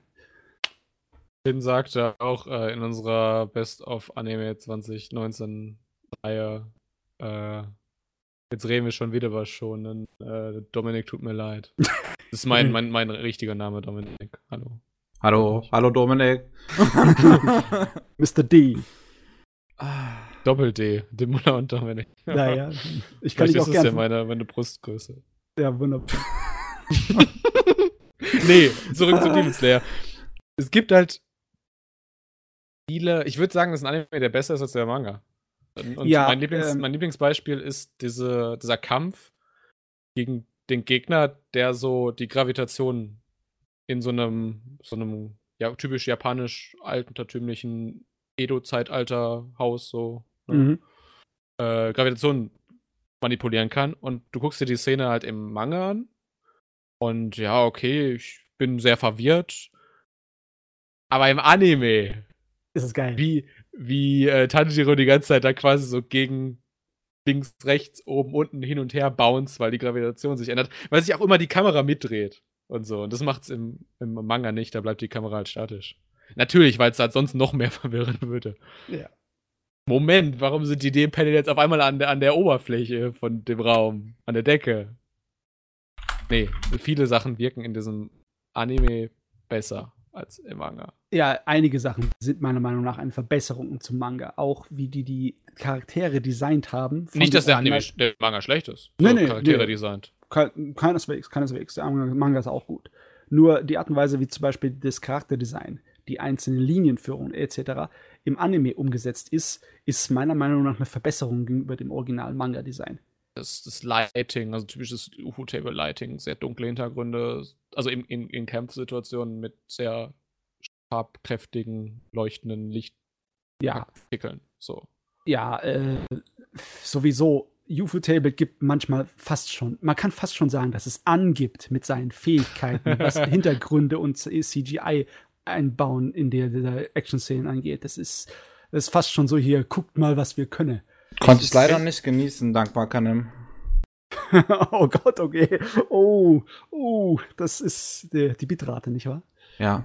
Äh, Äh, Fire Force hat noch ein schlechteres Los äh, erwischt. oh, Fire Würd Force hat auch sagen. sehr viele krasse Kontraste und Dunkelheit. Hatte ich, hatte ich dann da erst gar nicht äh, ausprobiert. Ich habe halt auf Fahrkante, was, was hatte ich ausprobiert? Kaguya-sama hatte ich ausprobiert, sah, sah auch scheiße aus. Oh, da müssen Stop, wir stop, her. stop, stop. Aber zum Glück hat hier jetzt Anime On Demand äh, Kaguya-sama nochmal für den Simulcast lizenziert. Bitte was? Echt? Ja. Ich Ah. könnte euch jetzt auch die Geschichte erzählen, warum das so ist. Damit Aber Leute endlich mal eine vernünftige Version Gottes- davon sehen können. Ja, wir hatten schon über Nicht Kageyama, du hast, äh, du hast deine Chance vertan. Nee, es ist keine offizielle Info. Okay. Äh, So. sei, seid ihr jetzt fertig mit Demon Slayer oder Ja, Nee, eigentlich. kann, eigentlich kann nicht. ich kann ich Nicht? wieder? Oh ja. Dimbolo möchte noch mal. Coole, also das Konzept für diese Kampfstile. Also, wie gesagt, ich finde die, die Handlung finde ich halt auch dämlich, aber da, da bin ich auch sehr geprägt, weil ich schon nicht mag.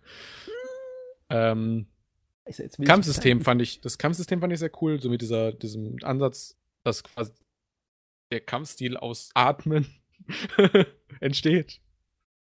Cool. Äh, Und du meinst die vielen Kampfsportarten. Okay, du hast recht. Also du merkst, ich habe mich sehr wenig mit Sportanime und Sport und Schonen beschäftigt. Sonst wäre mir das aufgefallen. Äh, und gleich habe ich den Punkt wieder. Mhm. Sorry. Ich finde, ähm, dadurch, dass äh, UFO-Table jetzt Fates Day Night Heavens 4 gemacht hat, die haben so unheimlich viel als Studio wieder dadurch gelernt. Einfach mal eine Filmproduktion mit ordentlichem Budget zu machen. Mhm. Haben sie in der Vergangenheit? Ja. Aber wir sind halt jetzt auch einfach schon wieder zehn Jahre weiter. Und technisch auch. Ich finde, du siehst in Demon Slayer extremst. Damals hast du das 3D stärker gesehen und ich finde, die entwickeln sich gerade in so eine Richtung, so ein fotorealistisches 3D. Ja, was man fast schon als eine Rückentwicklung bezeichnen kann, weil da hat es ja, angefangen, bevor es Ja. in die Seal-Shading-Sache ging, ne? Ja. Aber es kommt gut zusammen, diese ganzen Techniken, die sie haben. Freut mich Aber- für sie. aber- Aber, sie sollten vielleicht hin und wieder mal ihre Steuern bezahlen. damit ich wär, damit wäre ich fertig. Gut, okay, wunderbar. Kann man hin und wieder mal tun. Fa Faragon, willst du, willst du darüber? Ist äh, sehr irrelevant gewesen. Also Okay. würde ich auch, würde ich auch auf eine Liste der schlechtesten Anime des Jahres machen. Wobei bei Aft äh, bei Price, äh, doch Price of Smiles und Afterloss würden wahrscheinlich mehr Leute zustimmen als bei Fairygun. Ich fand den extremst belanglos und irrelevant. Also der war PA Works, der war nach Ja. außen hin, war der eigentlich ganz okay. Also wenn du den oberflächlich betrachtest, dann kannst du ihn halt schon. Also kannst keinen Spaß drin, aber er, er läuft halt. Und du machst ihn halt nicht aus. Ja, ich, ich habe auch ihn noch nicht mehr als oberflächlich betrachtet. Äh, wir kennen jemanden, der den ganz gut findet, aber mehr weiß ich auch darüber nicht. Also, das ist ein bisschen Verschwendung. No Name im Musikprojekt, wo Ron mit drin ist. Ron ist ein Typ, den ich extrem schätze, weil das ist der Typ, der Stereo Dive Foundation alleine macht. Das ist der Oh. Typ, der Myth and Droid produziert. Das ist der Typ, der Okuto produziert. Also Masayoshi Oishi und er, Tom Heck. Ah, Quatsch. Sprich gerade wieder Leute durcheinander. Trip. Du, du rennst mir ein kleines bisschen davon, ich kann nicht folgen. Nee, aber, Aber- doch, doch, doch. Ähm, nee, o, Ja, äh, nein, O- Oku- doch. O- Okuto, Okuto produziert er nicht, aber es ist der Stereo, Ron ist der Stereo Die Foundation Typ. Old Codex hat er gemacht, Myth and Void und, und Okuto war wer anders, das war Tom Hack. Habe ich gerade durcheinander gemacht. Also Old Codex, No Name und Stereo Die Foundation. Punkt. Also, so. Stereo Die Foundation ist definitiv ein Name, der bei mir Stereo Die Foundation riesige, ist er. Ja, das Ron. ist riesige Alarmglocken in meinem Kopf und sind von wegen sofort äh, anhören. Ja. YouTube. Und Old Codex, die äh, frühen Sachen, wo vorher der rausgegangen ist, du hörst diesen Bruch, als er nicht mehr da ist. Du hörst ihn sofort, dass es kompositorisch einfach direkt runtersackt. Ein richtig krasses Level. Okay, und das und- ist, deswegen sage ich, ist eine Verschwendung von No Name, dass die halt für Fairygun Sachen machen und. ja, aber zumindest könnte das Fairygun erträglich machen, ne? Wenn ich, ich hab's noch nicht Ja, das sage ich ja, das macht es. Also PA Works, No Name ist, ist eine gute Kombi. Äh, gab anderen Anime. Der lief, glaube ich, letztes Jahr. Es kann, Mhm. aber es ist so irrelevant, deswegen kann der auch letztes Jahr geliebt sein. Auch von PA Works, der hieß Sirius the Jäger. Äh, hab ich von gehört, ja. Komplett anderes Team und so. Also nicht komplett, weil auch PA Works. Äh, aber die fühlten sich sehr ähnlich an in ihrer Oberflächlichkeit Ah. und Sinnlosigkeit. Okay. Nee, Sirius hat sich auf mich eher wie so ein Teenie-Angst-Edgy-Ding gewählt. Ja, also das ist im Prinzip auch also von der Qualität so Fairygun. Okay, und wie oberflächlich ist Fruits Basket? Äh, gar nicht mal so. äh, es ist eigentlich fast schon unfair, das Ding hier irgendwie reinzusetzen, weil es ist so nahe an dem, was man kennt, als Remake. Es ist zwar ein gutes Remake, in der Hinsicht, es bietet genug Neues. Und es ist immer noch nicht eine festgelegte Angelegenheit. Also es ist nicht so, es tut sich zwar mehr an den Manga orientieren als die Originalserie, aber es Sonst hätte der Mangaka auch niemals die Lizenz wieder rausgerückt. aber nee, das Krasse finde ich, ähm, ich bin ja ein gu- guter, großer Fan von sowohl dem Manga als auch der ersten Fernsehserie. Ich mag die beide sehr und ich finde, dass die Art und Weise, wie die beide Ja. unterschiedlich sind, das eigentlich für den Zuschauer, den Konsumenten, viel angenehmer macht, weil du hast zwei gute Varianten der Story. Und hier hast du eigentlich im Endeffekt fast schon wieder eine dritte Variante, weil es ist unterschiedlich genug vom Manga, um, um in gewissen Weisen schon noch sein eigenes Ding wieder zu sein. Ähm, es, es ist nur so, es lohnt sich nicht wirklich total, das Ding zu gucken, wenn man den er wenn die erste Serie kennst oder den Manga. Weil es halt, es ist halt immer noch ein Remake, ne? Es ist immer noch das gleiche. Es ist nicht so, als ob die Story sich irgendwie gigantisch geändert hätte. Immer noch Fruits Okay, Basket. dann machen wir. Ja, Fruits Basket, Fruits Basket. Ist gut. Hitler Äh. Ibochi no Malu Malu Seikatsu. Jo. Gesundheit. äh, schlägt in dieselbe Kerbe wie Senko-san. So ein Was? bisschen. Also Okay. Fans von Senko-san mögen den in der Regel. Achso, meine, den- meine, den- den meine, Fuchs. meine, meine, meine Stichprobe, also meine, mein, meine Menge an Probanden, mit denen ich das getestet habe, ist 1. Ich würde sagen, das ist statistisch valide. Ja. ja. es gibt hier eine äh, Unsicherheit von 95% etwa. 95% etwa. Wie kommst du auf diese Zahl, frage ich nach dem Podcast. Auf jeden Fall, er ist auch ganz cool. Wie Senko-san halt. So für Leute, die sowas. Ich weiß halt, Ja. das ist die gleiche Mangaka wie Mitsubishi Colors und das wollte ich halt noch sehen. Weil da geht es um, um, um, um drei Mädchen, die erwachsenen Leuten auf den Sack gehen und das will ich sehen. Also hier geht es quasi um ein Mädchen, was. Äh, die hat eine beste Freundin, also die heißt Hitoribochi. Hitoribochi, wer dem Japanischen mächtig ist, heißt einsam. Ganz allein. Oh, relatable. Sie hat eine Freundin und dann sagt die Freundin: Du, werd erst wieder deine Freundin, wenn du dich mit deiner gesamten neuen Klasse angefreundet hast. Ähm. Und alle Charaktere, alle Charaktere haben halt irgendwelche Wortspiele. So ein bisschen wie, wie gibt's doch in der Herbstseason gab's den Oresuki, den Leute mir unverständlicherweise gut finden.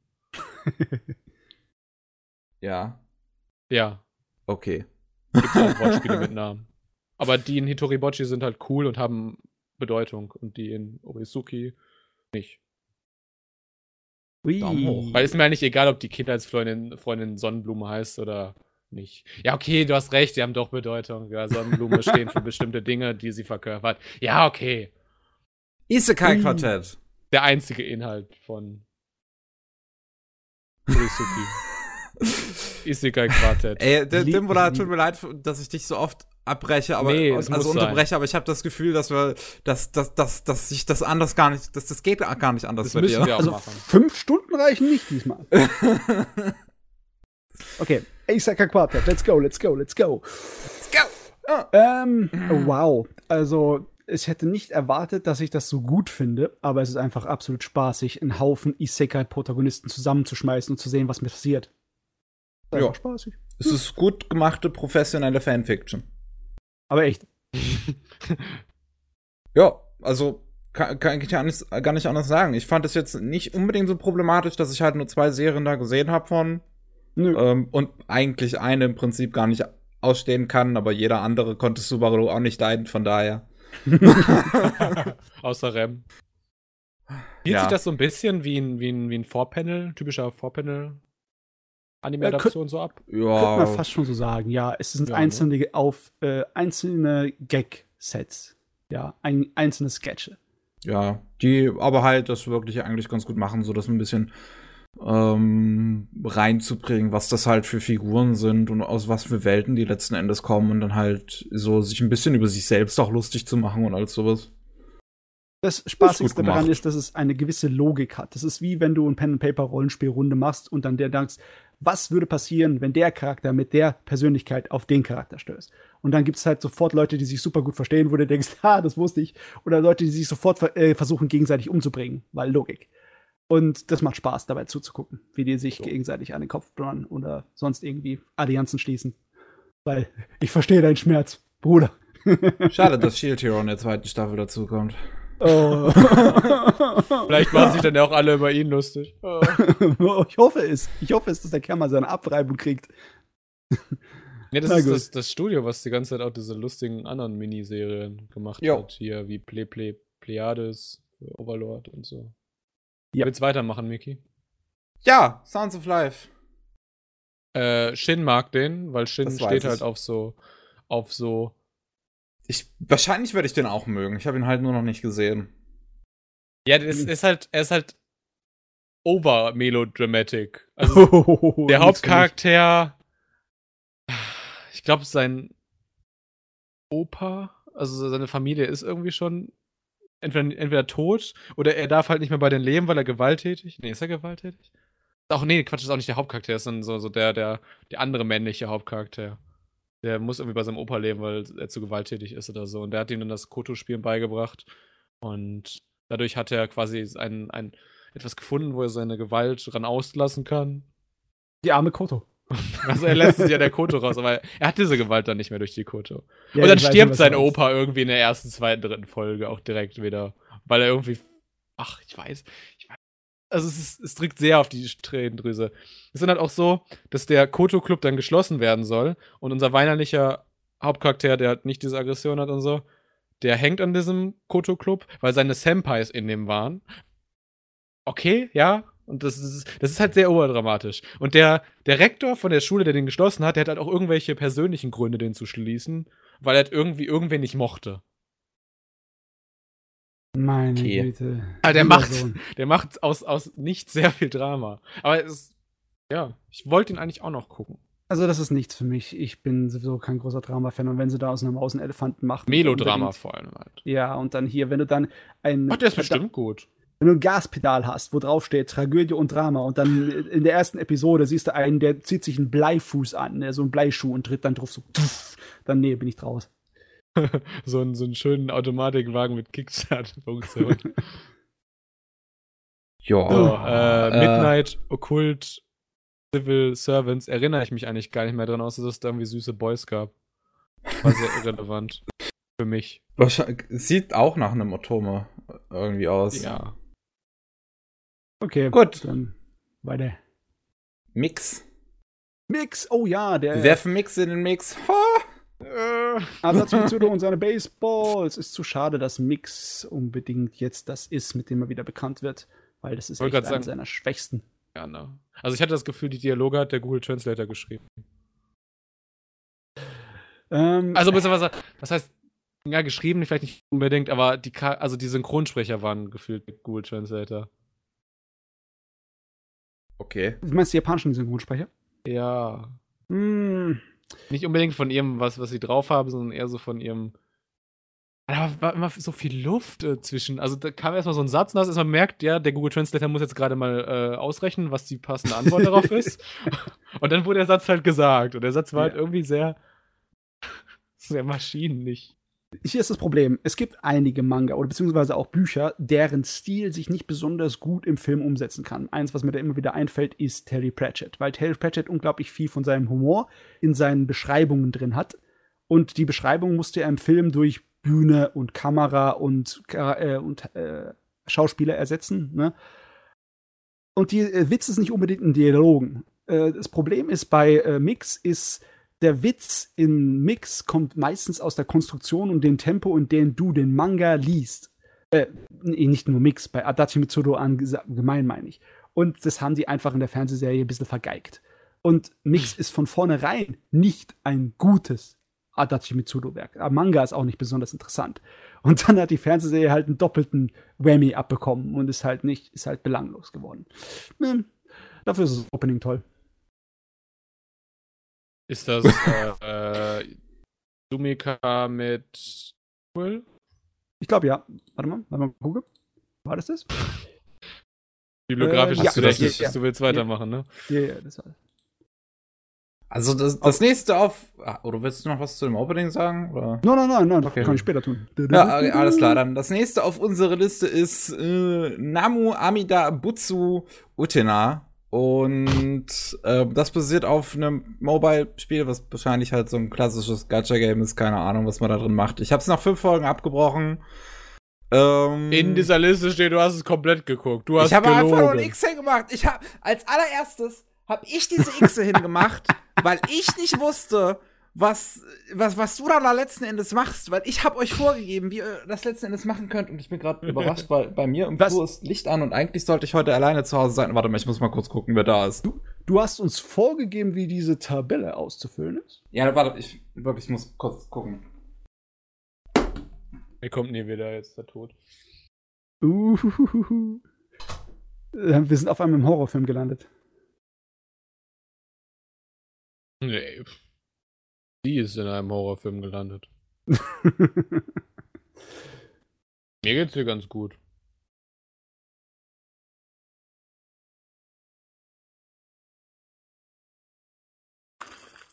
Okay. okay. Niki lieb. So, äh, Entschuldigung, da bin ich wieder. Irgendwie bin ich enttäuscht. Ich habe jetzt gedacht, es kommt jetzt ein Horrorfilmschrei aus dem Hintergrund. Ja, nee. Und dann kommst du zurück zum Podcast mit deiner Beute, dem abgeschlagenen Kopf deines Angreifers, und dann machen wir weiter. War nicht aber so. nee. Meine Mutter hat was vergessen und die fahren gleich wieder bloß. Ähm, Also, Auf jeden Fall. Gacha-Zeug. Ja, Namu Amida Butsu. Ähm, ist, ich finde, tatsächlich fand ich die erste Episode gar nicht mal so schlecht. Die fand ich irgendwie ganz lustig. Es geht halt um zwei äh, Buddha-Götter, die kommen halt runter auf die Erde zum ersten Mal nach Jahrhunderten und merken irgendwie halt plötzlich alles so, so anders, weil das spielt halt in der Jetztzeit und die kommen irgendwie nicht so ganz klar. Also, die versuchen dann noch ihre, ihre Wäsche per Hand zu waschen und da kommt halt einer der anderen Götter so hin. Ihr wisst schon, dass es eine Waschmaschine gibt. Und ja, das fand ich noch, fand ich noch ganz lustig, aber dann verliert es sich halt irgendwie in dieser episodischen Geschichte, dass es halt versucht, so einen Mix zu finden aus Mix. der. Ja, so einen Mix zu finden aus den Token Rambo Serien, also sowohl, also es versucht halt dieses Dogakobo und Ufotable äh, äh, Token Rambo was- irgendwie in eins zu, zu bringen und dann hat halt teilweise so so halt so ein bisschen Slice of Life Comedy gemischt mit hin und wieder Kämpfen, die versuchen so auszusehen wie Ufotable, aber halt einfach weder Talent noch Zeit noch Budget noch was weiß ich was da ist. Und dann, ja, es, äh, ja, halt einfach das Interesse dran verloren. Also das Einzige, was an solchen Dingen interessant ist, sind äh, manchmal die Designs von den Charakteren, weil es sind ja nicht nur süße Jungs, sind ja auch coole Jungs und teilweise in geilen Outfits oder in richtig aufwendigen Kostümen. Und dann wird der ganze Scheiß animiert und dann sieht es ganz gut aus. Aber ähm, ich mag diese episodenhafte Alltagsvariante davon überhaupt nicht. Ich mag die Action-Variante mit Story, die in dem einen Token Rambo mag, die mag ich, aber diese Alltagsvariante, die kann mir gestohlen bleiben. Wer bist du denn? Was? Nee, ich würde genau das Gegenteil sagen. Aber Was? ja, Du, du magst die Alltagsvariante, aber nicht die Action-Variante mit einer durchzähligen Story. fand halt die Action-Variante belanglos.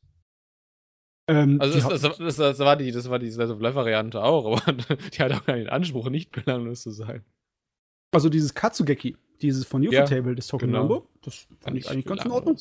Das war coole Animation, fette Action und äh, ein bisschen Inhalt und Storydrama. Nichts Besonderes, aber fein. Kann Ja. man machen. Genauso wie One, One Punch, Man, Staffel 2. 2 kann man auch machen. Kann man machen. War auch gut, war auch in Ordnung. Oh, das, das was ist auch so, das ist so einer der Negativtrends dieser Dekade.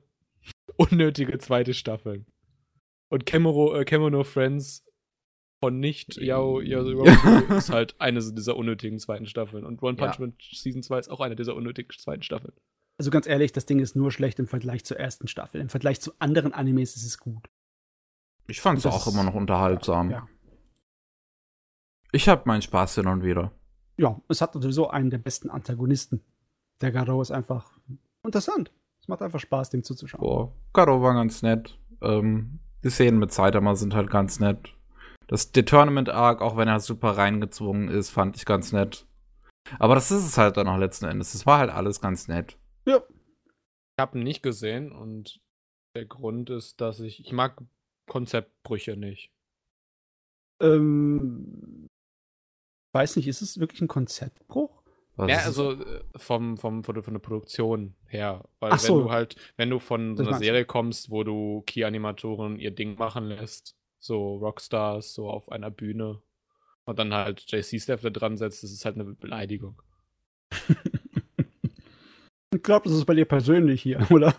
Ja, ja. Da kann, da kann die Serie halt äh, nichts für. Ja. Ja, okay. Ist auch Oder ihr werdet das später noch in meinen Awards, falls ihr jemals dazu kommen. ja. Ich meine, man muss sich auf seine eigene Meinung verlassen, sonst. Was soll man sonst Ich machen? werte, also, also konzeptionelle Sachen kriegen bei mir 30.000 Pluspunkte. Wie Sarah Sanmai. Aha.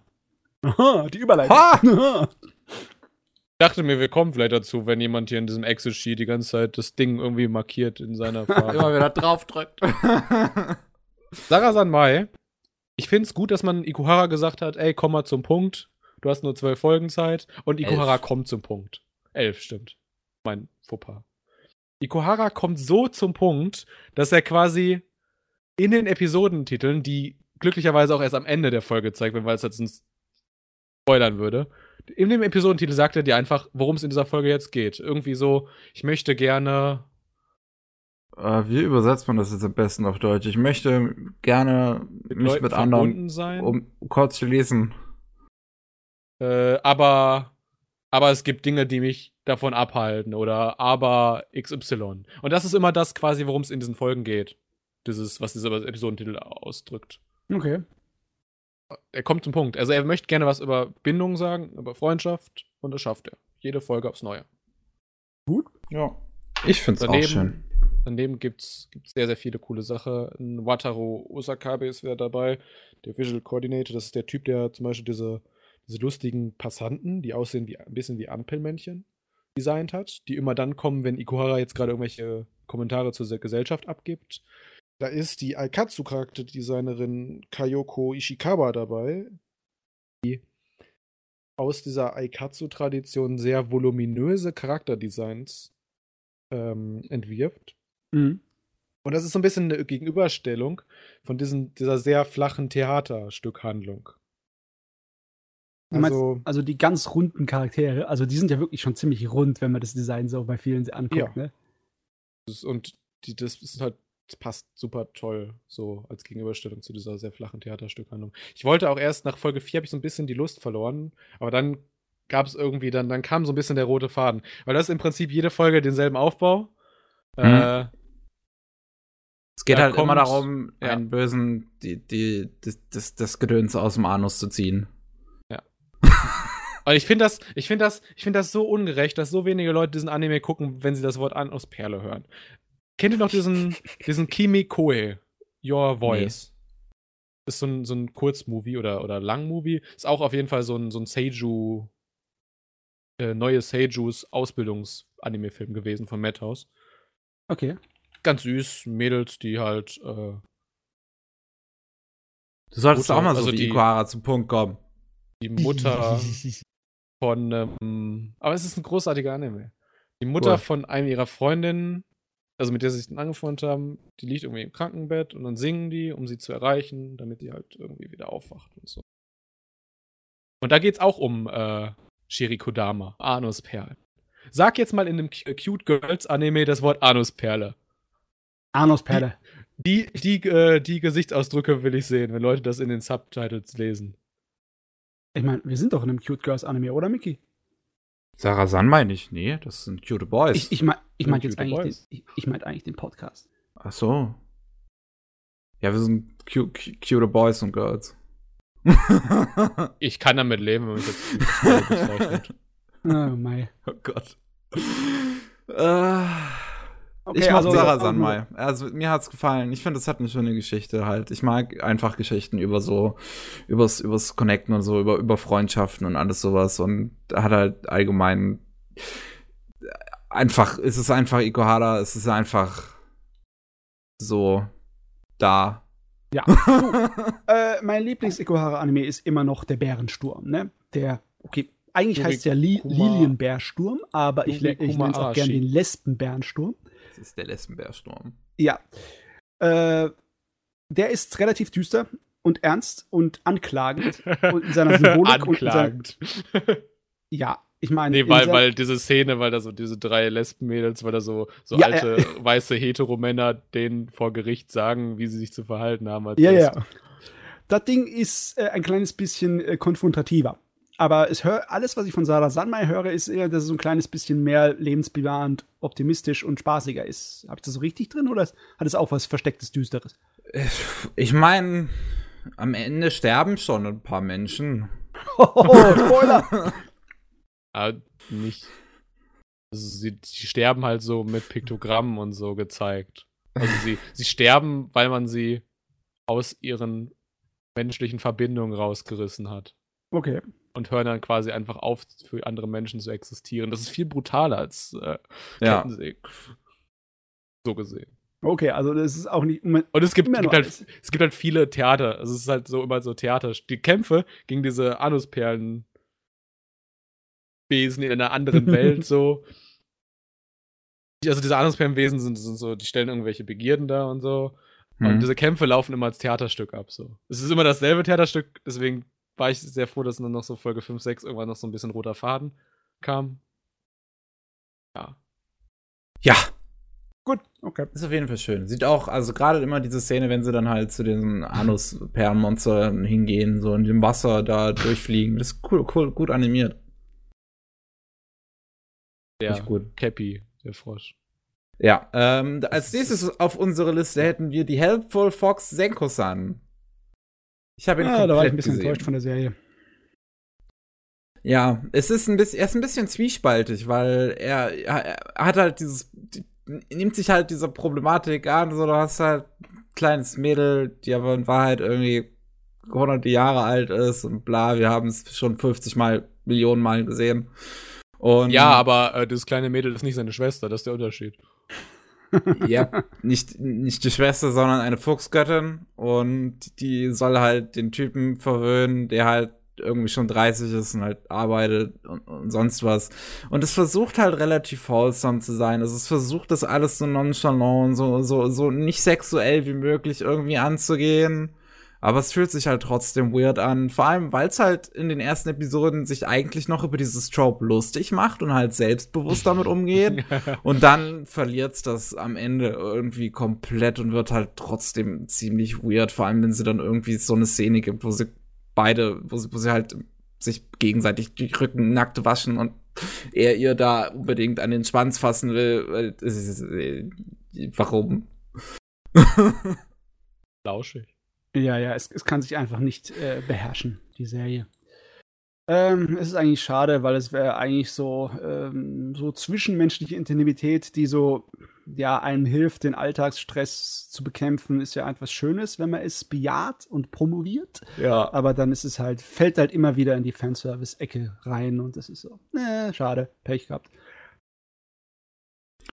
Jo, äh, was haben wir denn Schönes als nächstes? Ultramarine Magmel. Mache ich ganz schnell. Äh, komischerweise macht das der Komponist von Fairy Tail. Das macht's. Ja. Oh. Und, und äh, tatsächlich steckt der Komponist auch echt viel Energie und Arbeit und Ideen rein. Deswegen, der Soundtrack ist ziemlich cool.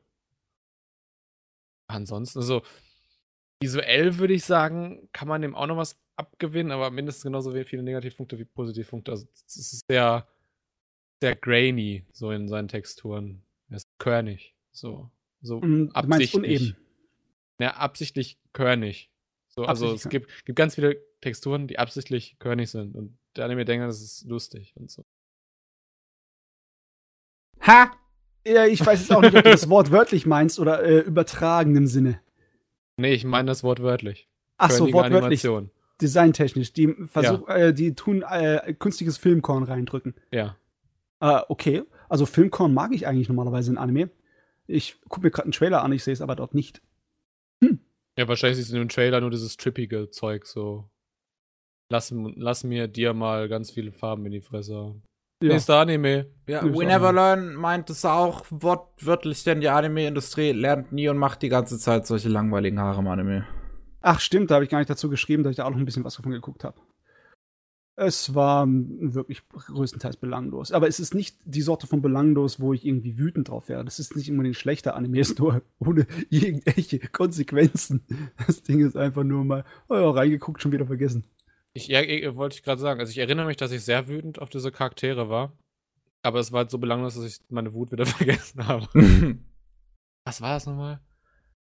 Weiß nicht, ich glaube, ich habe mich darüber aufgeregt, dass irgendwie die eine ist gut in Mathe, oder nee, das ist gut in Deutsch, aber schlecht in Mathe und die andere andersrum. Ja. Und jetzt soll unser Char- Charakter, soll das den irgendwie. Beibringen.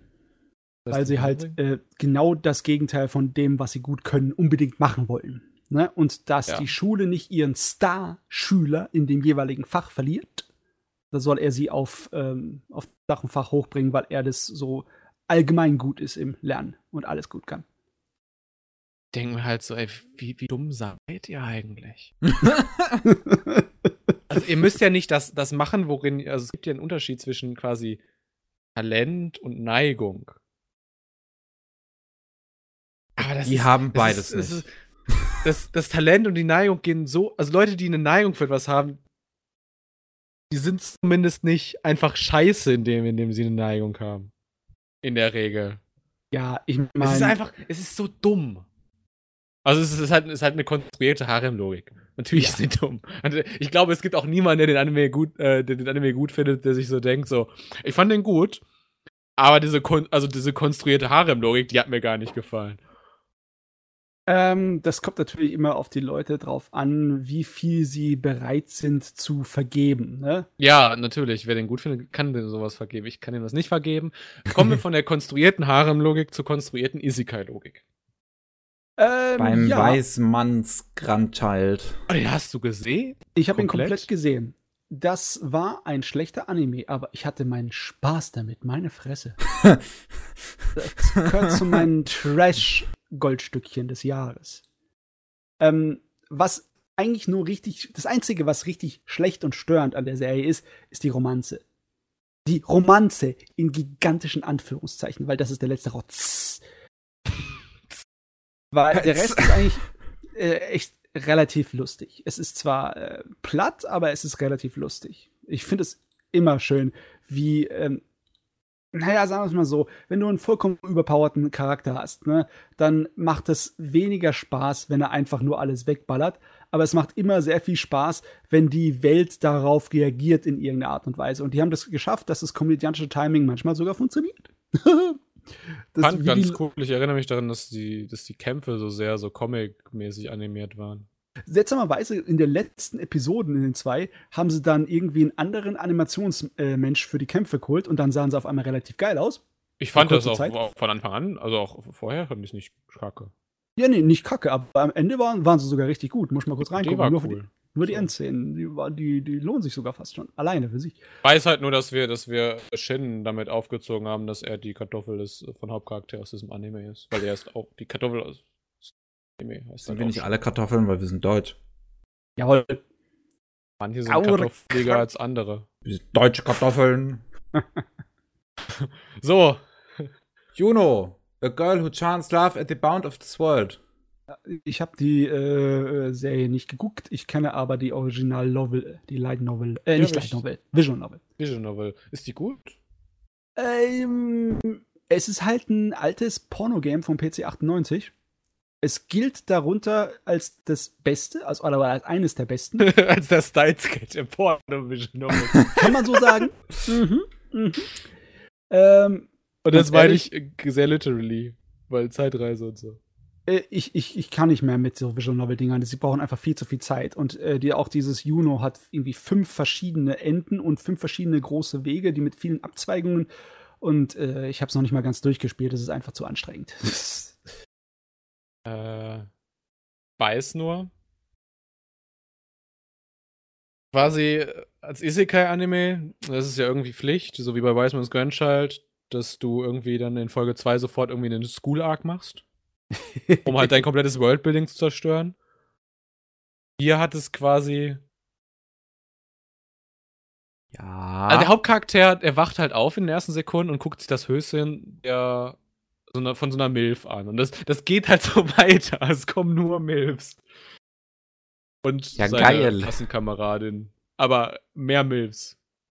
Mehr willst. Und, und, also seine Mutter auch. Ich gehe gerade die Screenshots der, der, Ja. der Visual Novel auf, auf Steam durch und Ja, es gibt ist aber das Remake wahrscheinlich. Was ja, das ist. ist alles leider da ist, da ist zensiert. das Porn raus aus der also es, man, es, es gibt immer noch Höschen und halt ja, das freizügigere äh, BHs, aber das, das war's halt. Lame. Ähm, sagen wir es mal so, ich kann auch allein vom ersten Anblick nichts an der Fernsehserie abgewinnen, weil einfach das Design. Wenn du das alte Design kennst und das neue siehst, dann ist es, also ich finde das neue uninspiriert. Ja, also, Also die, nicht also meins. die Charaktere sind total platt. Sie werden halt komplett auf ihre, auf ihre Jobs runter reduziert. So, was haben wir? Wir sind jetzt bei den Filmen und da haben wir Cabaneri of the Iron Fortress, die Battle of Unato. Eine Was Hab ich eine, Gutes von gehört? ja, das ist eine sehr gute Fortsetzung der Serie. Ist direkt weitergeführt. Äh, es drückt meiner Meinung nach ein kleines bisschen arg auf die Dramatik-Schiene, aber es funktioniert trotzdem super. Es funktioniert so gut, dass es mich so richtig hungrig macht nach einem echten Nachfolger von Cabanelli. Weil ähm, das ist zwar eine vollkommen abgeschlossene Story, die auch eine gut in sich selber abgeschlossene Story ist, mit äh, so einem richtig schönen emotionalen Kern.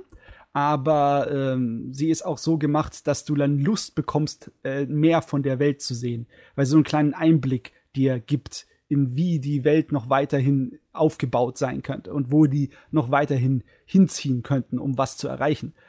Also es wird nicht wirklich um Nachfolger gebettelt in dem Anime, aber es wird so, so klein, subtil so angedeutet, wir haben noch so viele Ideen, wir könnten weitermachen. Eine Serie mit einer eigenen Identität wäre äh, für den Anfang Ja. ganz gut. Das ist auf jeden Fall fein. Feine Sache ist das. Eigene Identität. Seven Daumen Seeds. hoch für Eigenidentitäten. Seven Seeds. Ich überlege Ja. gerade, wie ich das am besten. Du hast glaube, es dir also- angetan. Ja, ich, ich habe es mit jemand anderem angeguckt, dann kommt man da nicht mehr wieder raus. Ich habe den komplett gesehen. Also man kann es eigentlich am besten zusammenfassen. Wie viele ähm, Volumes hat der Originalmanga? Ich glaube 25 und der versucht halt irgendwie 12 in 12 Folgen zu packen. Puh. Nicht möglich. Ähm, es gibt halt, es gibt halt auch, ja, ich weiß, es ist möglich, wenn man Bände auslässt. Das, oh, kommt auf den Manga an, ne? Wie in welcher äh, Dichte der halt seine Erzählstruktur vorführt. Aber für den Durchschnittsmanga Ja. ist es wahrscheinlich nicht möglich. auch für den Nicht-Durchschnittsmanga also, ist schon sportliches Tempo. Und der, der lässt dann halt auch einfach Dinge weg, die du brauchst, um die Dinge, die danach kommen, zu verstehen. Und die Dinge, die danach kommen, werden halt nicht angepasst, damit du es auch so verstehen kannst. oh, Es, okay. ist, eine, es ist eine Vollkatas äh, Produktionsvollkatastrophe. Also, es sind auch, also auch, auch animatorisch. Also es ist, Oh. es ist nicht diese Vollkatastrophe, dieses Vollkatastrophenlevel, dass es wirklich schlecht ist. Also es ist auf allen Ebenen einfach nur unterdurchschnittlich. Es ist auf keiner Ebene katastrophal. Ah, okay, alles klar.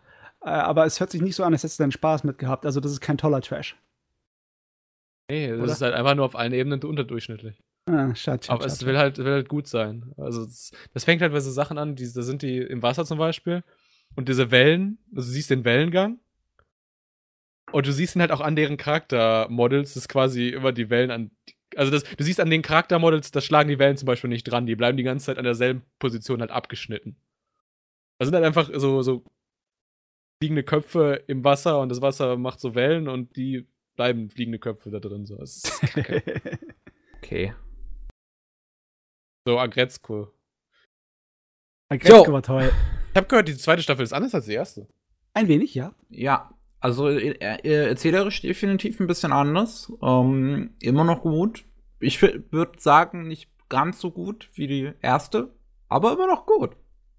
Hm, ganz ehrlich, ich äh, fand das eigentlich schon fast besser in der zweiten Staffel, wie sie eine ähm, etwas länger durchgehende eigene Geschichte hat, die sie einen eigenen Abschluss da findet. Also, ähm, aber ich muss dir zustimmen, die erste Staffel ist noch ein kleines bisschen besser. Wahrscheinlich einfach auch nur, weil in der ersten Staffel war alles neu und es war alles fantastisch und jetzt kennt man die Sachen zumindest schon ein bisschen. Jetzt müssen sie einen mit neuen Sachen beeindrucken. Ja, ganz ehrlich, Agretzko irgendwie, ähm, ich will zwar mehr, aber ich habe Angst auch auf davor von mehr, weil zu viel Agretzko irgendwann wird's langweilig, habe ich das Gefühl. Vielleicht Boah, nicht, noch habe ich die. Erscheinung zumindest nicht. Also eine dritte Staffel geht auf jeden Fall noch. Der dritte geht noch, jawohl. Nachschub bitte.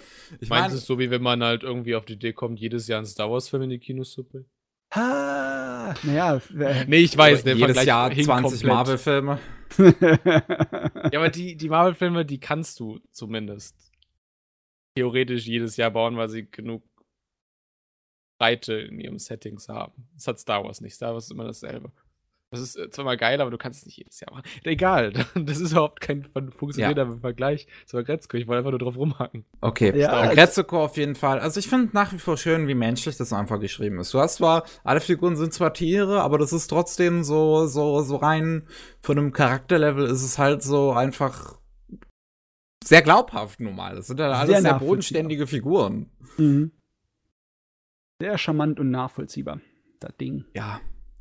Ich finde es auch schön, halt, wie es dann letzten Endes mit seiner Romanze umgeht. Das ist auch einfach sehr respektabel gelöst dann in dem Und Fall. es ist erwachsen. ja, Es ist ein erwachsenes Ding. Es ist kein so Kindergepüttel. jo, äh, Wer du? das, Ich muss das noch eine kurze Sache zu Seven Seeds sagen. Das ist ein Survival-Anime. Und äh, ich habe dann, also weil ich hatte dieses Jahr einfach richtig Bock auf Survival-Anime, deswegen habe ich mir ihn angeguckt. Ich habe dann tatsächlich in der Sommerseason eingefunden. Oh, warte mal, aber ist nicht dieses Jahr auch äh, das Jahr, in dem Survival-Anime äh, in einen Abgrund gefallen sind, aus dem sie wahrscheinlich nie wieder rausklettern können? Oh, würde ich widersprechen. Weil mein Platz 6 in den Top 10 Anime dieses Okay. Jahr. So, Rilakuma. Relakuma Kaoru. und Kaoru. Äh, ich, man, es fällt vielleicht ein bisschen auf, dass ich so ein bisschen der Netflix-Bitch geworden bin und einfach alles halt, ciao, immer was die halt raushauen. Und äh, Relakuma hatte ich halt auch direkt Bock drauf. Ich mag halt einfach diesen, diesen, ähm, äh, jetzt komme ich nicht aufs Wort, diesen Stil halt. Den Knet-Animationsstil mit äh, Stop-Motion. Ja, genau, diesen Stop-Motion-Knete-Animation, so ein bisschen kombiniert Stil von Studio Dwarf, die unter anderem auch das Opening zu äh, Beastars gemacht haben. Und es ist einfach, es ist einfach, es ist sympathisch. Es, es geht halt in die gleiche Richtung wie Agretzko, ähm, so rein von seiner Erzählung. Es ist halt ein bisschen, es, es ist sehr kindisch, äh, was heißt sehr kindisch, aber halt einigermaßen kinderfreundlich präsentiert, rein visuell, aber halt erzählt halt inhaltlich Themen so so von der Verzweiflung mit dem Arbeitsplatz und so und und äh, das die die Wohnung irgendwie muss a- abgerissen werden und man muss sich jetzt einen neuen Wohnungsplatz suchen und alles ist halt immer so ein bisschen anstrengend und stressig und ähm, und und Caro ist halt so ein bisschen socially awkward und hat nicht unbedingt Freunde und alles ist halt so ein bisschen kompliziert und ähm, versucht da halt einfach ein bisschen ja mit, mit, mit diesen Themen halt umzugehen, so auf so eine schöne, auf so eine wholesome Art und Weise. Wholesome ist immer gut. Ich find's schön. Hat sehr Spaß gemacht. Auf jeden Fall technisch be äh, beeindruckend, wie das aussieht. Auf jeden Fall. Es sieht einfach, es sieht so schön aus, wenn man sich die ganzen Sets mal anguckt. Also auch äh, Behind the Scenes Footage davon ist halt super spannend. Ähm, ja. Ähm, Ultraman. Ulu Tulaman. Ja, Ultraman. Ultraman. Ja, ähm, schwierig. Ne? Also ich habe ich hab mich ta- tatsächlich sehr drauf gefreut. Ich finde nach wie vor so, wie sie stilistisch angegangen sind, ist es eigentlich interessant gelöst. Es ist halt auch hier wieder ein Full CGI-Anime, der allerdings äh, Motion Capture benutzt von echten Darstellern dieser damaligen Mhm. äh, Serien, also von damaligen Live-Action-Serien zu Ultraman oder äh, wie heißt die Vorlage von Power Rangers nochmal? Oh Gott, von Äh. Power Rangers weiß ich gar nicht, wie das heißt. Aber äh, einer der bekanntesten Sachen ist Kamen Rider in Japan. Ja, genau, Von halt, also Schauspieler halt so aus diesem Bereich halt äh, gemotion captured und dann hast du das Ganze quasi in CGI übersetzt und das sieht, das sieht sehr witzig aus. äh, das ist, das ist sehr, also es ist sympathisch gelöst, aber es ist halt inhaltlich, wo es dann ein bisschen scheitert, wo es mit coolen Ideen daherkommt, aber ähm, ich kann mich jetzt ehrlich gesagt auch schon gar nicht mehr so ganz genau dran erinnern. Ich weiß, dass ich halt äh, viele Probleme daher hatte, dass so, dass du halt viele unterschiedliche Parteien hast, die alle irgendwie untereinander agieren, wo der Protagonist relativ außen vor gelassen ist und alles ist, wirkt sehr durcheinander. so wir und unübersichtlich. Ja. Und ich weiß, dass es an einem, ich, ich glaube, es war an einem Punkt auch geendet, den ich äh, relativ spannend fand, aber dann war halt Ende, aber zweite Staffel ist ja mittlerweile angekündigt, von daher Oh jo, Ja. oh jo, oh jo. Mal schauen, mal, mal schauen. Ich fand es auf jeden Fall, ich fand es interessant, aber auf jeden Fall verbesserungswürdig. So, da muss ich echt mal sagen, dass die erste Hälfte von 2019 ziemlicher Brocken war, obwohl äh, der, der Anfang von 2019 war ja sowieso das Monster schlechthin. Ich meine, allein an den Finger kannst du abzählen hier. Dororo, Kaguya-sama, Mob Psycho 100, Bum, Bum, Peng, umgeschlagen. Und wir haben noch einiges vor uns. Ja, äh, Ich würde dir mit der ersten Hälfte vielleicht recht geben, ja, aber die zweite Hälfte hatte die Hidden Gems. Oh, die Hidden dazu Dams. im zweiten Teil dieses Podcasts. Uh, Jo, okay. wir machen an der Stelle eine kleine Pause und im Prinzip für euch Zuhörer ist das eigentlich egal und wir könnten das eigentlich auch nicht erwähnen, weil es geht in einer Sekunde für euch sowieso weiter. Aber bis gleich! Gleich. Willkommen zurück zum 132. Anime Slam Podcast, der große Jahresrückblick. Wir sind jetzt beim Sommer angekommen und das erste auf unserer Liste ist ein ganz bestimmter, Beschleuniger. ja, Brandbeschleuniger hat den etwa jemand in Australien ausgekippt. Oh, schon wieder. Nein, no, don't. äh, raus. Das ist, mein, das, das, ist mein, das ist mein Humor. Richtig flach oder richtig antisocial. also der soll wohl ähm, nicht so gut sein, habe ich gehört. Auch, also animatorisch war der, obwohl der von JC-Staff an ACGT komplett abge, abgeoutsourced wurde, war der mindestens qualitativ auf dem Niveau von so der letzten dritten Staffel davon. Ja, die soll auch schon nicht so gut gewesen sein.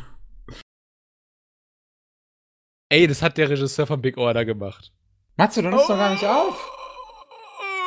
Okay, wie ist es möglich, dass das nicht der absolute letzte Schreiß ist? Matze, Ja, du ne? nimmst nicht auf. Oh, ich nehme mich auf. Äh. Ja, es wird in Ordnung sein. Unprofessionell. Ja, ich meine, da kam kein 3, 2, 1, sondern kam einfach nur, oh, hallo, willkommen. Ja, du hast ja gesehen, dass ich auf Aufnahme gedrückt habe. Du hast mich auch schon wieder mitten im Satz unterbrochen. Wenn du etwas rausschneiden möchtest, musst du es in Gesprächspausen machen, guter Mann. Äh, gute Frau. Hier wird nicht geschnitten. okay, alles klar. ah, ja, Okay. okay. Das Einzige, was hier abgeschnitten. Okay. das Einzige, was Darf ich mich mal kurz abgeschnitten outen, ist ja? Mein Penis. ähm, Ich unterstütze das. diese ganzen äh, Railgun und Accelerator und Index-Sachen, ich habe irgendwann mal reingekaukt und hab's kacke gefunden und habe mir dann Geht nur noch die schönen Animationen angeguckt auf Sakagaboro. Und das ist alles, was ich an Beweggründen dazu habe und Berührungsgründen. Ich habe ich hab mal eine AMV dazu gesehen, die ich ganz cool fand. Dann habe ich angefangen zu, zu schauen, so die erste Staffel, die erste Hälfte, und dann habe ich aufgehört. Simula, hast du irgendwie größere Verbindungen damit mit der Serie? Nö. Nö. Ich will nur noch mal sagen, ich will nur noch mal wirklich sagen, die Animationen sind gut. Okay. Also auch. Ey, es ist outgesourced an ACGT. Und es ist gut. Es ist gut. Es ist nicht nur, nicht nur für ACGT gut, es ist generell, es ist gut. Daumen. Also es ist halt, es ist halt, es spielt sich ab wie Railgun, so im Prinzip. Nur mit Accelerator im Vordergrund. So. Are you lost? Matze. ähm, Matze, wie lost bist du? Das hat ganz gut angefangen von Spaß und äh, Komödie und dann hat's gegen Ende hin nicht allzu viel draus gemacht. Es geht halt darum, die Mädels auf einer Insel gestrandet sind und eine von denen ist ein absoluter Survival-Narr. Und hat Wahnsinn. Grylls als Vater. Ja, bisschen schon, ja. Äh, und ja, es ist, es ist wirklich belanglos, leider Gottes geworden. Wenn Es ihr euch für diesen Kurzanime interessiert, guckt euch das Opening an und dann entscheidet, ob ihr ihn gucken wollt, weil da sind so diese Survival-Mädels und die tanzen so Idol-Tanzchoreografien zu irgendeiner Happy-Mucke. So. Ja. Wenn das für euch so aussieht, als würde euch das gefallen, wenn ihr nachdem ihr das Opening gesehen habt, dann guckt ihn halt einfach. Ein Troll-Anime. Ich muss sagen, das Ding ist zwar voll von Fanservice, aber seltsamerweise ist es nicht die Sorte von Fanservice, die unangenehm findet. Ich glaube, das liegt an der Kamera. Das ist nicht voyeuristisch oder irgendeine Art und Weise. Es ist einfach nur so Matter-of-Fact-mäßig.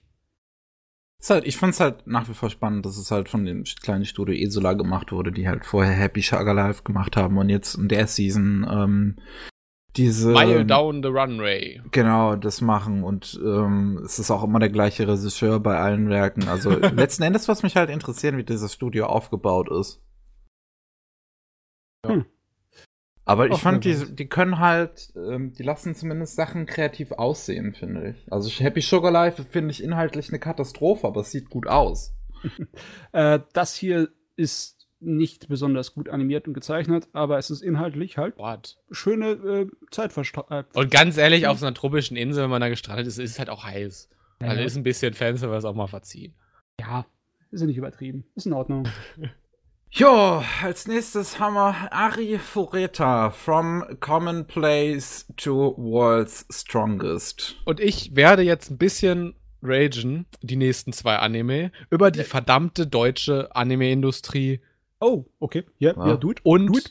und in diesem Fall auch über die japanische, weil wie zum Fick kann es sein? So nächsten Anime ist Astro Lost in Space. Wenn so Anime wie Astro Lost in Space, wie Omains in der Savage Season, wie war vielleicht Doro Hedoro in der aktuellen Season, wie kann es sein, dass solche offi offensichtlich guten Anime nicht lizenziert werden? Jeder in der englischen Community weiß, er li liest Mari Okada.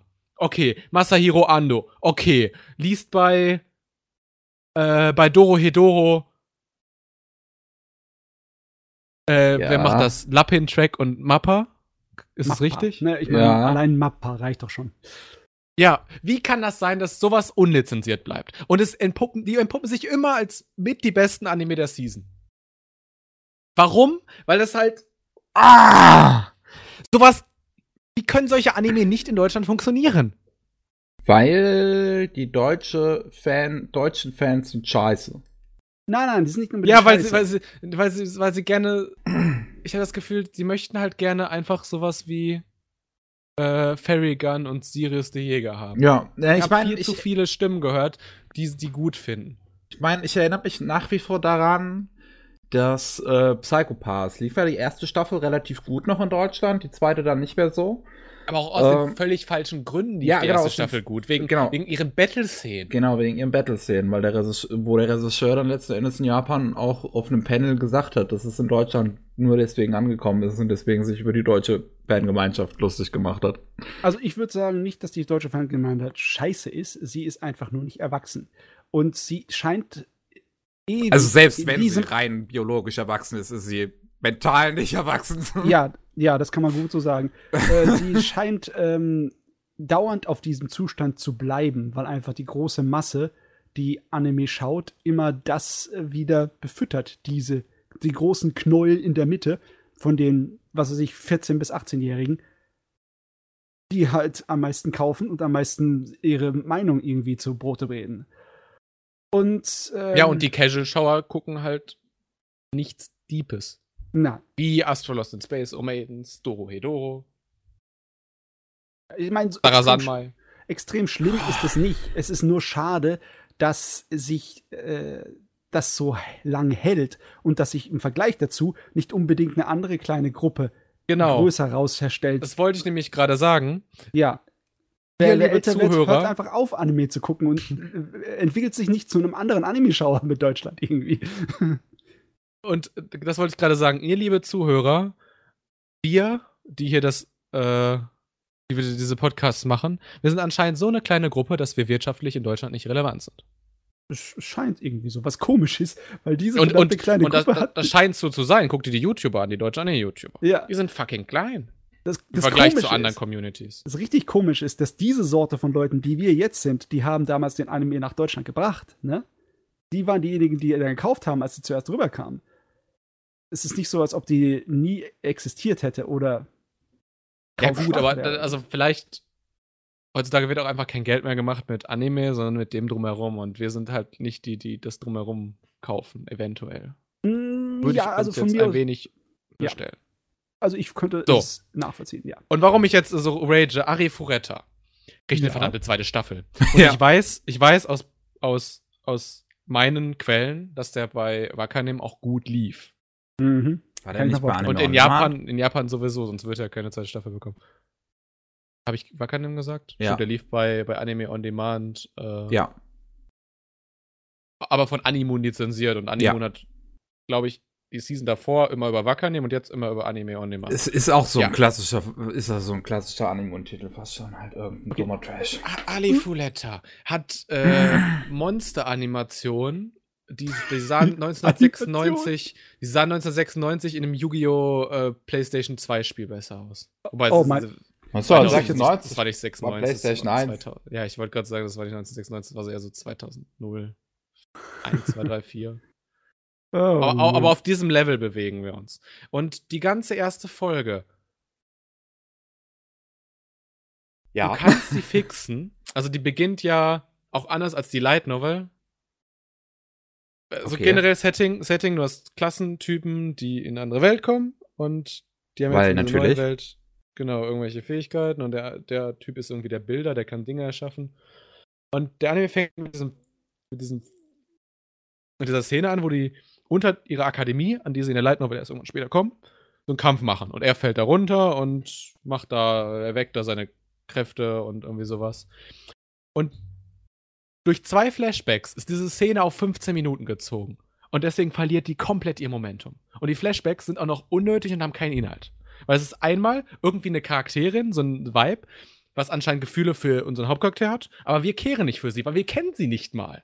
Es ist egal, ob Gefühle für den Hauptcharakter kennst. Ich will erstmal wissen, wer du überhaupt bist, wenn du in sein Zimmer reinstimmst. Das ist ein erster Flashback. Und zweiter Flashback ist äh, so ein, so ein Zeitraffer-Ding, wo gezeigt wird, ja, er hat jetzt ganz viele Bücher gelesen und äh, deswegen weiß er jetzt mega viel.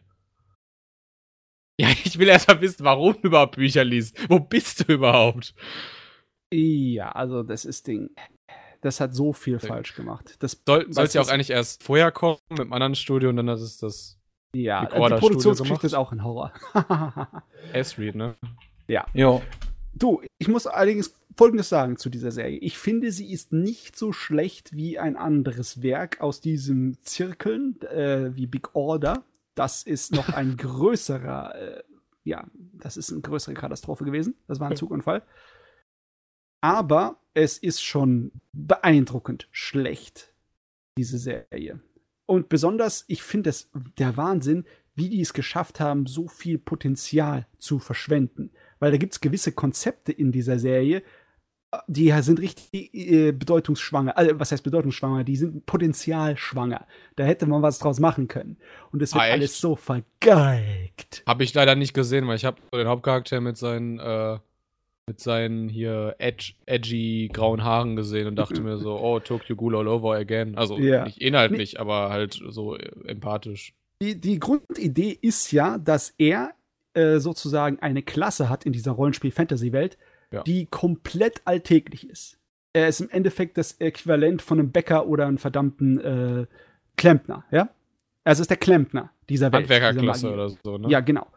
Und dass er äh, sozusagen die ganzen Schrecklichkeiten des Labyrinths und der Rest der Welt überleben muss, indem er einfach nur sein Hirn benutzt, um mit seinen Fähigkeiten der Handwerkerklasse da durchzukommen, die auf ein unglaublich extremes Level äh, gegangen sind, einfach durch seine äh, Survival-Situation, die er da unten im äh, Dungeon erlebt hat. Aber die Sache ist einfach die, wie sie es lösen, ist äh, so edgy, dass es kannst vergessen. Du hättest da sowas draus ra- machen können, so äh, zerebral, lustig, witzig, intelligent, aber nix ist davon übrig geblieben. Und natürlich das Erste, was er trifft, ist verdammter Loli-Vampire. Ne, Oh, und, und, und, Witz, ich hatte erst gedacht, warte mal, gucke ich jetzt gerade Dies Irae wieder, diesen richtig schlechten Anime aus dem letzten Jahr, wo auf einmal so ein goldenes Nazi-Schiff durch ein Wurmloch auftaucht. Ohne Witz, es war eins zu eins, diese, diese Szene, wo er das Mädchen gefunden hat, das war eins zu eins die aus die, Dies Irae.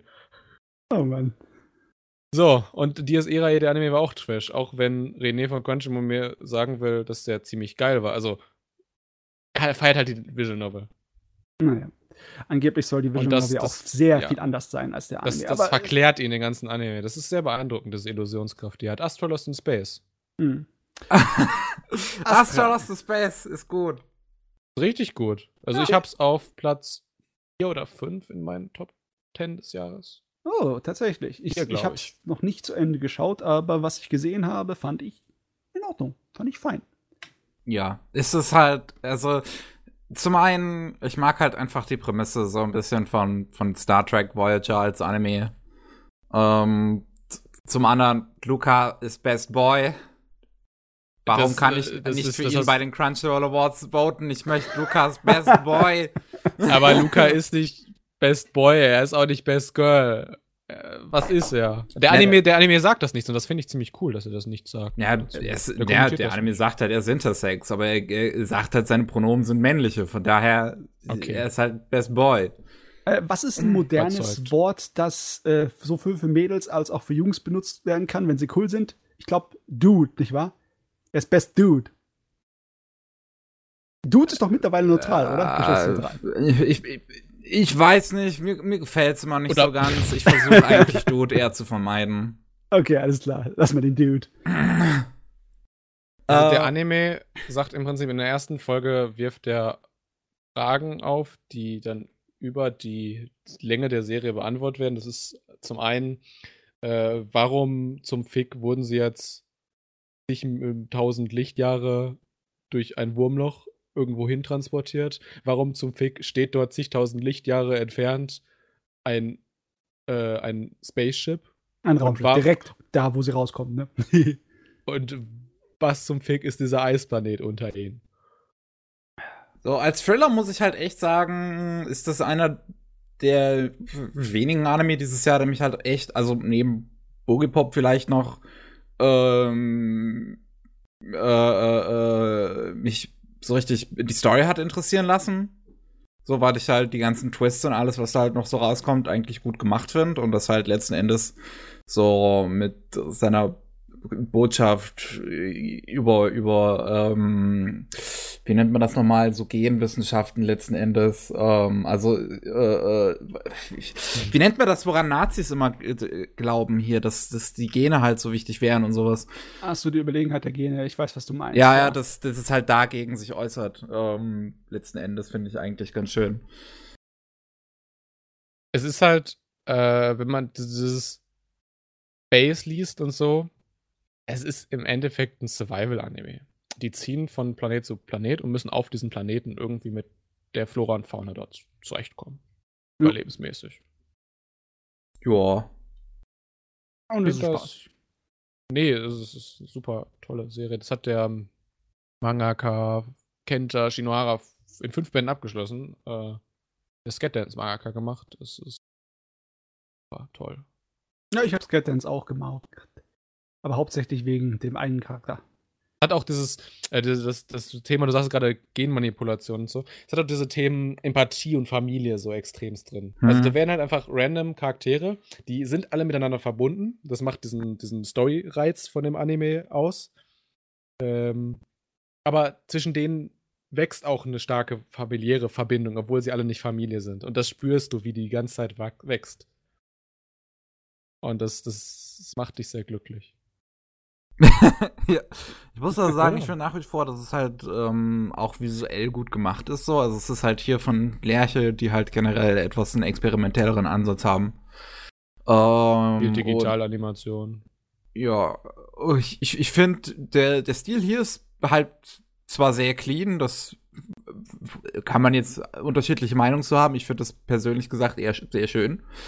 Ähm, das, das Einzige, was mich halt an der Präsentation gestört hat, ist halt irgendwie der Nutzen von 21 zu 9 Format, also von den äh, Bildstreifen oben und unten, Hm. weil ich halt nicht wirklich den Sinn darin gesehen habe, weil Ich ich, hab halt die Consistency nicht darin nicht gesehen. Ja, genau, weil es wird teilweise aufgebrochen und dann fragst du dich einfach, warum du das aufgebrochen. Aber es, dann ist es irgendwie dann in der nächsten Szene wieder da und du denkst, ich bin aber immer noch in derselben Szene wie vorher. Yep. Sehr komisch.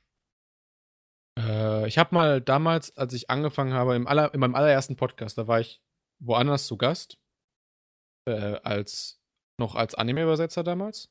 Und hat man mich einfach gefragt, was ist dein Lieblingsstudio? Und ich meine einfach so als Gag, ich mag kleine experimentelle Studios, sowas wie Lerche. Und das war noch bevor Lerche auch äh, Assassination Classroom gemacht hat. Und Okay. bevor, auch bevor sie dann ein Rompa gemacht haben und alles. Mhm. Und ich find's lustig, dass äh, Lerche halt immer noch so, also wirklich mein Lieblingsstudio eigentlich so ist. Sehr gut. Ja, Daumen hoch. kleine Anekdote. Dann kommen wir als nächstes zu Copcraft. Yes. Ich habe nur das Opening in Erinnerung. Äh, es ist ein Buddy Cop Anime. Eigentlich ist es relativ cool. Ne? Äh, ke- kennt ihr diese alte äh, Filmreihe, Fernsehfilmreihe, glaube ich, oder so war's? Ähm, wo du Außerirdische äh, äh, auf der Erde hattest, die dann halt äh, auch Polizeiarbeit zusammen gemacht haben mit Menschen. Nein. Nee, kennt ihr nicht? Okay, dann, äh, aber ihr kennt das Prinzip vielleicht einfach so, dass du Buddy Cop, zwei, ja, schon. zwei unterschiedliche Cops, die sich zusammenraufen müssen und hier ist es halt einfach ein äh, ehemaliger Söldner, der so ein ziemlich, äh, ja, so ein kaltschnäuziger Typ ist, ähm, nach außen hart, nach innen weich, das Übliche, und äh, eine Elfenkriegerin, weil hier hat sich halt Magie Aus einer anderen Welt. Nein, nein, nein, aus derselben Welt. Es ist nur halt so Magie und äh, der ganze Scheiß ist auf unserer Erde irgendwie durchgebrochen. jetzt geht das los. Und natürlich auch der ganze äh, Kriminalwelt hat sich dadurch verwandelt, weil dann wird halt mit Elfenstaub und Magie gehandelt statt mit Drogen.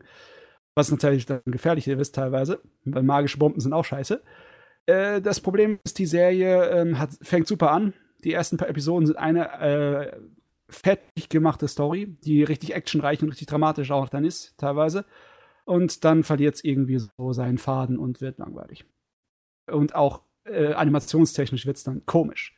Da wird irgendwie, die versuchen zu sparen in einer extremsten Art und Weise, indem sie äh, Techn Techniken vom Limited Animation versuchen zu benutzen, die dann wirklich störend sind. Du verlierst die Übersicht bei dem, was die da machen, teilweise. Weil es nur so eine Aneinanderreihung von Standbildern ist, die schnell schneiden.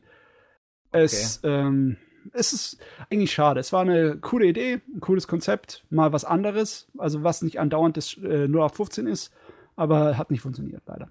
Ich war interessiert dran, aber dann hat Shoji Gato gemeint, auf Twitter irgendwie was sehr, sehr Dummes gegen Greta Thunberg zu posten und dann dachte ich mir halt auch, okay.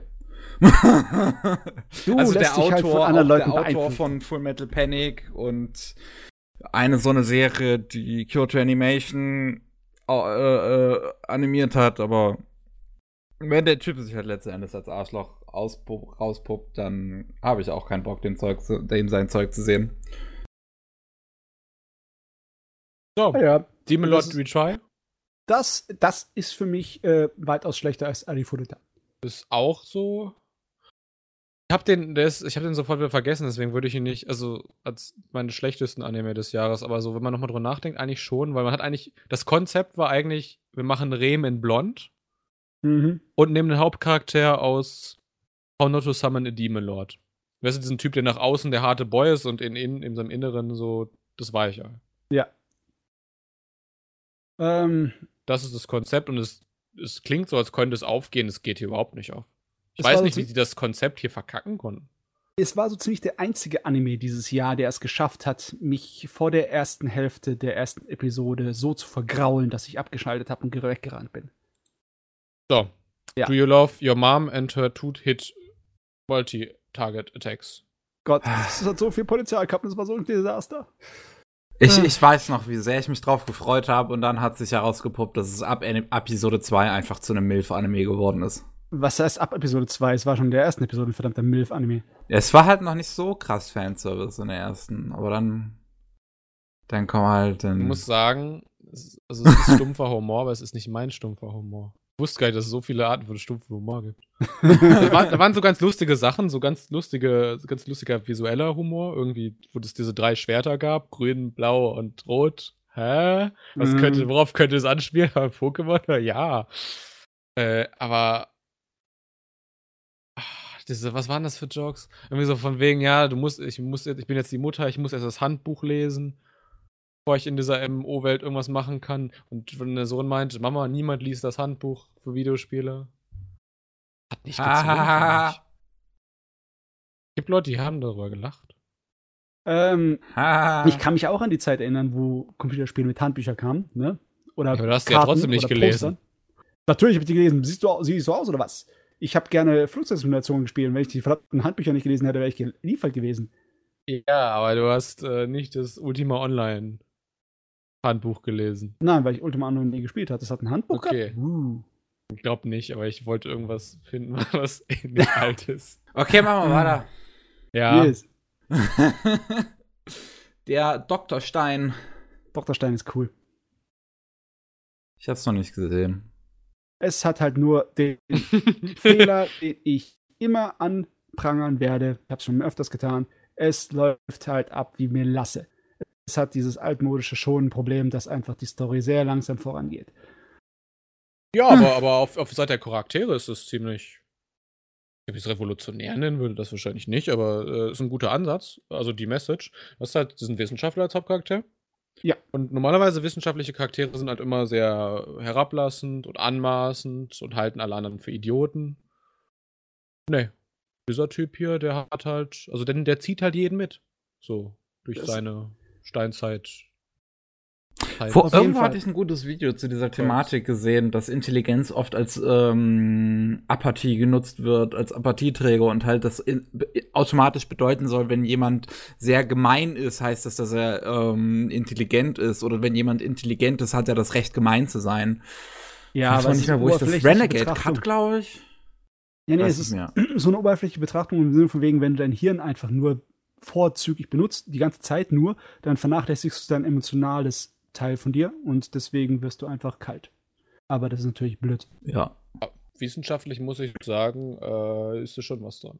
Ja, es ist schon was dran, wenn, äh, wenn du deine Fähigkeiten äh, verkümmern wir, lässt, wir, indem du es wir, wir überhaupt nicht gehen gerade davon weg. Nee, nur weil das, das Hirn, was dafür zuständig ist, dass wir intelligent sind, ein, eins ist, was uns Introvertierten Menschen Ja, nee, ich meine nur, ja, ganz einfach ist es von der Logik her, wenn du etwas völlig verkümmern lässt, klar, dann bist du darin nicht besonders gut. Aber es ist ja nicht so, als würde sich jeder verdammte Kerl, der ein Wissenschaftler ist, für Jahre in einzelnen Zimmer reinschließen und nur auf seinen Bildschirm starren. Nicht? Ja, auch soziale Menschen.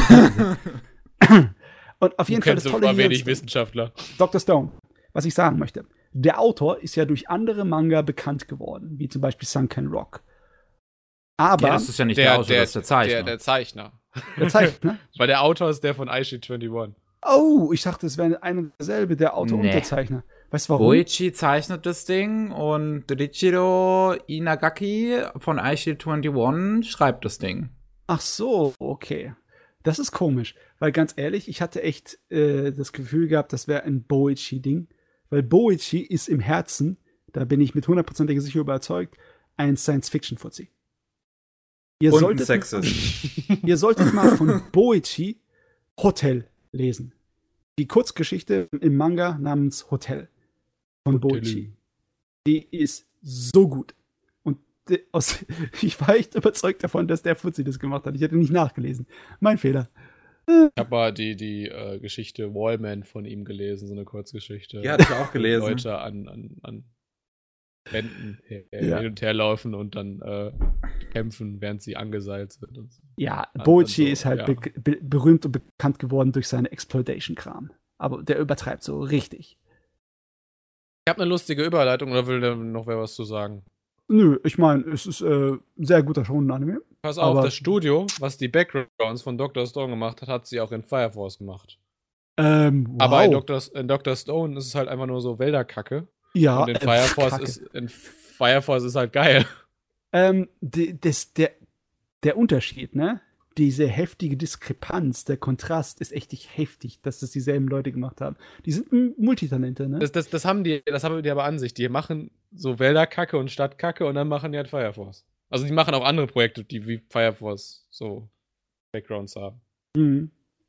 Das Gerade diese Background-Studios, die machen halt, die machen ja ganz oft irgendwie Kram in den unterschiedlichsten Stils. Ist das auch das? Es gibt ja einen, so ein riesen Background-Studio, was halt irgendwie, keine Ahnung, was hat Fate Stay Night gemacht und, und Grimgar und Ayura und alles Mögliche, was halt alles komplett unterschiedlich aussieht. Die verdienen halt einfach Jo. irgendwie ihr Geld. Fire Force ähm, ist auch wieder so ein Anime, den ich schätze wegen seinem Konzept. Hat eine passende Farbpalette zum Anime, nämlich so Rot- und Brauntöne. Ist jetzt auch zugegebenermaßen nicht so schwer, weil Feuer ist immer ein sehr dankbares visuelles Thema. Aber es sind so viele kleine visuelle Sachen. Ähm, diese Uniformen haben so Reflektoren dran. also wie Mhm, man das halt bei, kennt. Und so als, Sinnbild für irgendwie Hoffnungsstrahlen. Äh, wenn die dann mal quasi gegen Bösewichte kämpfen, abseits von dieser cyberpunkigen, Cyberpunk kann man das sagen? Steampunkigen, so rum. Äh, Steampunkigen äh, Stadt, dann ist das halt auch alles in Blautönen gehalten. Und das passt irgendwie, das etabliert diese Bösewichte total gut. Das ist auf einmal dieser Wechsel hast von rot-braun zu blau. Es ist schon ein krasser Wechsel, so farblich. Und das, das kommt sofort rüber. Dann hast Ja. du diese wunderschönen Hintergründe, wo du diese, diese Kirchen hast, voller Technologie sind und Rohre und so, weil es ja Steam, äh, Steampunk, so, Rohre. Yes. Steam Cyber Steampunk. Was Steampunk. Ich bin dumm und es ist spät. Auf jeden Fall ist diese Serie ein Leckerbissen, was das Artistische angeht. Das ist sowohl zeichentechnisch als auch animationstechnisch. Ich meine, es ist sowieso das neue Handbuch der Anime dafür, wie Feuer animiert werden. Aber echt. Ja, aber eigentlich wussten wir ja alle schon, wie das animiert wird, nämlich so Gut. exzentrisch mit Wasserfarben irgendwie so. Ähm, ja, ähm, frag Kanada, ja. Weiß es. So, äh, ich habe ein bisschen mehr von dem Projekt tatsächlich erwartet. Hinterher. Ähm, weil David Production ist dafür bekannt, dass sie so ein Tool supporten, das heißt Kakani, das zeichnet automatisch die In-Between-Frames zwischen deinen Okay. Keyframes. Ja, ja, ja. Und dann habe ich halt einfach gedacht, dadurch, dass sie diese In-Betweens nicht zeichnen müssen, können die halt, haben die Zeit, um anderen geilen Scheiß zu machen. Das haben die auch in den ersten Folgen. Und irgendwann haben die mit diesem geilen Scheiß aufgehört. Also beziehungsweise das es hat halt aufgehört. Ich habe immer noch geilen Scheiß auf Sako Gaburo gesehen. ja, aber natürlich das Pulver am Anfang. nicht, nicht in dieser Frequenz. Also Ja. weil die er Ja. komplette erste Folge war geiler Scheiß. Ja, ja. Das ist dann, aber, die, das- die anderen Folgen waren halt einfach nur noch so szenenweise geiler Scheiß. Ja, ja, das ist aber echt typisch. Es ist ein, ein ganz schön altes, klassisches Ding in Anime, dass es so passiert, leider Gottes. Gibt Anime dieses Jahr, die es geschafft haben. Mob Psycho oder Nachu. Ja. Wird Ja. für Jahre, Jahrzehnte unser Maßstab sein. Ja, war wahrscheinlich. Zumindest was Fernsehen angeht. Ich muss aber auch sagen, ich habe generell halt jetzt nicht unbedingt viel eigentlich an guten Animationen von David Production halt erwartet, weil ehrlich, Jojo Bizarre Adventure hat halt gute Zeichnungen, aber halt keine guten Animationen. Hm, Ja, hm, Ja. ja, kann man so sagen. wenn Aber- du diesen Unterschied meinst im Sinne von, also wir haben ja auch gerade die ganze Zeit nur über Art Design quasi gesprochen, nicht über Animation Design. Hm. Und wenn du das so meinst, dann ja, dann stimme ich dazu und wir können weitermachen. Let's do it. okay, was haben wir denn Schönes als nächstes? Es wird Soll ich dir gegeben. mal eine Vorlage geben? Ja. Given. das war sie schon. Da haben wir wieder dein schönes Studio, der Lerche. Da kommt er wieder. Kommt wieder rausgelercht. Wir machen dieses Mal he- heiße Musiker-Boys. Ja, ähm, ich find's schön. Also, ist ein, ist, ist halt generell einfach ein, ein schöner Anime. Es geht halt auch wieder hier respektabel mit dem Thema um, äh, dieser die, äh, Dialog, den, ähm, der Protagonist Rizuka zwischendrin mit diesem, mit, mit, mit Kaji führt, der halt eigentlich so immer so auf, auf, auf cool tut und, und alles und dann halt sich so ein bisschen emotional ihm gegenüber öffnet und ihn halt erzählt, ey, ähm, weißt du, ich hab, hat früher, auch- ich habe früher auch schon Jungs gedatet, äh, ich date auch Mädchen und mir persönlich ist es scheißegal und wenn du halt auf einen Jungen stehst, dann mach halt, weil Jesus Christ. so. Und ähm, ich, die Romanze in dem ganzen Ding funktioniert halt einfach wunderbar, weil sie halt so, so erwachsen ist und einfach so, einfach auch nahbar. Ich habe das, das mü- müsste auch schon im letzten Podcast, war das in der 131? Ich glaube ja, gewesen sein, wo ich, wo ich, wo wir schon drüber gesprochen haben. Und ich halt auch meinte, dass ich glaube, dass solche äh, Anime wie Given und Bloom Into You halt, ähm, weil ich das ja schon, wie ich gesagt hatte, von vielen ähm, cis-hetero-Zuschauern auch ähm, äh, als sehr relatable empfunden werden, ähm, weil eben die Romanze weitaus besser dargestellt wird als in vielen cis-hetero-Romanzen in Anime, weil halt ähm, die Anime so ein bisschen fast schon die Pflicht haben, ähm, mehr in die Psyche ihrer Charaktere reinzugehen, um halt zu erklären, warum sich diese Figuren lieben. Und das machen halt, das macht halt auch Given sehr gut. Ich weiß nicht, wie das mit dem Originalwerk, dem Manga ist. Ähm, ich will nur den Vergleich anstellen zu äh, Our Dreams at Dusk, Shimanami Tasogale, äh, Wer bist du zur blauen Stunde? Hm? Ich glaube, das ist einer, ein heißer Kandidat der nächsten äh, Manga, die animiert werden. Ich mag der ich würd's hoffen. Mangaka hat so eine emotionale Intelligenz. Und das siehst du auch in Given. Diese emotionale Intelligenz. Und di- diese, diese Mangaka, die scheuen sich auch nicht davor, irgendwie sowas wie Homosexualität halt irgendwie so durch diese japanische Gesellschaftsbrille zu zeigen. Die zeigen es einfach so, wie es ist. Aber Mhm. mit so einer emotionalen Intelligenz, also ich bin quasi der Sinnbild eines Cis-Manns. Eigentlich nicht, nicht das Sinnbild, aber ich würde mich in diese Schublade packen. Ich, ich stehe da drauf, wenn ich mich in Charaktere sehr tief reindenken kann. Kann ich bei Given. Und Ja. hatte gutes Sounddesign. Also, es ist schon fast so, als ob dieser Anime wusste, dass Carol Tuesday. Äh, also, das ist hat halt krasse mit der, Konkurrenz. mit der Musik, natürlich. mit der Musik äh, nicht mithalten kann und Ja. mit der Animation nicht mithalten kann. Und deswegen hat sich dieser Anime auf alles andere konzentriert. Und großartig abgeliefert. Ja, als Ja, dieser, aber- aber als dieser eine Auftritt in der Serie kam, der war halt dann schon echt gut. Aber in ich. gewisser Sinne sind es ja ein bisschen andere Animes, weil das eine ist ein ein Anime, der mehr um die Musik geht und das hier geht es mehr um die Bandmitglieder, oder? Ja. Ja, also es ist ein Band-Anime und Musik-Anime. Dann sind sie ganz knapp in einer anderen Kategorie. Vielleicht, vielleicht kann man so sagen. Ja, wenn man es ganz genau nehmen will. Auf jeden Fall, ja, Given, einfach super. Ist halt, Kann man sich geben. ja, definitiv. Kann man sich. Given. Granbell, Belm. Kann man sich auch geben. Also ich habe nur mitgekriegt, dass sich dann doch gegen Ende des äh, Anime so eine gewisse äh, Fangemeinde eigentlich schon drumherum Definitiv. gefunden hat. Ich find's cool.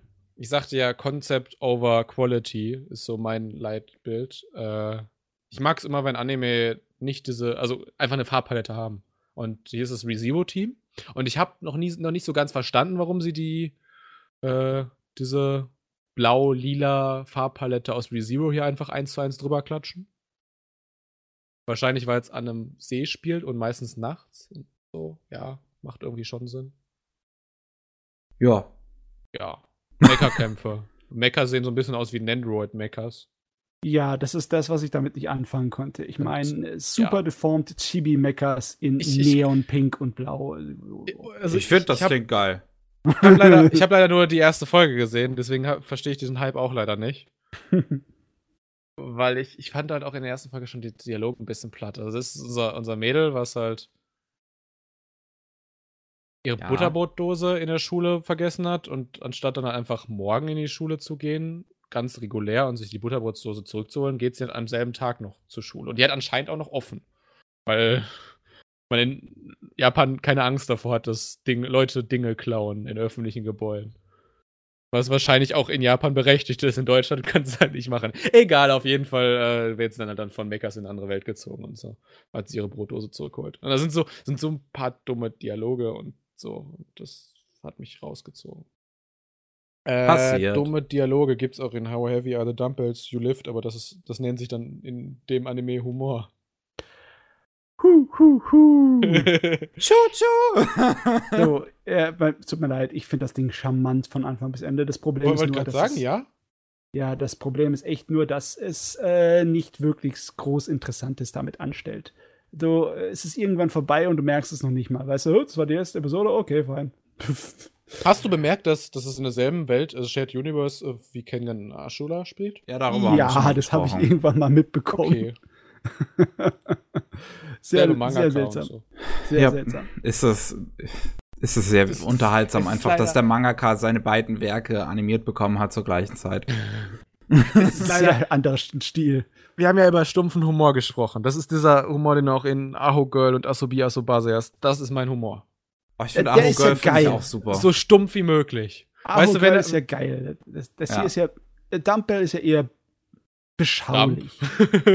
Nee, es ist beschaulich. Nein, es ist, ich wollte äh, auch nur den absolut, Wortwitz wieder. Ja, es ist versucht einfach nur. in Nein, ich fand den richtig gut. Echt? Ich meine, du hast doch nur eine Episode von geguckt, oder?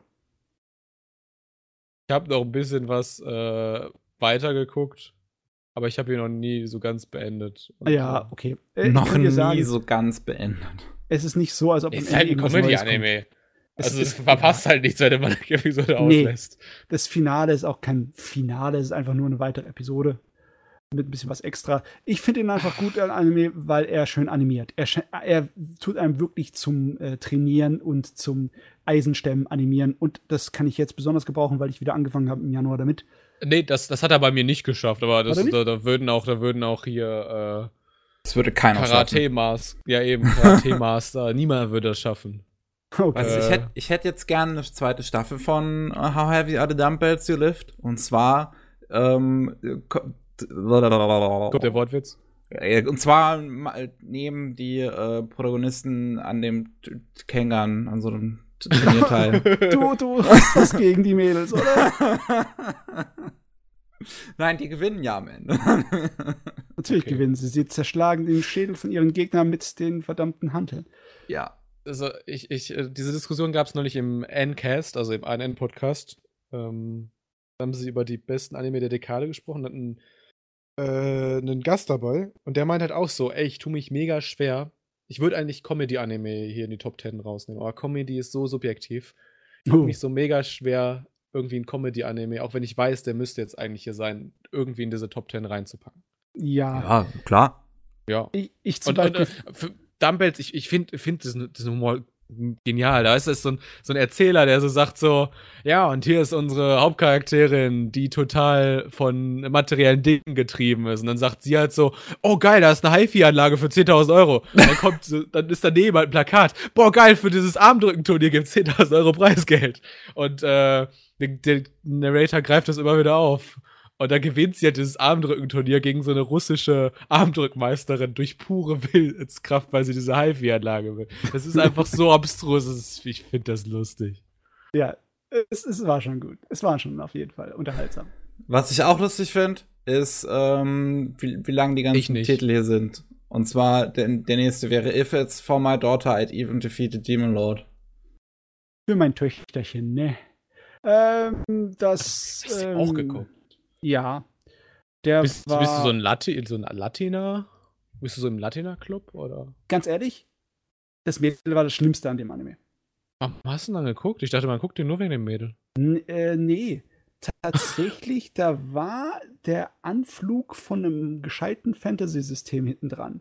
Und Okay. ich, äh, ich bin eigentlich gar nicht so abgeneigt gegenüber diesen äh, familiären Aufzieh-Geschichten, weißt du, wo einer sich um ein Mädel kümmern muss oder einen Junge, der ihn und ihn aufziehen muss. Und es, es war eigentlich, äh, ich weiß nicht, warum ich es zu Ende geguckt habe, es war äh, nicht irgendwie von Bedeutung oder von Belang. Es ist einfach passiert. es war gut genug, dass ich immer wieder je, eine neue Episode gucken wollte. Vielleicht hast du auch irgendwie nur drei Episoden äh, geschaut, aber bist halt irgendwann einfach eingeschlafen, so währenddessen. Bist Ich hab aufgewacht und dachtest so, oh, ich bin durch. es es, es äh, hat ja auch ein Mysterium hinter dran an der Geschichte, ne?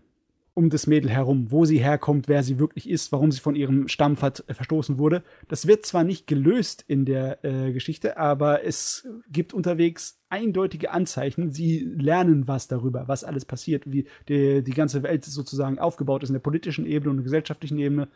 Und es hat geschafft, mich zu faszinieren.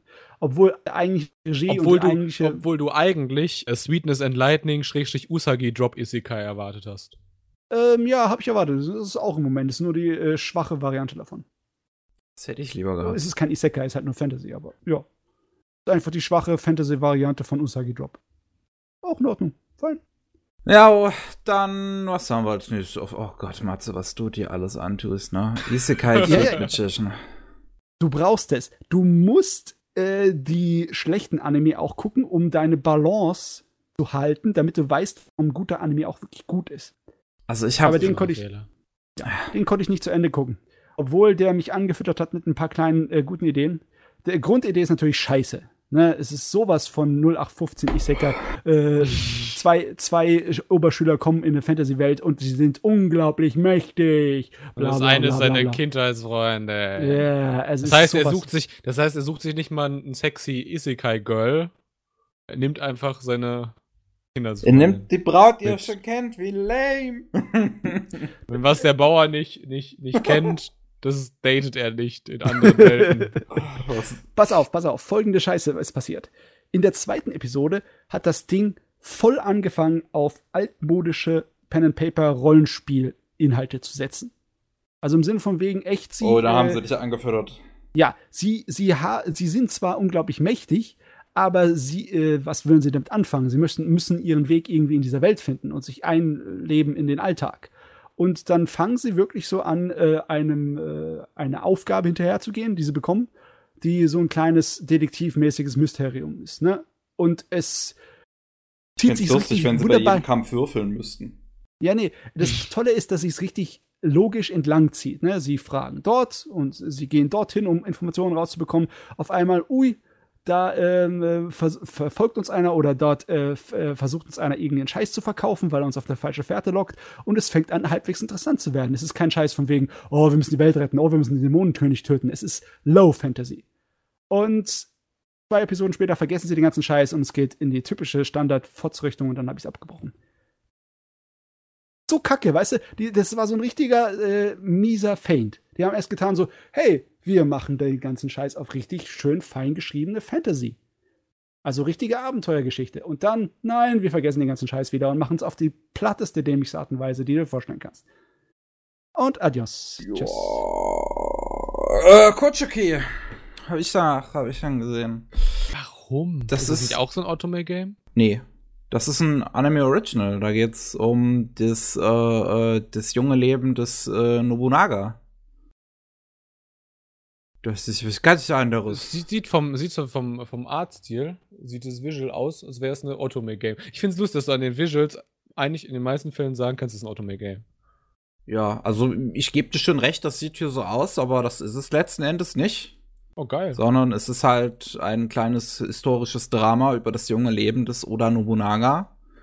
Es ist, es, es, es fängt relativ interessant an eigentlich, so, also so erzählt die Geschichte ganz schön, wie es zu- so zu, seiner Konfrontation mit seinem Bruder kommt und sowas. Aber das verliert sich gegen Ende einfach mega.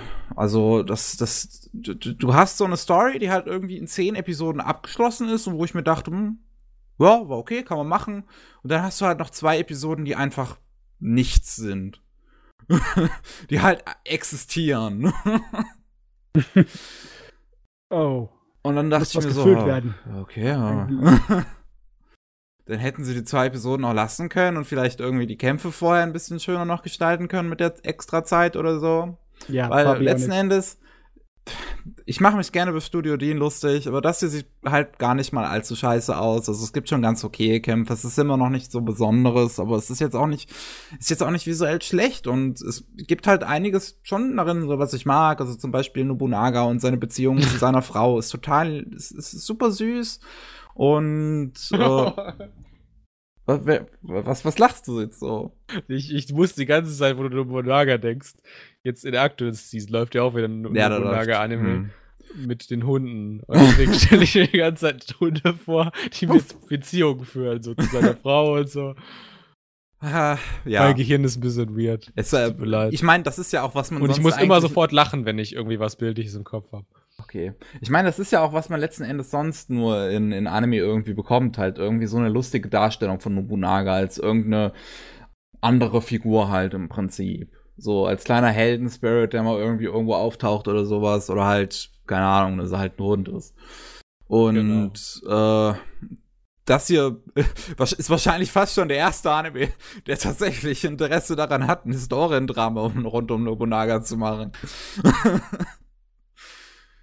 Ich Wofür finde man sehr lustig in dem, in, dem, in dem Hunde-Nobunaga-Anime, dass die unterschiedlichen Hunderassen so mit ihren Charaktereigenschaften, also der böse Erzfeind ist halt irgendwie, Ja, weiß ich nicht. Ich kenne mich mit Hunderassen nicht genug aus. okay. Aber diese, diese kleinen gemeinen Hunde, So Chihuahuas oder was. nee, die sind also so richtig gemein. Guckt euch den verdammten Trailer an. mit Okay. dem- Mhm. So, äh, Lord Elmeloy? Zwei? Ja, machen wir weiter. Lord Elmelois, der zweite, Case Files, Rail, Zeppelin, Grace Note. Ist super gemacht. Ein Äh, ist von- richtig toller Titel. Ist von einem deiner Lieblingsregisseure tatsächlich äh, directed, Mickey. Äh, ja, ist auch vor- halt von, von, von Studio Troika. Ich kam halt nur Ja. einfach noch nicht dazu zu sehen. Makoto Kato, der Bloom Into You Dude. Ja. Also ich hätte mir das Der- schon der irgendwie- angeguckt. Also ich habe Ja. halt nur noch nicht die Zeit gehabt.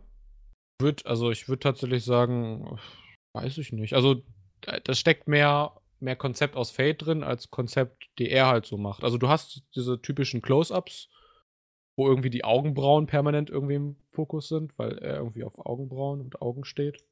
Meine Scheiße. Ich bin gerade am Trailer angucken und da ist ein Charakter drin, der sieht exakt so aus wie ein Fate-Charakter. Und der Halt hat auch auch Fate ist ja auch eine Vader. Fate-Serie. das ist der Typ aus Fate. Ach Ja, so, es- das es- ist eine es- Fate-Serie. genau. Ach so, ich habe gedacht, das wäre nur so inhaltlich wie Nee, Fate. Ah. Also, es, es steht zwar kein Fate im Titel, aber es geht um Waver Velvet, den Magier aus Fate Zero, der Berserker. Was? Nee. Doch? Nee, Ja. äh, Alexander der Große. Genau, genau. Ja, aber war Ryder. das der Berserker? Ryder. Ah, Ryder. Ryder. Äh, der, genau, der, der Master von, von Ryder, um den geht's hier. Ah, Okay, alles klar. Der in Fate Zero ziemlich cool Charakter hatte und so. Also, dass er es hier jetzt nicht hat.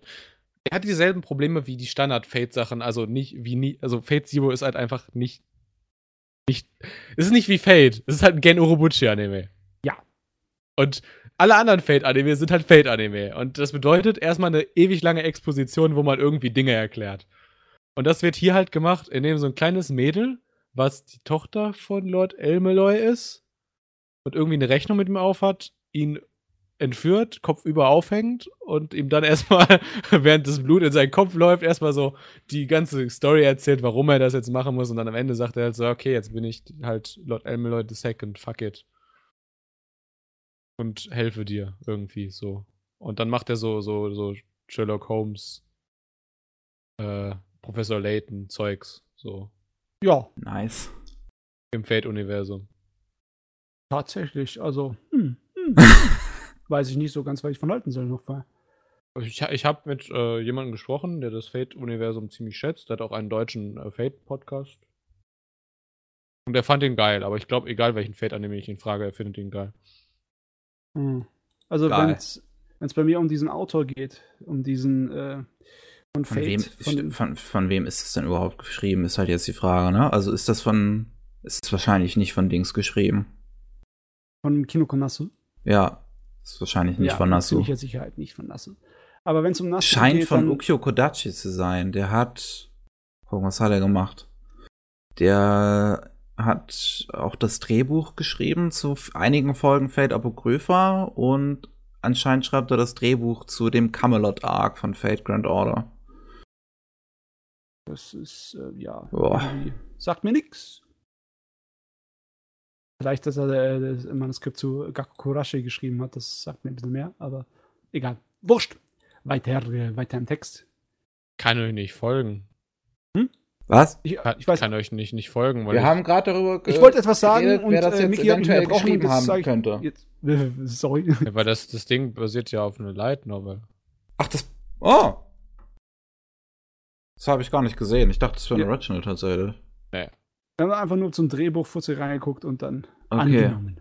Ma Makoto Sanda. Auch nicht der Kino. So. Also ist egal. Wollen wir weitermachen? Ja. Magica Rente. Oh mein Gott, das sieht ja 0815 aus. Okay, machen wir weiter. Ähm, was haben wir als Oh, nächstes? Oh, Oh, oh, Jungfrauen in eurer krassen Jahreszeit. krassen Saison. Ja, der krassen Jahreszeit. Aber ich, das ist einer von den Dingen, die ich bereue, da ich noch nicht dazu kam, es zu Ende zu schauen. Aber Ja, du Schwein. mein Leben- Die Sache, das Lustige ist, dass wir es alle zumindest irgendwie gesehen haben und er ist in Deutschland nicht lizenziert. nee, gibt's bei High Dive. Äh, das stimmt. Ah, ich habe irgendwie den Überblick verloren. Einige Anime haben auch die erste Episode irgendwie kostenlos rausgestreamt dieses Jahr. Für jeden frei zugänglich. Ich weiß gar nicht, ob äh, äh, Otome, äh, naja, Oh Maidens da drunter war. da wolltest du gerade jetzt cool klingen und den japanischen Titel sagen, ne? Nee, nee, ich habe einfach einen falschen Kopf gehabt. Nee, weil Fall, das sind doch Maidens. nicht A- Alabodo Kisetsu no Otome Domo Yo. Ja, Oh Jo. Maidens. Ziemlich gut. Es hat halt, also generell jeder Anime, der weibliche Charaktere hat, die keine Tropes sind und sich für andere Dinge interessieren als Jungs, ist schon mal geil. Schon mal Daumen hoch. Ich meine, äh, ich würde ihn so ein bisschen vergleichen mit A Place Further Than the Universe, der, den ich noch ein bisschen besser bewerten würde.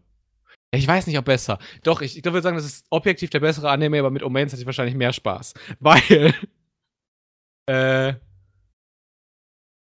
Marioka da.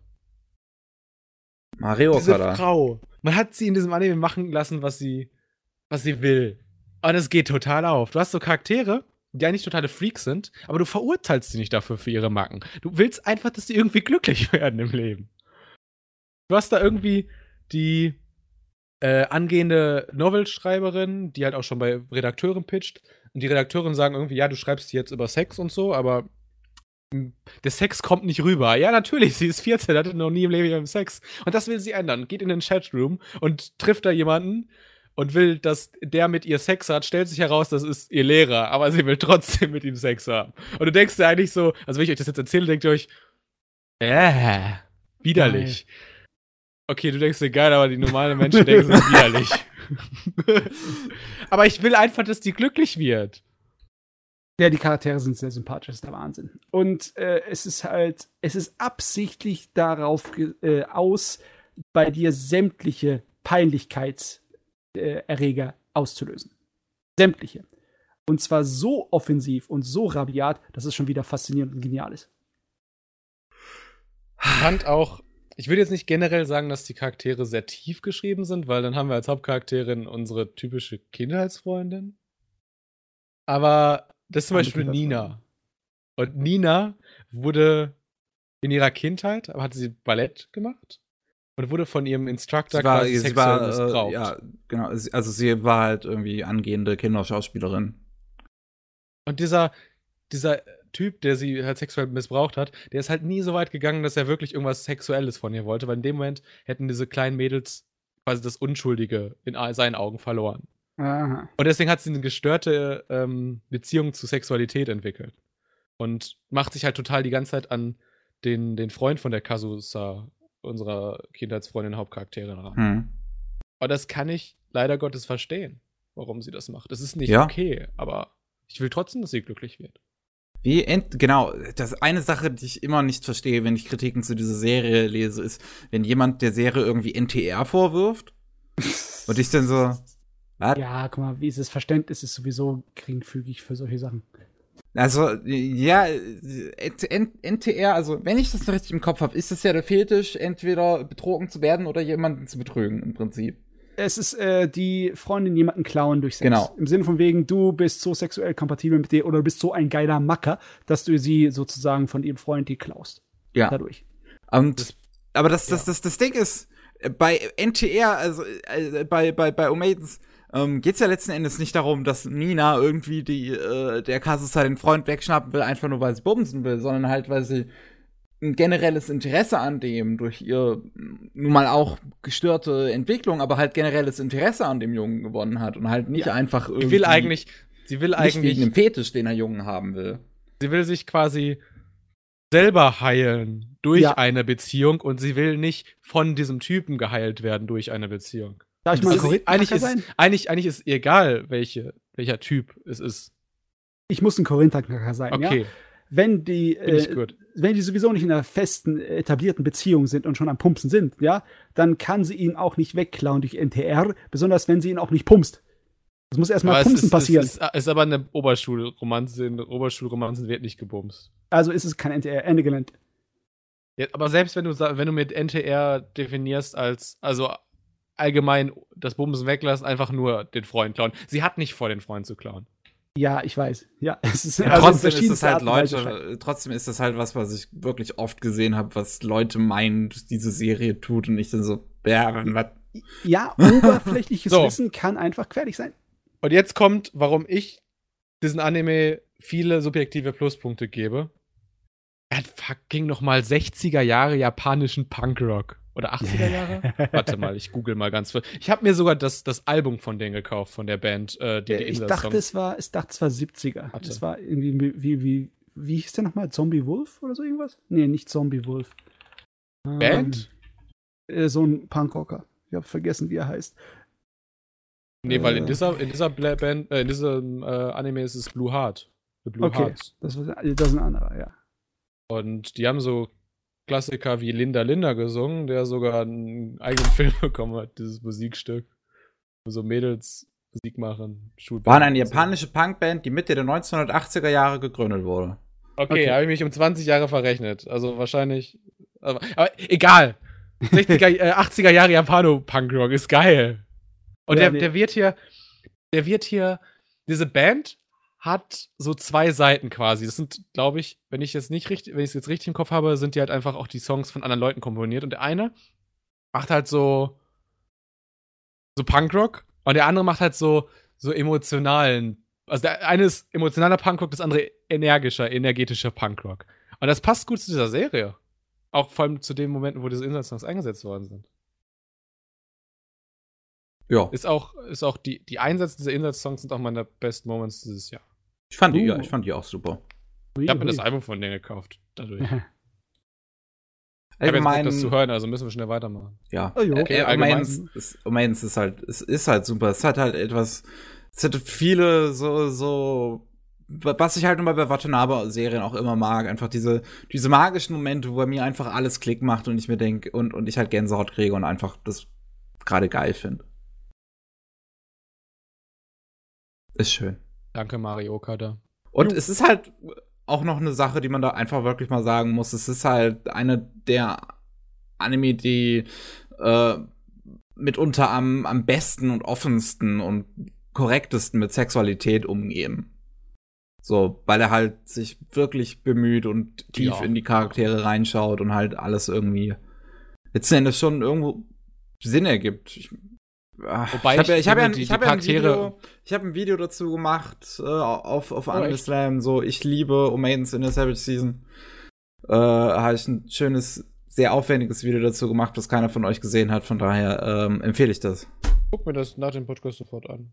Das freut mich. Ah. ich Ich habe muss, das aber, so. Ich muss aber weißt du- trotzdem sagen, ich muss aber trotzdem sagen, dass die Charaktere, ich finde die nicht tief genug, um, um so, so dieses ganze Sex-Thema so sehr tief da drin rein zu pro projizieren. Dafür bräuchte ich noch ein bisschen mehr Charaktertiefe. hatte ich, Ich jetzt persönlich nicht das Problem. Ich muss es nachholen, ich muss es auf jeden Fall schauen und das werde ich tun. Jetzt hier ein bisschen verzögert mal gesagt. Irgendwie, ich fühle mich immer noch hier persönlich angegriffen. Wieso? Ja, Dimbola. Ich glaube, ich werde ab jetzt nur noch in Japanisch reden. Wieso? Ja, weil Dimbola mich vorhin so angefahren hat. Ich, ich wollte cool sein, indem ich den japanischen Titel dafür. Aber es ist doch so. Wenn, also. The Ones Within cool. ist auf jeden Fall der Anime, über den wir als nächstes ganz kurz reden. Äh, ja, es geht Was um denn das? YouTuber, die machen irgendwie einen Survival-Game. Und es hat halt billigen YouTuber-Humor. Also Humor Oh, für Leute, nice. die, die, die YouTuber mögen. Also und halt diese Art von YouTubern. Ihr wisst, welche ich meine. Die, die halt die Ja. 14-jährigen Kids gucken. Ja, Und dann es sind halt auch, da ist halt ein Typ im Alpaka-Kopf. Und das, das ist ein Joke. Ich finde das einfach nur peinlich. Es hat dann- wahrscheinlich auch nicht dann- den geringste Anflug von Kritik an solchen Sachen, oder?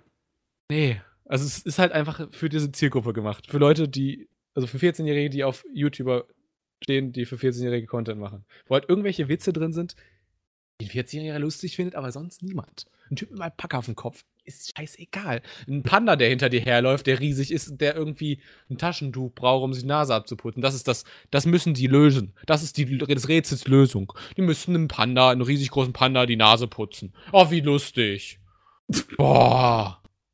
Selten so eine Scheiße mir antun müssen. So. To the, aban- Lustig! to the Abandoned uh, Sacred Beasts. Oh Mann, eigentlich hätte ich mehr von der Serie gucken sollen, aber irgendwie, sie, ging sie mir auf den Sack, weil sie einfach zu zwanghaft äh, aus dem Drama und der Tragödie ihre Story Oh, bauen. lol, das ist von Maybe. Ja, Also und ich finde, Mangaka Maybe hat von sehr, Dusk Maiden of Ja. Amnesia. Und ich finde, Maybe hat äh, in ihren, immer in ihren Werken, auch immer unterschiedlich, aber immer in ihren Werken einen sehr eigenen äh, Stil irgendwie gehabt. Visuellen Gehabt. Stil. Und ich finde es find, ich find's nicht cool von Mappa, dass sie hier nicht diesen visuellen Stil von Maybe aufgegriffen haben, sondern ihren 0815 Mappa-Stil, den sie haben, wenn sie nicht Werke wie Dororo machen. Nutzen. Der doch echt lame ist einfach. Ich will einfach mal sagen, der ist so persönlichkeitslos. Er ist Ja. halt technisch sehr gut, muss man dazu sagen. Ne? Das Ding ist technisch ohne wirkliche große Marke. Zeichnerisch und animationstechnisch, aber hm, es ist halt einfach ermüdend, finde ich. Diese, diese düstere Geschichte, wo du halt eigentlich nur äh, ja, Tragödie auf Tragödie und aus der Tragödie wird das ganze Ding rausgezogen. Und es ist einfach nur so eine künstlich erzeugte Tragödie. Und was macht man damit? Ich meine, wenn man nicht auf Kriegsdrama steht, mit Fantasy-Einschlag, was will man damit anfangen?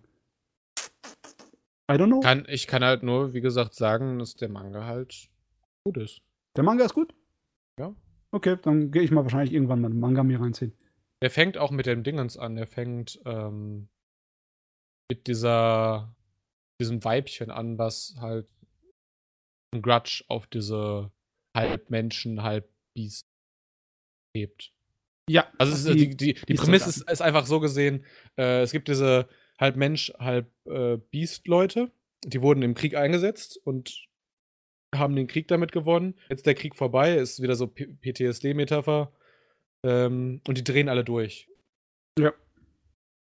Weil sie dieses, dieses drehen alle durch. nicht mehr, nicht mehr kontrollieren können. Die werden alle zu Monstern. Ja. Vinland Saga. Es ist ein bisschen schade, dass wir den, diesen Anime nicht äh, die Bühne geben können, die er eigentlich verdient, weil es wird äh, in den nächsten Jahrzehnten nicht so häufig passieren, dass wir mal wieder einen Wikinger-Anime sehen werden. Ja. Ich Nein. muss ihn, also ich, ich wollte, ich hätte ihn halt gerne auch noch gesehen, aber es war halt, ich hatte halt einfach nicht mehr die Zeit. Er ist halt erst am 30. Dezember geendet und hat halt noch Oh. andere Anime auf dem Plan. Folgendes muss ich dazu sagen. Ich bin ein sehr großer Fan von dem Manga. Ich finde, der Manga ist einer der wichtigsten Manga der letzten 15 Jahre. Wirklich unglaublich wichtig, kulturell Würde keiner mit dir irgendwie äh, streiten. Ja. Und äh, der Anime ist eine sehr gute Adaption. Das Problem ist einfach nur, ich habe den Manga entdeckt vor einigen Jahren und er ist mir einfach noch so stark im Gedächtnis, dass äh, die ziemlich exakte Wiederholung der Geschichte beim Anime jetzt mich nicht so groß anfeuert. Irgendwie habe ich gemerkt, dass, oh, das kenne ich ja alles schon. Das tut mich nicht so wirklich zum Weiterschauen animieren. Äh, man muss auch einfach sagen, ähm, der Anime startet mit einer grandiosen Eröffnungsszene. Oh, wo ja, halt, wo halt, Oh. äh, wie heißt der Regisseur? Auf jeden Fall, der hat vorher immer nur 3D CGI Direction gemacht. Und dann hat Hm. man ihm Attack on Titan gegeben. Und Attack on Titan hat technical, also auf einer technischen Ebene, oh, also da, Attack on Titan hätte ohne dieses 3D von ihm nicht funktioniert. Diesen, dieses 3D-Konzept, was er dafür für den Anime Ja. hatte. Und das, das, das, diese ganze Erfahrung, die er durch Attack on Titan gesammelt hat, steckt komplett in dieser ersten Szene. Wo sie halt so von Schiff zu Schiff springt er so und macht so lustige Sachen mit seinem Schwert. Spoiler, er tötet Menschen. Heftig. ist das ein Wikinger? Ich hab, ich hab mir sagen lassen, dass in der zweiten Hälfte so Pacing-mäßig äh, Probleme hat. Aber ich will nur noch mal sagen, wir werden innerhalb der nächsten Dekaden keinen weiteren Wikinger-Anime bekommen. Also nicht, dass ich ihm böse dafür bin. Also ich würde nicht unbedingt Dekaden sagen, weil das, äh, ich bin mir nicht sicher, hundertprozentig. Wer weiß, vielleicht ist irgendwann mal der Isekai-Kram vorbei und der Wikinger-Kram kommt. Habe ich nicht gesagt, nicht so viele? Ich habe, glaube ich, gesagt, nicht so viele, oder? Ah, Hast du gesagt, nicht so viele? Ich habe verstanden, keine. Beim ersten Mal habe ich es auf jeden Fall gesagt. Beim Okay. zweiten Mal habe ich wahrscheinlich keine gesagt. Keine Ahnung. Keine, keine, keine. Du hast ein Anime für uns. Noch. Ein Ja. Den Anime. letzten. Auf jeden Fall, ey, ich habe das Einzige, was ich von Vinland Saga Oh, okay. mitbekommen habe, wollte ich nur kurz sagen. Der Mangaka ist super sympathisch. Der- ich, das hatte ich letztens doch bei uns in, in unsere äh, äh, Podcast-Gruppe gepostet, was der, äh, zu, wie der zu einem Fan reagiert hat, der halt irgendwie so, so g- geschrieben hat, is there any way a loser like me can uh, hope to be someone like you? Und dann äh, antwortet der Mangaka halt auch, sogar auf Englisch, ähm, äh, irgendwie sowas total Süßes. Und äh, hat versucht, ihm alle mögliche Hoffnung zu geben und schreibt halt irgendwie und äh, der antwortet dann da drauf und, und der Mangaka so, ach so, ich dachte, du wärst ähm, äh, de de deprimiert oder depressiv oder, oder sowas. Und deswegen hatte ich versucht, dir irgendwie Hoffnung zu geben. Super süß. Ja, sowas kriege ich zum Beispiel nicht mit, weil ich konzentriere mich sowas von nur auf die Werke und ja, wenig auf die Leute hinten dran. Bei mir gibt es Und- halt einfach Pluspunkte, wenn die Leute cool sind und Und, Minuspunkte, und, sie und cool wenn sie nicht cool sind, dann ist das für dich K.O.-Kriterium. Ja, dann gucke ich ihr Sachen nicht. So. Ja. Äh, Pla Planetis, Pla ja, Planetis hat der Mangaka auch gemacht. ja. Sehr, sehr gute Serie. Auf jeden Fall haben wir jetzt Wasteful Days of High School Girl. Das hat richtig ganz, ganz nett angefangen. Es ist ein sehr grober Humor, ein sehr gewöhnungsbedürftiger. Also, äh, du weißt ja, dass Humor subjektiv ist, das stimme ich dir auch zu, Dimbula. Ist das der Dumbbell-Humor? Nee. Nee, nee. Ach, nee. Menno, hast mir gerade einen Moment Hoffnung gemacht. Äh, äh, ich weiß nicht, ob du mit, wer überhaupt mit dem Humor richtig happy wird. Es ist, ähm, Hoffentlich die Zuschauer von The Ones befinden. es ist nicht unbedingt Fäkalienhumor. es ist in gewisser Weise äh, extremer Dämlichkeitshumor. Aber es ist auch nicht exakt dasselbe wie Asumanga Daio oder sowas oder Ahoga. Es ist wirklich eine schräge Art und Weise. Es ist ein atonaler, disharmonischer Humor teilweise. Und die Mädels sind einfach alles nur Fracks, sind einfach nur alles wahnsinnige Karikaturen von Mädels. Und es ist eigentlich ziemlich cool, aber das Problem ist einfach nur, ich finde, dass diese Masche relativ schnell anstrengend wird. Und ich habe dann in der Hälfte der Serie ist mir die Puste ausgegangen. Ich muss sagen, ähm, bevor Omains in der Savage Season, also als die ersten Folgen dieser beiden Serien kamen und Omains in der Savage Season einfach eine ziemlich gute erste Folge hatte, habe ich den gedroppt. RIP. Okay. Ich habe Bock drauf. ähm, du weißt zumindest nach zwei Episoden, ob es was ist für dich oder nicht. Vielleicht weißt du es sogar schon nach Sach der ersten, weil es ändert sich nicht allzu viel. Es sieht aus wie etwas, was mir gefällt. Das könnte sein. Dann haben Ja. wir die TV-Anime durch und kommen mal zu den Filmen. Das erste auf unserer Liste ist Konosuba, God's Blessing on this Wonderful World Legend of Crimson.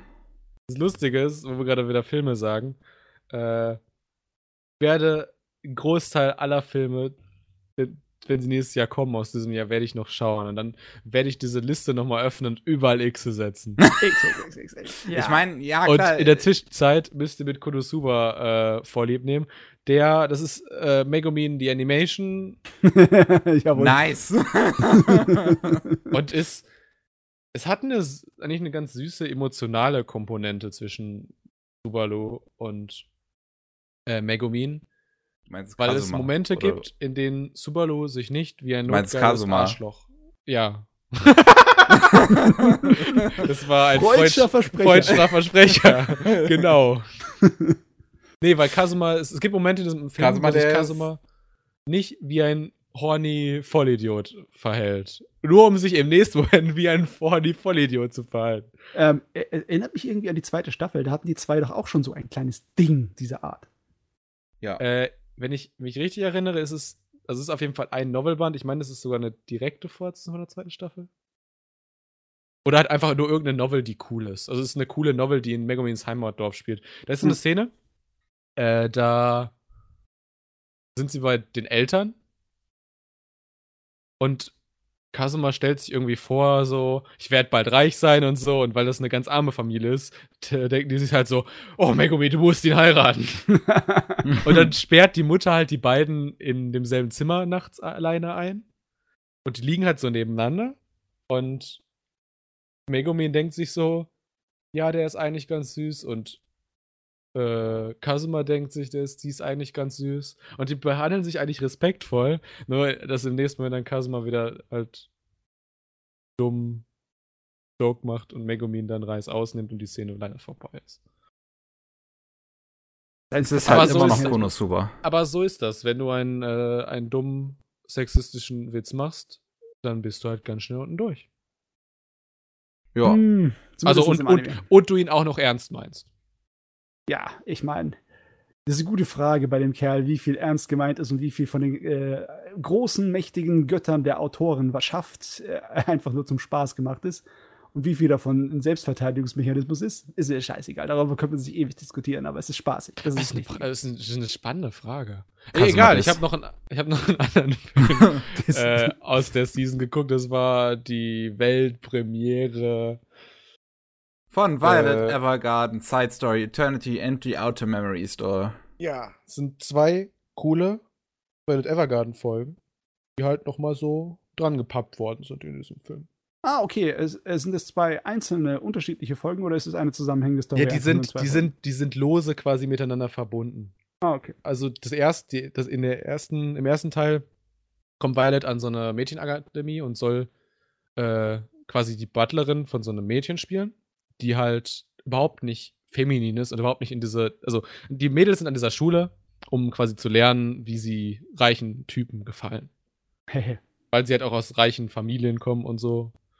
Äh, und das ist halt ein Mädel, was ich dagegen so kopfmäßig. Also es ist halt, es ist ein mega intelligentes Mädel, was sich dagegen strebt. Ja.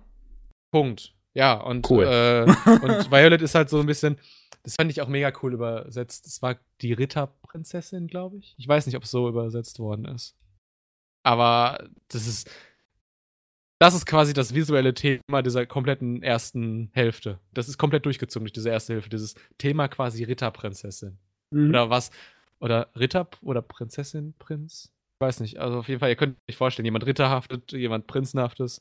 Das ist Violet quasi in dieser Folge. Das ist Ja, ich meine, sowieso, in jedem verdammten Highschool-Anime wäre Violet die, das Mädel, auf den alle anderen Mädels stehen würden.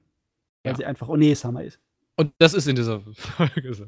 So, und die zweite Folge ist mit so einem Waisenkind, was äh, die oh, Tochter, also die richtige Tochter irgendwie von diesem reichen Mädel ist. Weil das reiche Mädel wurde halt auch adoptiert und so und ihre richtige Tochter ist halt irgendwie, wohnt in den Slums und äh, die will dann anfangen, bei der, dieser Postfirma zu arbeiten. Und Mhm. Violet äh, bildet sie so ein bisschen aus. Und sie ist halt Analphabetin und sowas alles. Und das ist, äh, das ist sehr lustputzig. Du siehst auch die ganzen Charaktere wieder, die du aus der Serie irgendwie lieb gewonnen hast. Ich würde sogar so weit gehen und sagen, das sind, ich weiß nicht genau welche von diesen Folgen, würde ich auch als einer der besten aus dem ganzen Wild Evergarden Zeugs bezeichnen. Okay. Also man muss den echt nicht gesehen haben, aber Also es ist wenn, nicht wenn nur, man's, aber wenn man es gemacht hat, dann hat man schon eine gute Zeit.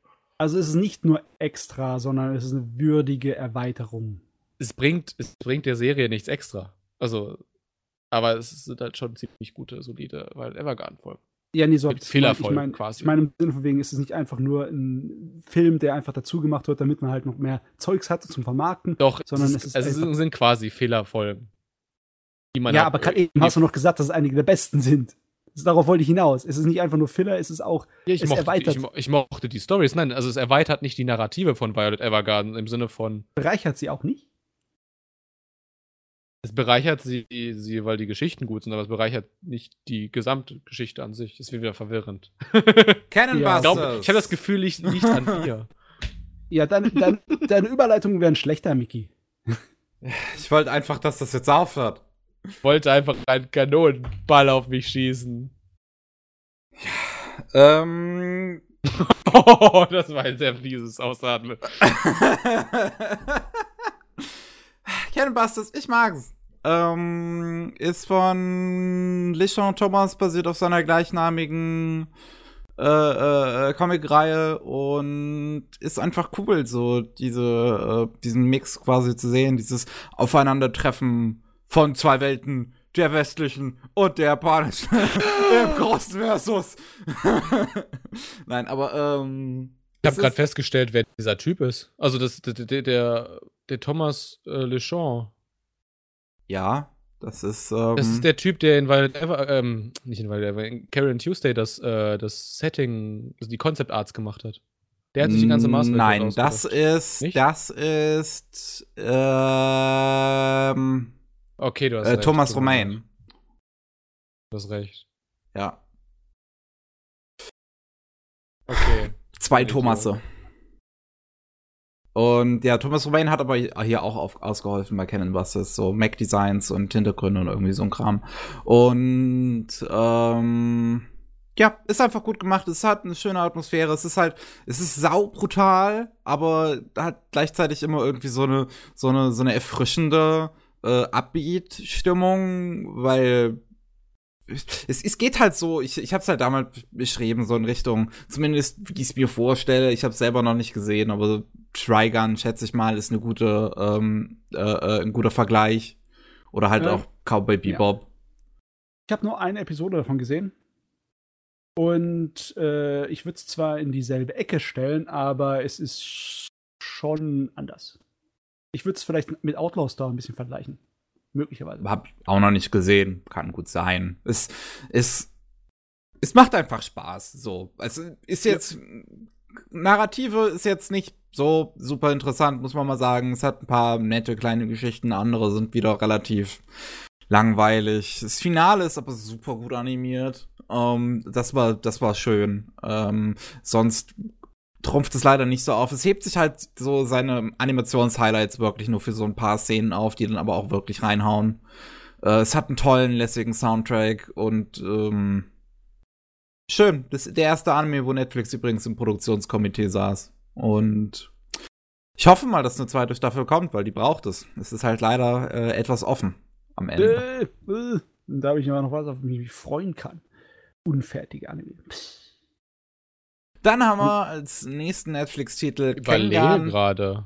Was? Netflix war doch schon in anderen Produktionskomitees. Nee. Die, also generell haben die vorher nur lizenziert. Devilman? Ja, auch. Hero Mask? Auch nicht, die, die, die waren dann nicht offiziell im Produktionskomitee. Also, die haben, ich sag mal, wie das halt auf, abläuft mit sowas wie Devilman oder so, ist halt, dass sie halt im Prinzip denen so viel Geld geben, wie es normalerweise ein Produktionskomitee Ja, geben würde ist und so viel Und Einfluss sagen- haben. Ja. Aber halt letzten Endes nicht offiziell im Produktionskomitee drin sind. Weil es ist Okay, du halt hast recht. Netflix. Sie spielen das Spiel des Kapitalismus. Ja, und die japanischen Produktionskomitees spielen auch das Spiel des Kapitalismus. Und Ja, die deswegen spielen steht- mit. Deswegen ist Netflix ja in dem Produktionskomitee ist ja auch nicht als Entscheider drin. Auf jeden Fall haben wir So. als nächstes, äh, als nächsten quasi. Netflix-Titel Kengan Ashura. Wieder mehr unfertige Anime. Ja, selbst mit zwei Staffeln ähm, kriegen wir leider immer noch ein offenes Ende. Die dritte Staffel würde dem Ganzen wahrscheinlich einfach schon einen Schlussstrich ziehen. Das wäre toll, wenn die noch kommt, weil es war toll. Es hat wir auch, auch da, Kengan Ashura, sehr viel Spaß gemacht. Es ist auch sehr brutal. Also, wow. Ist einer der wenigen Anime, ich glaube, der erste, erste, die man so einigermaßen ernst nehmen kann, von Larks, also von dem 3D-CGI-Inhouse-Studio von Lerche. ja. Und äh, also deswegen, das, das merkt man auch, äh, Seiji Kishi hat an dem Regie geführt. Was Jo. irgendwie lustig ist, weil er ist total muskelbepackt und du denkst, sowas macht er doch öfter. Das ist sein erster Anime dieser Art, äh, bei dem er Regie führt. Ja, ja, ja. Und ähm, ich hatte mit ihm darüber gesprochen in einem Interview. Äh, das Interview war an sich, kam halt recht, ja, so Standardfragen. Und dann habe ich ihn auf, auf, auf CGI angesprochen. Und du merkst, dieser Typ, der hat, der, der, der, der hat, ich meine, er hat fucking Aoki Hagane no Arpeggio auf, der Arpeggio of Blue Steel gemacht. Ein Anime, der das Usage von 3D-CGI in TV-Anime schon, also für die nächsten Jahre so ein bisschen mitgestimmt hat. Und deswegen habe ich mich sehr auf diesen Anime gefreut und ich finde halt immer noch, dass er technisch äh, ziemlich großartig ist. Hm. Äh, von seiner Idee quasi auf 3D-Models 2D-Cell-Shading zu pappen einfach. Und für mich geht das total auf. Ja, ich meine, das, äh, was ähnliches haben die doch bei Guilty Gear Xrd gemacht, oder? Ja, das ist, das ist der, der, das ist der obvious Vergleich, ja. Ja, und ich finde auch, dass es. Ich, ich als äh, Computergrafik-Verschmäher, was Anime angeht, finde, dass der auch gut aussieht.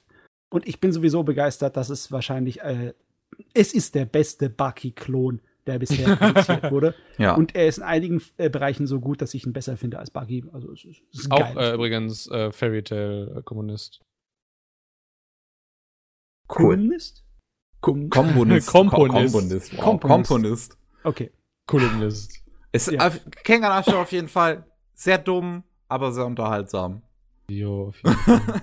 es äh, bedient halt alle möglichen Stereotypen, aber das anscheinend recht bewusst. Ähm, und ich, ja, ich mag halt den, den, den ganzen Stilwechsel, wie das, wie experimentell der Anime auch visuell auch halt auch werden kann. Also ist ja nicht nur CGI, sondern du hast halt auch diese ähm, Papierzeichnung dazwischen und äh, normale, ich sag mal, in Anführungszeichen normale 2D-Animationen, ähm, äh, 2D-Anime-Animationen drin. Und ähm, die komischerweise in Staffel 2 tatsächlich sogar ein bisschen mehr wird als in Staffel 1, was ich fast schon komisch finde, weil dann halt Szenen in 2D umgesetzt werden, die in der ersten Staffel noch in 3D umgesetzt wurden. Was halt so ein kleiner Disconnect ist. Mhm. Ähm, aber cool. Mir hat's gefallen. Ich muss äh, sagen, das Problem, was 3D-CGI-Anime seit Aoki, Aoki Hakane no Arpeggio hatten, äh, ist einfach die komplett falsche Prämisse. Die Prämisse für 3D-CGI-Anime danach war quasi immer, wenn du 3D-CGI siehst, ist es schlechtes 3D-CGI. Weil du es weil, weil bemerkst. Da, ja, ja. damit, damit, damit kann ein, äh, ein Kreativer doch nicht arbeiten mit so einem eingeschränkten, mit so einer eingeschränkten Prämisse. Was mich auch ein bisschen stört, ähm, wie gesagt, ich hatte über diesen Anime mit CG Kishi geredet und er meinte dann halt so, ja, für Motion Capturing war halt das Geld nicht da. Aber äh, ich habe dann später noch ein bisschen andere Interviews gelesen, die, die nach unserem rauskamen, wo er auch meinte, so, er hat sich auch bewusst gegen Motion Capturing aus, äh, äh, ausgesprochen. Und ich denke mir so, eigentlich ist er doch genau der Richtige, der mit sowas mal rumprobieren sollte. Mit Motion Capturing. bestimmt, ja, da käme doch bestimmt was Cooles bei rum. Also es ist Ähm. fucking teuer, aber äh, also was ist fucking teuer? Für TV-Anime ist es teuer. Also ich bin äh, der Meinung, dass es schon richtig ist, dass er sich auf altmodische traditionelle Animationstechniken da verlassen haben. Ich finde, dem die Anime auf jeden immer Fall. besser aus.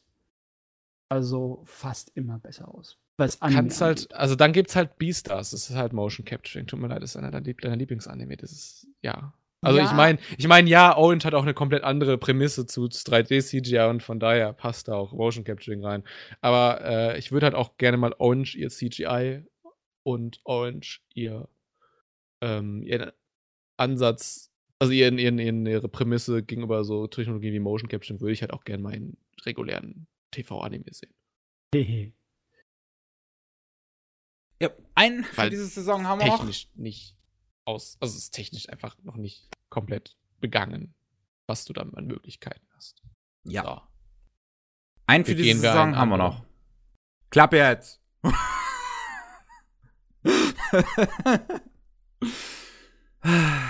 Sound and Fury. Netflix Fact. Ja. Sturger Simpsons presents Sound and Fury. Und was soll ich sagen? Ich find's mega, mega geil. Das ist einer meiner Lieblingsanime des Jahres. Ähm, weil einfach, ich habe mich schon seit Ewigkeiten sowas, äh, ein quasi zweites ähm, Interstellar 4-5 gewünscht. Und das ist Sound and Fury letzten Endes. Es ist ein sehr langes Musikvideo zu einem Album vom Musiker Sturger Simpson, der so ein bisschen Country-Musik mit, mit, mit, mit House-Musik mischt. Mhm. Es klingt, also, es ist sehr experimentelle Musik, die halt, die ist, ich finde sie mega geil persönlich, von daher funktioniert es umso besser. Ähm, Charakterdesigns kommen halt vom äh, Afro Samurai Mangaka, was den, dessen Designs ich halt auch immer super geil finde und es erzählt halt einfach eine sehr brutale Rachegeschichte, die halt hin und wieder ähm, noch mal so ein bisschen andere, so, so ein paar Nebengeschichten reinschmeißt halt viel in, in Stilen rumprobiert. Du hast ein, eine kurze Episode im Prinzip, die äh, äh, Live-Action-Footage äh, ist. Du hast halt viele, du hast halt viel klassisches Kamikaze Daigo, ähm, CGI, also äh, im Stile von, von Batman Ninja und den JoJo Openings. Oh, den, was ich halt persönlich auch sehr gut finde. Und äh, ja, ich glaube, die erste Szene ist von einem Studio gemacht, was normalerweise so Autowerbung macht und so sieht's halt auch aus. Das ist sehr fotorealistisches CGI. Ähm, es ist es ist ein großes Experiment, dreiviertel Stunde lang einfach geil. Dreiviertel Stunden lang geht es. Ich dachte, es wäre kürzer. Ja. Ja, ich hab's So- noch auf meiner Liste. Kommt noch dran. Das Wird mir ist nicht entkommen. lustig, weil du ähm, so, so ein kleiner Industrieschwenk. Äh, die deutschen Animatoren ähm, animieren gerade für, für Warner und so ganz viele Musikvideos äh, im Anime-Stil. Zum Beispiel irgendwas von Bowser ist im Anime-Stil und irgendwas äh, von Freddie Mercury, so ein Komm, lass uns den noch mal rauskramen, bisschen Geld mitmachen und neue Okay. Musikvideos mit Anime-Szenen produzieren. Ah ja, ich Und dann gibt es natürlich auch noch Japan, die für das Chico with Honeyworks äh, Album sich einfach mal da so einen ganzen Film ausdenken. Jo, Und Handlung und so und Charakteren und Lauf, Lauf, Lauf, Lauf. ich finde es toll. Ich meine, Ja. es ist ein äh, künstlerischer, wie soll ich sagen, es ist ein Brunnen, der noch nicht erschöpft ist. Da kann man noch was rausholen. Das ist auch nicht so weit verbreitet. Mach ruhig, gib Gas. Ja, und wir geben jetzt auch Gas in die Herbstsaison. Die letzte Yes. Saison Richtung Finale. Afrika Salariman möchte Matze anscheinend mit anfangen. Ist im Grunde äh, Agretzko nur mittelmäßig. Brauchen wir auch nicht viel mehr zu sagen. Okay. Äh, Was? Beleidigung. Will schon Also ja, wissen. also, also Tukan und so, aber Ich meine, ich finde es nicht schlecht, aber es ist halt nicht überragend. Das ist halt der Durchschnitt. Sogar ziemlich kacke. Ich habe halt lustigen Humor erwartet. After School Dice Club habe ich dann gesehen und den fand ich sehr sympathisch. Ähm, es geht um eine Gruppe Mädels, die ähm, ja, Brett- Hühnerkacke spielen. das äh, auch, aber die halt Brettspiele für sich entdecken. Passenderweise heißt die Protagonistin Mickey, ist introvertiert, ist depressiv, wurde als Kind gemobbt. Ich finde, ich hätte gern Royalties dafür, wie sie sich an mir bedienen. Noch ein Wunsch. Aber ähm, ja, es gibt halt äh, ein, ein Mädel in ihrer Schule, die ähm, gerne äh, in ihre, in ihre äh, Zukunft äh, Brettspiele selber schreiben möchte und halt dann so Eurostyle-Brettspiele. Also vor allem hat die Serie halt einen sehr krassen Steifen für Deutschland. So. Also die Brettspiele so immer, äh, es kommt aus Deutschland, Deutschland, du hast dann eine, eine Figur, die aus Deutschland kommt, aus Hamburg. wo die, die auch äh, einen, die sie auch versuchen, einen deutschen Akzent zu geben, die ganze Zeit. Das Experiment möchte ich sehen. Also, mein Gott, das kann doch nur schief gehen. Ich, ich meine, letzten Endes, ich hab's ja nicht so ganz verstanden. Ich kann das ja nicht so ganz verstehen, weil ich Japanisch nicht kann, aber ich hab's zumindest rausgehört, dass sie es versuchen. Aber mich hat's auch nicht gestört jetzt. Was mich viel eher gestört hat, war Mikis Dialekt, weil sie spricht halt die ganze Zeit äh, Kyoto, die, den Kyoto-Dialekt. Und es, es hat mich einfach mega verwirrt die ganze Zeit, wenn ihre Sätze auf Hen enden. Ach so, okay. Das ist, ähm, weiß gar nicht, ob das noch echt ist oder eher noch so Anime-Dialekt halt. Weißt du? Ob das mittlerweile schon ein künstlicher ist. Das ist doch dieser ähm, ähm, Kurtisanen-Dialekt, oder? Ich kenne mich damit nicht aus, du. Ja, ist wahrscheinlich dieser Kurtisanen-Dialekt. Muss ich mal reingucken. Weil den, der existiert natürlich nicht in der wirklichen Welt mehr. Der ist aus dem 18, 19. Jahrhundert, äh, aus dem äh, ja, Freudenvierteln. Und der war da beschränkt darauf. Es ist, ist nichts Realistisches. Ich wollte wollt gerade sagen, also wenn du, wenn du ein Feldexperiment in, in der Kyoto äh, Freudenvierteln machen willst, dir keinen Zwang an. Ich war in Kyoto, ich habe das Freudenviertel nicht gefunden.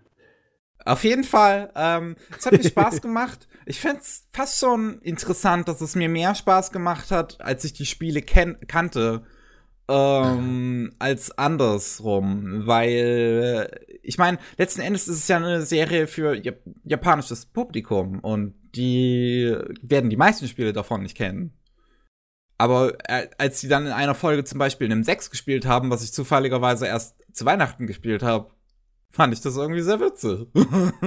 Das glaube ich. ich meine, ich fand ja das generell also- witzig, aber ich fand das dann umso spannender, wenn ich halt irgendwie Moves von den Figuren vorausahnen konnte, weil ich die Regeln besser verstehe. Ich wollte gerade sagen, also normalerweise so für einige Brettspiele, um die Regeln zu erklären, brauchst du halt auch schon deine, deine Ja. 23 Minuten. Die versuchen halt wirklich ihr. Bestes, das immer dann in den Anime darzustellen, weil die Spiele sind halt nicht unbedingt wenig komplex, die sich da teilweise raussuchen. Es ist halt cool, dass das alles echte Spiele sind. Ähm, und auch äh, ganz viele andere Lizenz, äh, Lizenzspiele immer so im Hintergrund man sieht. Also äh, Terraformers, äh, also Mars Terraformers habe ich erst dieses Jahr mit Freunden irgendwie gespielt. Das hat eine der Figuren im Hintergrund. Man sieht im Laden, äh, wo das Ganze oft äh, in dem Brettspielladen, in dem ein Großteil der Serie spielt, sieht man das Witcher-Brettspiel im Hintergrund, wo ich mir halt auch dachte, so, okay. ähm, aber ja, es, ich find's, ähm, ich fand's toll. Irgendwas wollte ich noch dazu sagen, was mir halt gerade einfach nicht mehr einfällt, was mich jetzt ärgert. Genau, ähm, der Ladenbesitzer von dem Brettspielladen wird halt gesprochen von der Synchronstimme von Kiryu Kazuma aus der Yakuza-Reihe. Und ich hätte den Typen halt so gerne noch öfter in Anime. Ich finde das jedes Mal geil. Vor allem, weil dieser Ladenbesitzer halt auch so ein großer, muskelbepackter Typ ist, der halt auch wie ein Yakuza einfach spricht. Und das ist geil. Oh, da gab's, da gab's ein Videospiel dieses, äh, dieses Jahr. ähm, Wo, okay. wo Kiryu Kazumas Synchronsprecher Hm? mitgesprochen hat. Ich komme nicht drauf. Wahrscheinlich fällt es mir irgendwann ein. Ich glaube, ich weiß, ich habe das mal gehört. Da, ich habe es auch auf der Zunge, aber mir fällt es gerade nicht ein. Ah! Ah! das ist A. Kann man im Hintergrund ja mal googeln. ja, versuch's Äh, im Hintergrund rauszufinden. AI des Somnium Files. Der Ach, äh, das Dante. spricht damit. Dante? Nee, Date, Date. Das ist auch Kiryu Kazuma. Nice. Ist auf jeden Fall, ich, ich mag den Sprecher einfach. Gut, ähm, Ahiro no Sora. Basketball. Ja, ähm, unser Hauptcharakter sieht sehr schmächtig aus, aber er hat den Move. Also er ist ein bisschen klein und Basketballer, erfolgreiche Basketballer sind ja nicht immer groß. So wie die Rowdies an seiner Schule, die den Club so ein bisschen für sich belagern, als äh, Ort zum, äh, zum Rumhängen. Äh, kennt ihr noch den, wie hieß denn der Sportanime? Mit dem Sumo-Ring. Hinomaru Sumo. Ja, ja, ja, ja. Im Prinzip selbe Prämisse.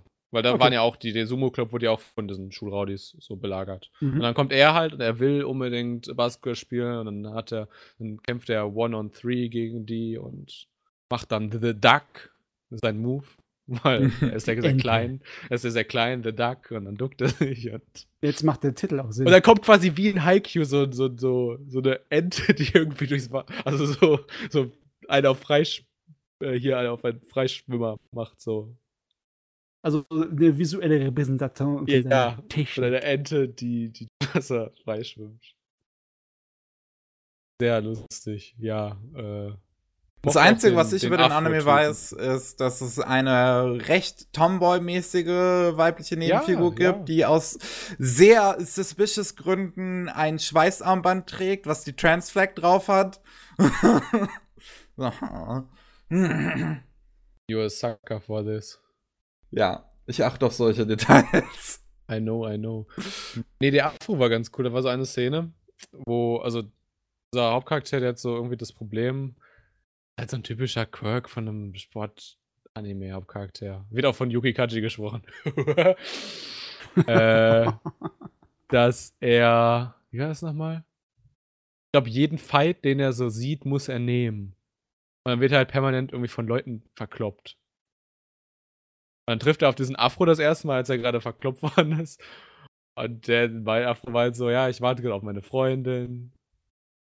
Äh, sie, sie kommt um 12. Und dann guckt er so auf seine Uhr und sieht so, es ist irgendwie 11.55 Uhr. Und meint dann so, ja, und dann, dann äh, ist sie ja gleich hier. Und dann meint er so, ja, aber 12 Uhr gestern. Und denkst du so, der Joke war gut.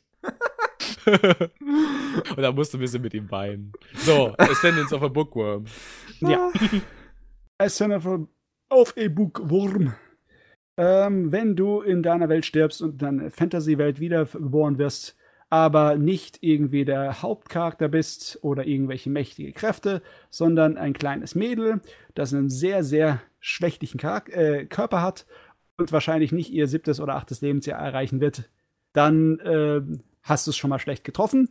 Und dann bist du noch in der Fantasy-Welt, wo Literatur und äh, ja, äh, Alphabetismus überhaupt nicht das Ding ist. Gar nicht, weil Bücher gibt es nur für die Reichen. Und du bist ein absoluter Bücherwurm und willst eigentlich nur was lesen, damit du ein kleines bisschen die schreckliche Situation deines äh, Umfelds lindern kannst. Aber es gibt nichts zum Lesen. Was machst du dann? Weil Mach Prämisse. selber lesen. Machst selber Bücher. Gute Prämisse. Und äh, ähm, ziemlich gut ausgebaute Fantasy-Welt. Mit äh, einer ganzen Menge Regeln und Sachen, die es zu erkunden gibt. Leider ein Gottes. Isekai, leider Gottes. der tatsächlich Worldbuilding macht, man mag es kaum glauben. Ja, leider Gottes, muss ich dazu sagen. Am Ende stellt sich doch heraus, dass sie äh, ein kleines bisschen mehr Macht hat, als man so auf den Anblick sieht. Aber sie Äh. ist nicht, sie ist nicht das äh, ähm, Welten, ja, irgendwie umwerfende Machtding. Sie ist Oh, nicht mir, so ein Mir Monster. fällt gerade mir fällt gerade ein, die Prämisse ist ja, dass sie von, also sie ist Bibliothekarin, wird von Büchern begraben. Äh? Tatsächlich? Ich weiß gar nicht, wie sie gestorben ist, habe ich vergessen. War das nicht weil es ist unwichtig. hm. Ah, nee, doch, doch. Sie hat ein kleines Mädchen vom äh, Auto gerettet. Also es stand. Ah, verdammt. Dann war es ein anderer Anime, wo es mit den Büchern war. Es wäre cool, wenn sie von Büchern begraben wurde. In irgendeinem Anime ist das passiert. Nee, äh, das Ding war ähm, clever geschrieben, hatte eine erwachsene Welt und äh, war spannend, weil es sozusagen die ganze Zeit um ihr Leben geht. Sie muss um ihr Leben kämpfen. Das war, war gut. Gut gemacht. Fein. Assassin. Braut. Brei, Breide. Brede. Äh, stolz. Stolz. Stolz. Stolz. Assassin. ich kam halt gerade echt nicht auf Äh, das Wort ich finde stolz. aber, ich finde es gut, dass du, dass du Bright sagst, weil wir nennen den so mit Codewort gerne, wenn wir drüber reden, as Bright, also des Arsch, des Arschlochs Braut? Ehefrau. Arschbraut. Ach du meine Güte. Ku- Kufa-Vampir. Der auch Protagonist wieder hat ein ja Leute. Namen. es gibt auch wieder Leute bei uns, die den mögen, Ja. weil der so ein paar Szenen, also so eine Szene hat, die einfach visuell aussieht wie Black Clover. Äh, nicht Black Clover, das würden sie nicht mögen. Äh, Black Butler. Okay. Okay. Und, aber, aber emotional, kontextmäßig, storymäßig hat es nichts damit zu tun und Ich habe nur schlechte Dinge über den Hauptcharakter gehört. Ich Also hab schlechte Dinge über den Anime gehört. Also der scheint anscheinend äh, die Sympathiepunkte total zu ver- zerquatschen. Aber so richtig ins Negative umzukehren. Er kommt halt wieder bei. Mainstream gut an, aber wir kennen den Mainstream ja. daran zu erinnern. Irgendwas hat mich auch wieder extremst aufgeregt. Der Anime. Der hat dich aufgeregt. Existenz dieses Animes. Es ist im Prinzip diese, die, die haben wir öfter gesehen, diese, diese Angels of Death Prämisse, dass du so ein mega, ah, genau, deswegen habe ich mich drauf aufgeregt, dass du so ein mega verletzliches Mädchen hast. Was ist, also, der Dude will dieses Mädchen beschützen. Hm. Nicht, weil das Mädel irgendwie klug ist oder intelligent oder, weil es, das Mädchen hat nichts, weswegen man sie beschützen soll und der Typ macht's halt einfach. Das ist prinzipiell okay, aber ist doch, ist doch ehrenhaft. Nee, da ist ein Mensch, der sich nicht verteidigen kann, also muss ich ihn schützen. Ist doch eigentlich in Ordnung. Aber ich habe gehört, dass es wahrscheinlich äh, nicht so wirklich sein Grund ist. Es ist irgendwas äh, rein Pragmatisches, das zu seinem Vorteil gere- gereicht oder so irgendwas, habe ich gelesen. Weiß nicht, ob das stimmt. okay. Naja, Also, komm, Also das, weiter hier. das, das ist Ass Bright. Ist ist right. er ist Dann haben wir das natürlich viel bessere Azur Lane. Ja. Ja, kann man sich schon angucken, so. Also ich habe ein bisschen das Problem animatorisch. Also es ist von Bibury Animation. Äh, das Studio von dem ah, von dem Team, was haben die gemacht? Ja, Ida- Kri- gemacht. Das, das, wo der Grisaya-Regisseur dann gegangen ist und meint, ich mache jetzt mein eigenes Studio. Äh, animatorisch ist das, ist das eigentlich ganz gut. Ich habe ein bisschen so ein Problem. Ähm, das ist, ist auch schwierig. Es sind offene, es sind Seekämpfe mit irgendwelchen Lolis, die die Schiffe verkörpern und dann können die, also die eine hat zum Beispiel so einen Bogen und dann, dann äh, das sieht aus wie ein Flugzeugträger und dann feuert die daraus irgendwie Pfeile und die werden dann zu Flugzeugen und so. Also Hm. Sag wenn man auf Lolis steht und keine tiefe Story will, dann einfach nur ein paar Lolis, die sich bekämpfen, das ist das okay. ist, ist doch nur ein Kantai Collection Klon, oder? Aber was, was, also ein guter.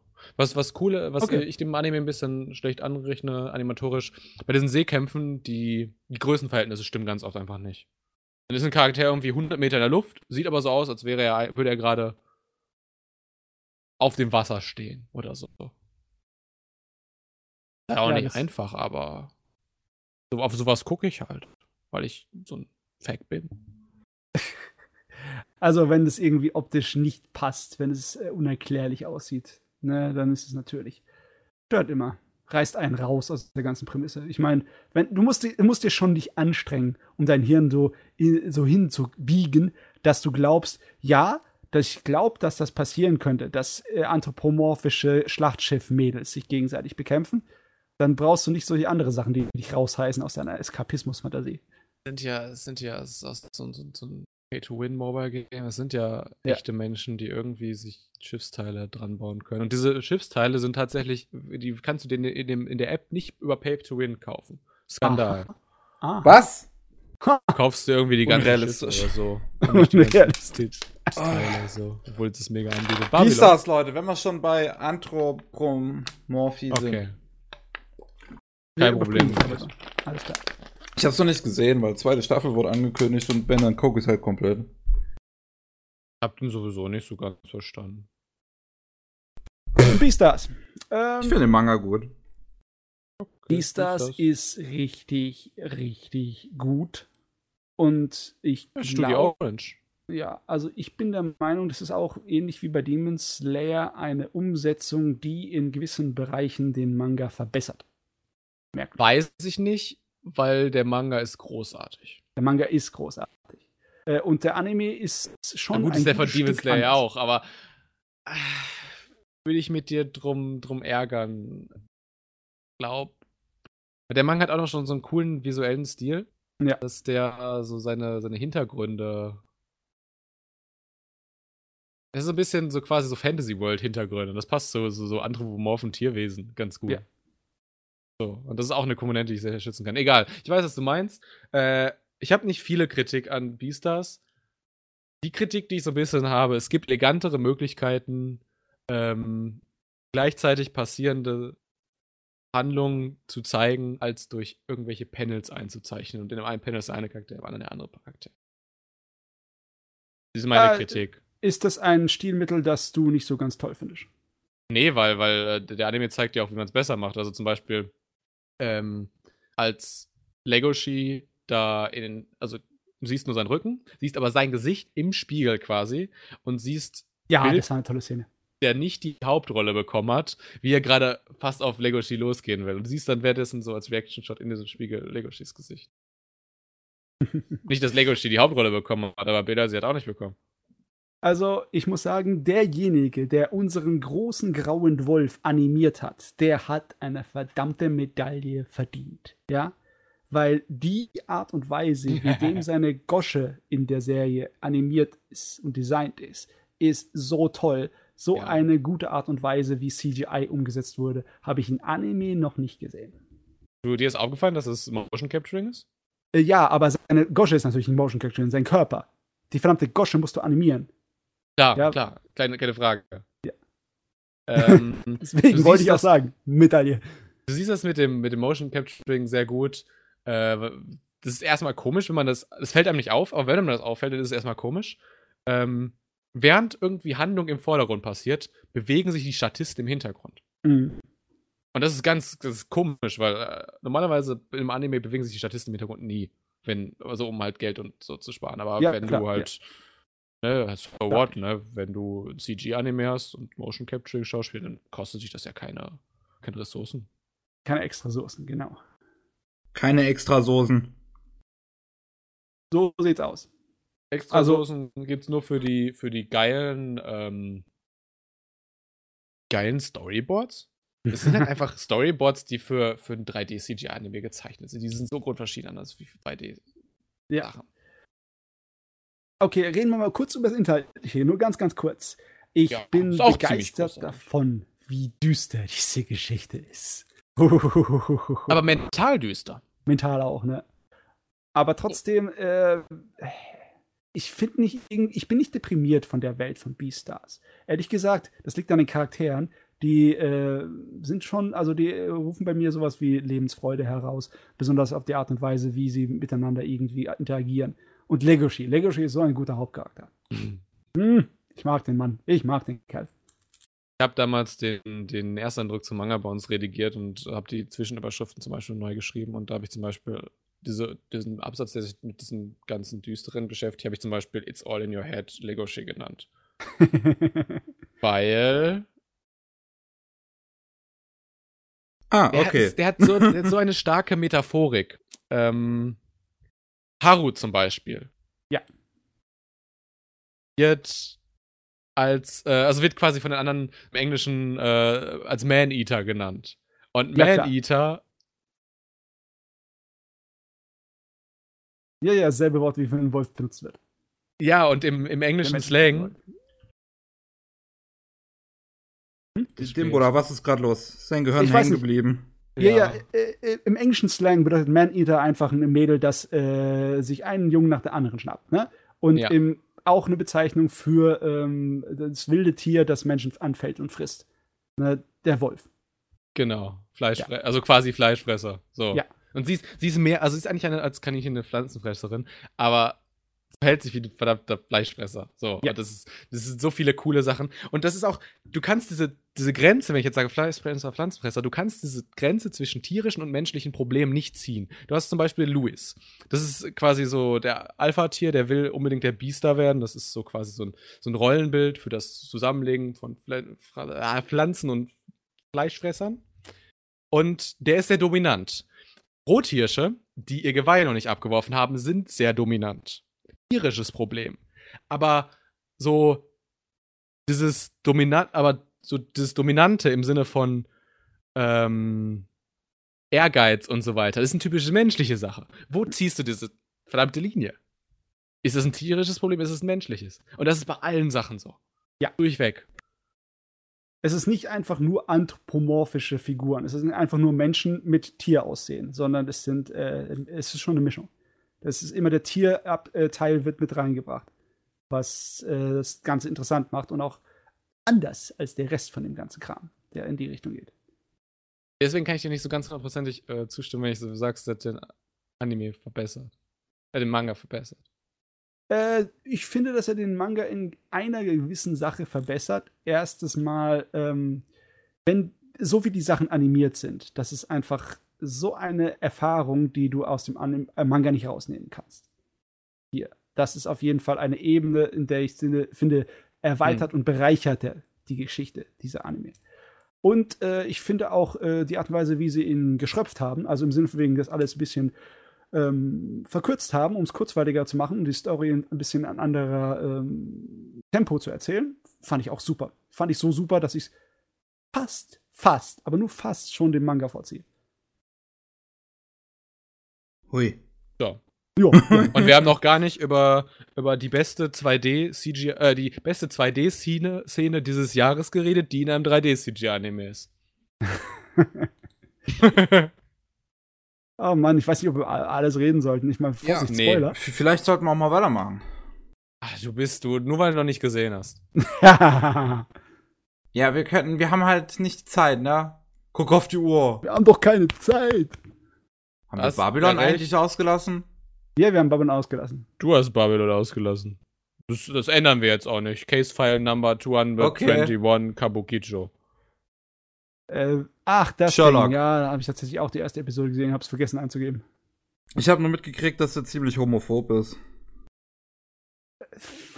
Homophob weiß ich gar nicht. Oder, oder nur, auch, auch transphob. Also es geht irgendwie in der zweiten Folge, das Ganze spielt ja in äh, Kabukicho, was ein halt äh, ein, ein bedeutsames Viertel für Queere ist, äh, für queer Leute ist in, in Japan. Und die gehen in der zweiten Folge halt in so eine äh, in so eine Transbar und ich habe nur einen Artikel dazu auf Otaku Quest gelesen, der halt die Folge im Detail auseinander nimmt und das klang halt echt, klang nicht gut. Hm. Ich habe auch von Kata gehört, also von der lieben Kata-chan, dass das halt echt ähm, ist. es ist einfach nur, dass der Kerl, der die Bar da besitzt, ist einfach nur ein stereotypisches äh, Parodieding von so äh, Transvestiten. Äh, ähm, wie nennt man die einfach? Diese Nachtladies, die, die du in vielen Animes siehst, weißt du? Die einfach angezogen sind wie Lazy, aber einen riesen Bart haben. Weißt du, so wie Conchita Wurst aussehen. Die Big Mamas. Ja. Und der ist einfach nur so eine übertriebene Parodie. Aber okay, wenn du dich an so einer trüben Parodie Ja. störst, dann ist es schon transphobisch, aber direkt ist es ja nicht unbedingt. Also es ist, es ist einfach, Halt. ein, ja, ich weiß nicht. Typen auf den Arsch und so. Also, also prinzipiell geht es ja um diese, also es ist eine, eine Sherlock Holmes Story, also der Hauptcharakter heißt auch Sherlock und sein Assistent heißt Watson und so weiter. Und er löst Fälle halt durch Rakugo. Ja. Und das ist eigentlich ein ziemlich cooler Ansatz. Kannst du mega viel animatorisch machen. Das macht der Anime zum Teil auch. Äh, lässt es aber dann auch irgendwann sein und macht halt dann auch einfach irgendwie nichts, was von Relevanz ist. Ja, Kann man das so zusammenfassen? Ganz ehrlich, ja, der, der Anime hat sich für mich nicht angefühlt, als würde er irgendwie groß relevante Sachen bearbeiten. Es ist einfach nur episodenhaft und dann ist es bei mir auch relativ schnell äh, Interesse verloren gegangen. Gaggy, Gag, Gag. Bip, bip. Weiter. Okay, mal gucken, was ist denn als nächstes? Der Cautious Hero. The Hero is overpowered but overly cautious. Habe ich heute erst fertig geguckt. Es gibt nur einen Grund, warum ich diesen Anime geguckt habe, von Anfang bis Ende. Und das ist unser Trash-Vibe, unsere Göttin. Ich starte. Ja, das ist das andere, als ich vorhin meinte. Chica, gute Performance. Die Start ist Performance. Großartig. ist der Wahnsinn. Wow. Fand ihn leider schrecklich. Das ist in Äh, Ordnung. Es hat denselben Humor wie Okasan Online. Fand Auch dieser, dieser stumpfe Humor irgendwie, aber Okasan Online hat mich abgestoßen. Das Ding fand ich tatsächlich, äh, darüber konnte ich lachen. Es ist, Es ist- ja okay, okay. Also in meinen Kategorien ist es derselbe Humor. In, Okay. ich war, ja, ihr habt natürlich recht. Also, Ja, nicht was derselbe heißt Humor.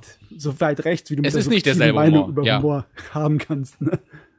in Sachen, also in Sachen, wenn es um diesen ganzen, äh, wenn es um, um, um Sexhumor geht quasi, ist Cautious Hero schon so ein bisschen anders als der typische Sexhumor in Anime, das halt etwas aggressiver ist.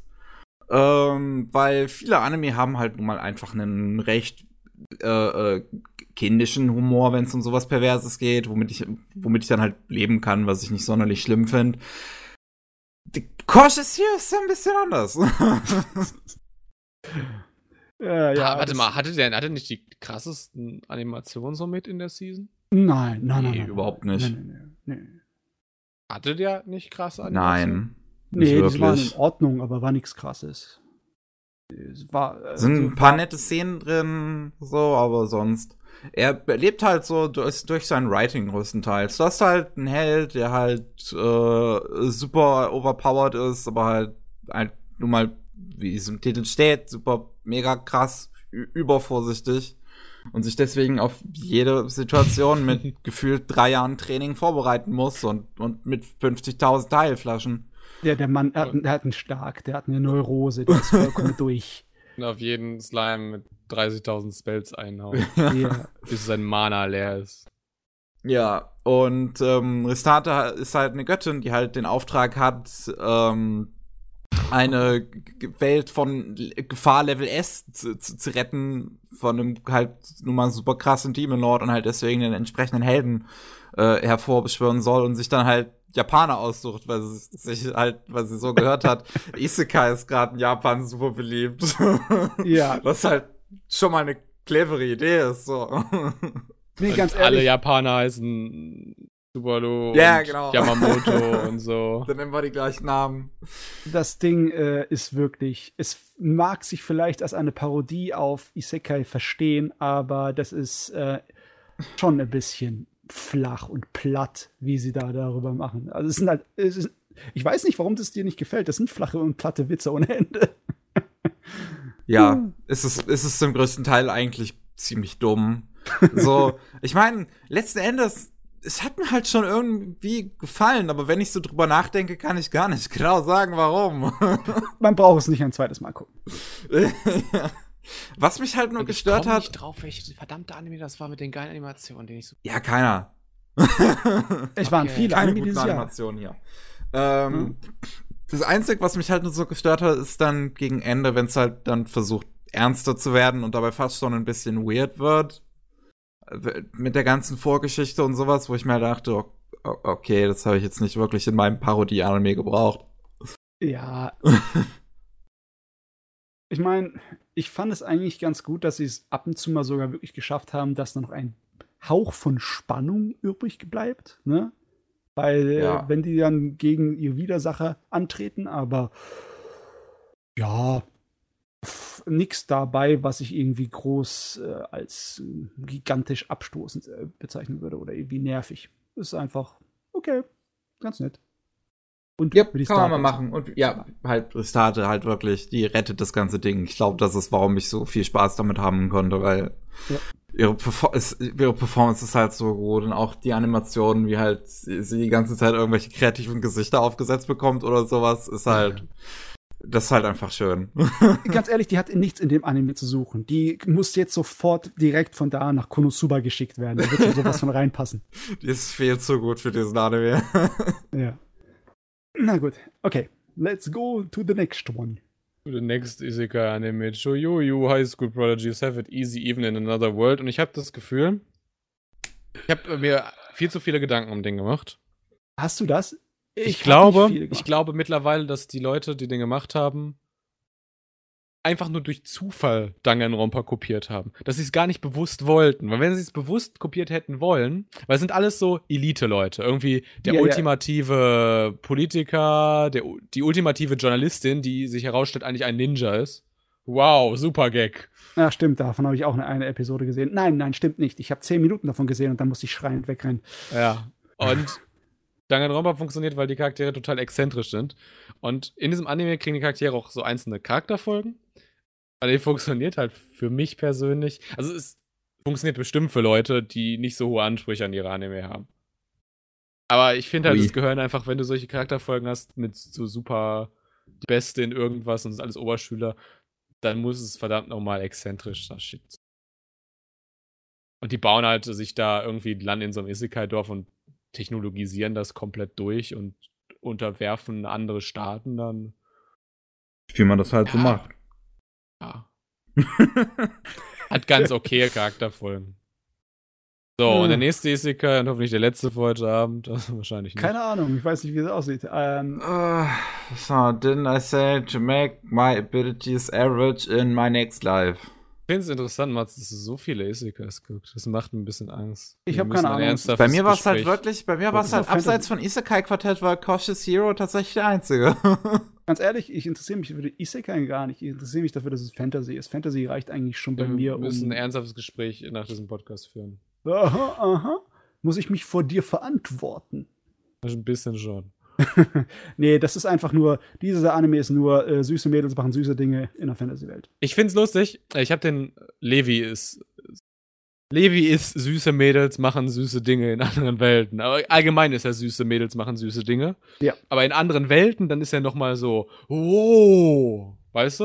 Und ich Ja. habe ihn mit ihnen zusammengeguckt und ich fand's lustig, weil die Hauptcharakterin stolpert halt so in die anderen Charaktere so in die Brüste von denen rein. Und ich meinte dann zu ihm so aus Gag, wetten in der nächsten Folge sind die auf einer magischen Akademie und sind Zimmernachbarn. Und so war es. Ich find's, also ich glaube, ich habe Isekai-Anime durchgespielt.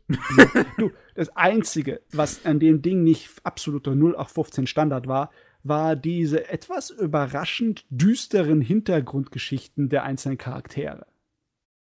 Weißt du, die eine, äh, da, okay, das ist, das ist das Spoiler, also ich, ich spoiler glaube ich lieber nicht, oder? Ich sag einfach nur, sie waren überraschend düster und blutrünstig teilweise, die Hintergrundgeschichte der einzelnen Charaktere.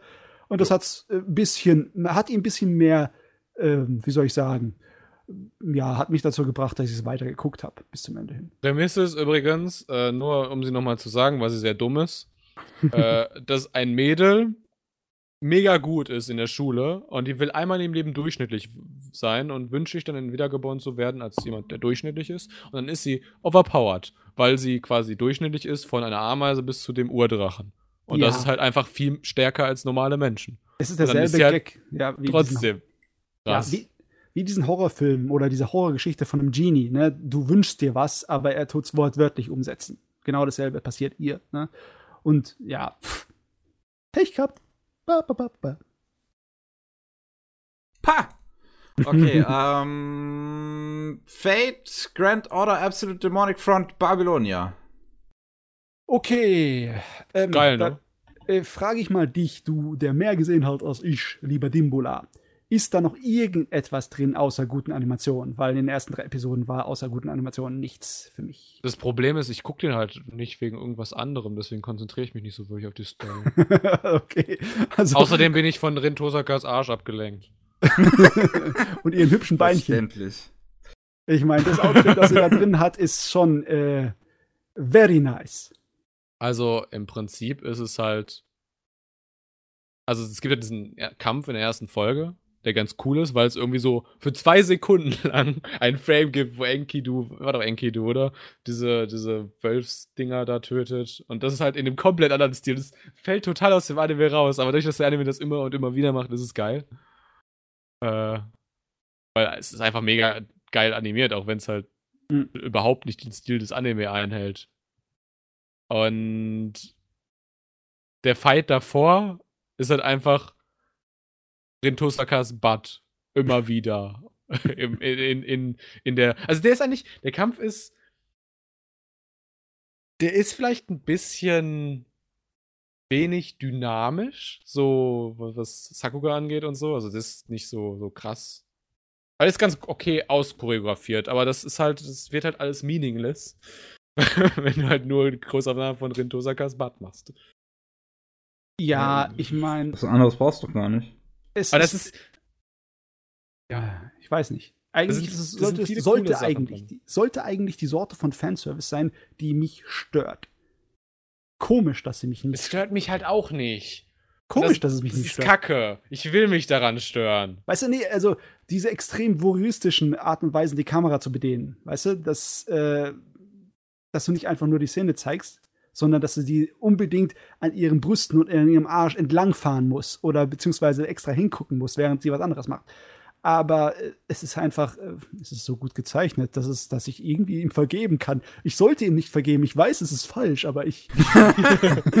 Wir gehen jetzt gleich alle in die Kirche und äh, sündigen äh, und beichten. Äh, wo du gerade übrigens Brüste gesagt hast, wir wissen alle, dass Rintosaka flach ist wie ein Brett, also ich, ich mag kleine Brüste. Passt. ja. Gehen wir mal weiter, bevor das Okay, weird ich, wir, wird. müssen, wir, müssen, wir müssen nach dem Podcast doch kein ernstes Gespräch führen. Oh, Ist ich habe okay. verstanden. Yay. So. So, Cloverworks ist ganz cool und die haben ganz coole Ideen, so wie man an, äh, auch an Kameraperspektive und so rangehen kann. Megumi Kono hat anscheinend geil. was für die neueste Episode gezeichnet, habe ich eben auf meinem Twitter-Feed gesehen. Oh, jetzt kommt die große, ausgedehnte Highscore-Girl-Diskussion über drei Stunden. Äh, man nicht Große unbedingt, weil wir reden jetzt über High School Girl. Die zweite Staffel, die kam nämlich auch in der Season raus. Ja. ich bin ein so großer Verfechter von Highschool Girl, ich möchte gerne Spoiler vermeiden, denn ich bin der Meinung, dass man den nicht spoilern darf. In keinster Der ist nämlich ziemlich gut. Der ist sehr gut. Ja. Also, Ähm, oh, schön. es ist äh, ein Beispiel dafür, wie du mit schwacher technischer Leistung, nicht keine guten Animationen, keine guten 3D-Modelle, überhaupt das 3D zu nehmen für die Geschichte ist irgendwie komisch, aber so eine herzerwärmende, superbe Geschichte machen kannst mit so tollen Charakteren. Was Best Girl angeht, für mich ist Hidaka Best Girl. Das Mädel ist so toll. Die ist zwar die Verliererin in dieser Romanze, aber sie ist so toll. Sie ist die Beste. ja. Ähm, ist die, die Szene einfach, wo sie, wo sie beide, mehr sage ich nicht, aber wo sie beide in Shibuya sind. Die Szene, das Ja, das ist der Hammer. toll. Ähm, ich muss aber dazu sagen, ich bin natürlich ein kleines bisschen voreingenommen, weil der, eines der Hauptthemen des Animes ist alte Computerspiele und Videospiele und äh, Spielhallenspiele. Und das, äh, das macht mich sowas von an. Das allein reicht schon, um meine Aufmerksamkeit von Anfang bis Ende zu halten. Aber dann ist es noch eine der besten, süßesten Romanzen der letzten zehn Jahre. Und ja. bumm. Ja. Es, ist, es ist einfach erstaunlich. Es ist halt gleichzeitig ein gut gemachter Nostalgietrip plus eine super tolle Romanze. Es ist so schön, einfach so schön erzählt. Es hat ein so herzerwärmendes Finale. Ich habe wirklich, ich habe eventuell ein bisschen geweint. äh, es, ich, keine Ahnung. So, ich weiß doch gar nicht, wie ich das. Ich, ich glaube, ich muss es noch ein bisschen, ein bisschen Verdauen. Äh, ja, verdauen, weil ich habe es auch erst die Woche fertig geschaut. Ähm, und ich fand, dass das- meine, so mein einziges Problem, was ich so ein bisschen hatte, ist, wie der Einstieg halt der zweiten Staffel gemacht ist, weil halt ähm, das mit- nach einem großen Timeskip nach der Episode 15 spielt und dann halt nicht so ganz klar kommuniziert wird, finde ich am Anfang. Also es ist ein bisschen dieser Rück, äh, Rückblick, den Ono dann macht äh, innerlich, fand ich so ein bisschen weird, ehrlich gesagt, erzählt. Das vor allem, dass die erste äh, Hälfte der ersten Episode komplett einnimmt. Ich kann, Ähm, ich hab kann ich jetzt- nicht so richtig erinnern. Habe ich jetzt persönlich nicht so gebraucht. Ich fand, da war einfach ein sehr störender Rückblick plötzlich drin. Ähm, der das allgemein das Tempo in dem Moment ein bisschen abgeflacht hat. Ich fand, es hat für mich persönlich hat es noch mal ein bisschen gebraucht, bis die Serie wieder ins Rollen kam, aber auch nur ein, zwei Folgen und dann war ich wieder voll drin. Hm. Äh, Äh, ich Ja. bin ein großer Fan von dem Humor in dieser Serie. Ich wüsste gar nicht, wie ich ihn einordnen kann, aber es ist ein schön charmanter Humor mit einer Menge von diesem altmodischen Slapstick, den Leute möglicherweise heute ein kleines bisschen argwöhnisch beäugeln, so à la Ranma. Ranma einhalb, so hm, ein bisschen in die Richtung. kann ja. ich jetzt nicht ganz beurteilen, weil ich halt dran mal Halb nicht gesehen habe, aber. Äh, das ist halt einer von dieser Sorte von Comedy-Anime, wo der Kerl immer aufs Maul kriegt vom Mädel. Ja, das ist die Art von Comedy, halt, das unterstütze ich. Ja gut. Also ich, ich, wir haben jetzt natürlich nicht äh, so wirklich ähm, das jemanden schmackhaft gemacht, der das Halt nicht kannte. Ja, Ne? ähm, ist halt Aber- schwierig, nur so, so klar, weil wir reden halt hier jetzt schon über die zweite Staffel. Wir haben mal letztes Jahr über die erste geredet. Die war halt schon super. Ähm, von daher, also, also wenn euch halt Videospiele interessieren generell, das ähm, Ganze spielt halt jetzt, also die erste Staffel fängt irgendwie 1991 äh, an, irgendwie mit dem Release von Street Fighter 2. Äh, die zweite ist dann schon 1996. Und äh, man kann halt zum einen so ein bisschen einfach den, den Verlauf der Videospielgeschichte beobachten, was ich halt sehr schön finde, wenn dann so die ersten 3D-Spiele kommen in den Arcades. Ist, äh, ist, ist einfach schön gemacht. Ähm, und äh, ja, gleichzeitig halt einfach eine tolle Romanze, die einfach clever geschrieben ist, mit im Prinzip einer der drei Protagonisten, die, die stumm ist. Halt Die kein einziges Wort sagt in die selbst kein Serie einziges Wort sagt und trotzdem irgendwie verstehst du ihre Gefühle und alles und, und äh, trotzdem wird sie irgendwie zu so einer gewissen emotionalen Figur. Ich finde, Sehr ausdrucksstark. ja, die zweite Staffel hat noch so in gewisser Weise öfter, glaube ich, Gags äh, quasi auf diese Kosten gemacht, dass sie halt stumm ist. So wenn es im Ja. Hintergrund heißt, warte, das hat sie dir wirklich gesagt? Ja, wenn, wenn, wenn sie so ein Grunzen und eine Handbewegung macht und dann er das sozusagen übersetzt für ja, den Zuschauer. Auch sowas, sowas ist auch großartig. Es ist gut Ja. gemacht. Oder der, ähm, wenn dann halt einer dieser äh, Fights stattfindet, was ich ein bisschen komisch fand, ehrlich gesagt, weil du hast in Extra Stage hast du schon diesen Fight zwischen Ono und Hidaka. Und dann wird der in High School Girl 2 nochmal wiederholt. Ah. So- sozusagen, das fand ich ein bisschen komisch, aber das ist halt clever dann im Prinzip, die, äh, diesen Fight die ganze Zeit aus Hidakas Gedanken darzustellen und wie sie Onos Gedanken im Prinzip auch übersetzt. Es ist einfach sehr clever gemacht. Es ist clever. Gutes Anime. Guckt's euch an. Next door. Kimono Michi. Reis up. Ich habe Äh, den zusammen mit Kata geguckt und mit MJ? Jaku und so. Oleg. Ich war so. und ja. Ich habe nicht aufgepasst. Den habe ich auch gesehen. Komplett. Jetzt müssen wir doch wieder nach dem Podcast reden. Also es geht um einen Wrestler, der in eine Isekai-Welt transportiert wird. Und es gibt so viele Möglichkeiten, irgendwie vom Comedic Timing das, das vernünftig zu machen. Und sie entscheiden sich für die schlechteste. mhm. Mhm. Äh, auf jeden Fall ist er total tierbegeistert und äh, ich würde eher sagen zu viel, weil er irgendwie Hunden am Arsch rumschnüffelt und so. Und die Hunde fühlen sich schmutzig, wenn sie mit ihnen in Berührung gekommen sind. Und müssen erstmal jahrelang duschen. Und ich habe das Gefühl, ich muss auch duschen, nachdem ich so etwas gesehen habe. es ist, ähm, es ist seltsam. Das Ding ist nicht gut. Ich habe aber die Hoffnung nie aufgegeben bis zum Ende, dass ich meinen Spaß damit haben könnte. Ich habe geringfügig Spaß damit gehabt. Okay, zumindest einsichtig. Was denn als Maul? Was soll der Scheiß?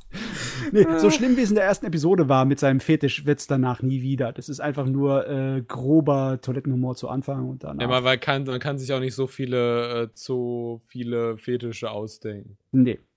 wenn man nicht selber zu viel ist. Das unterstelle ich dem Steph jetzt einfach mal. dem Mangaka. Möglicherweise. Gleicher Mangaka wie Konosuba, ey. Also gleicher Autor wie Konosuba. Was? Merkt man irgendwie nicht. Merkt man gar nicht. Ehrlich? Ja. Hm. Nicht im Ernst. Doch. Irgendwie schon. Was komisches. Deswegen Weißt du, hatte ich halt Typ- überhaupt so, so große Hoffnung an diesen Anime. Aber dann. Ja. Dann ist das Weißt du, draus geworden. Der, der Typ Der hat jetzt auch eine neue Light Novel, wo es um Combat äh, Tens will be dispatched. Geht es um eine sehr, sehr böse Organisation und er ist Mitglied von der und eigentlich ist er da nur so aus Zufall reingekommen und muss auf jeden Fall böse Taten machen, weil er dafür Credits kriegt. Cool. Also das, fühlt sich, das fühlt, sich wie Konosuba so ein bisschen an, aber das hier nicht. Okay. My Hero Aka 4. Ja, sagen wir nicht viel dazu, nur dass äh, jetzt gerade der ernste, düstere und dramatische Teil von Hero Academia im Laufen ist.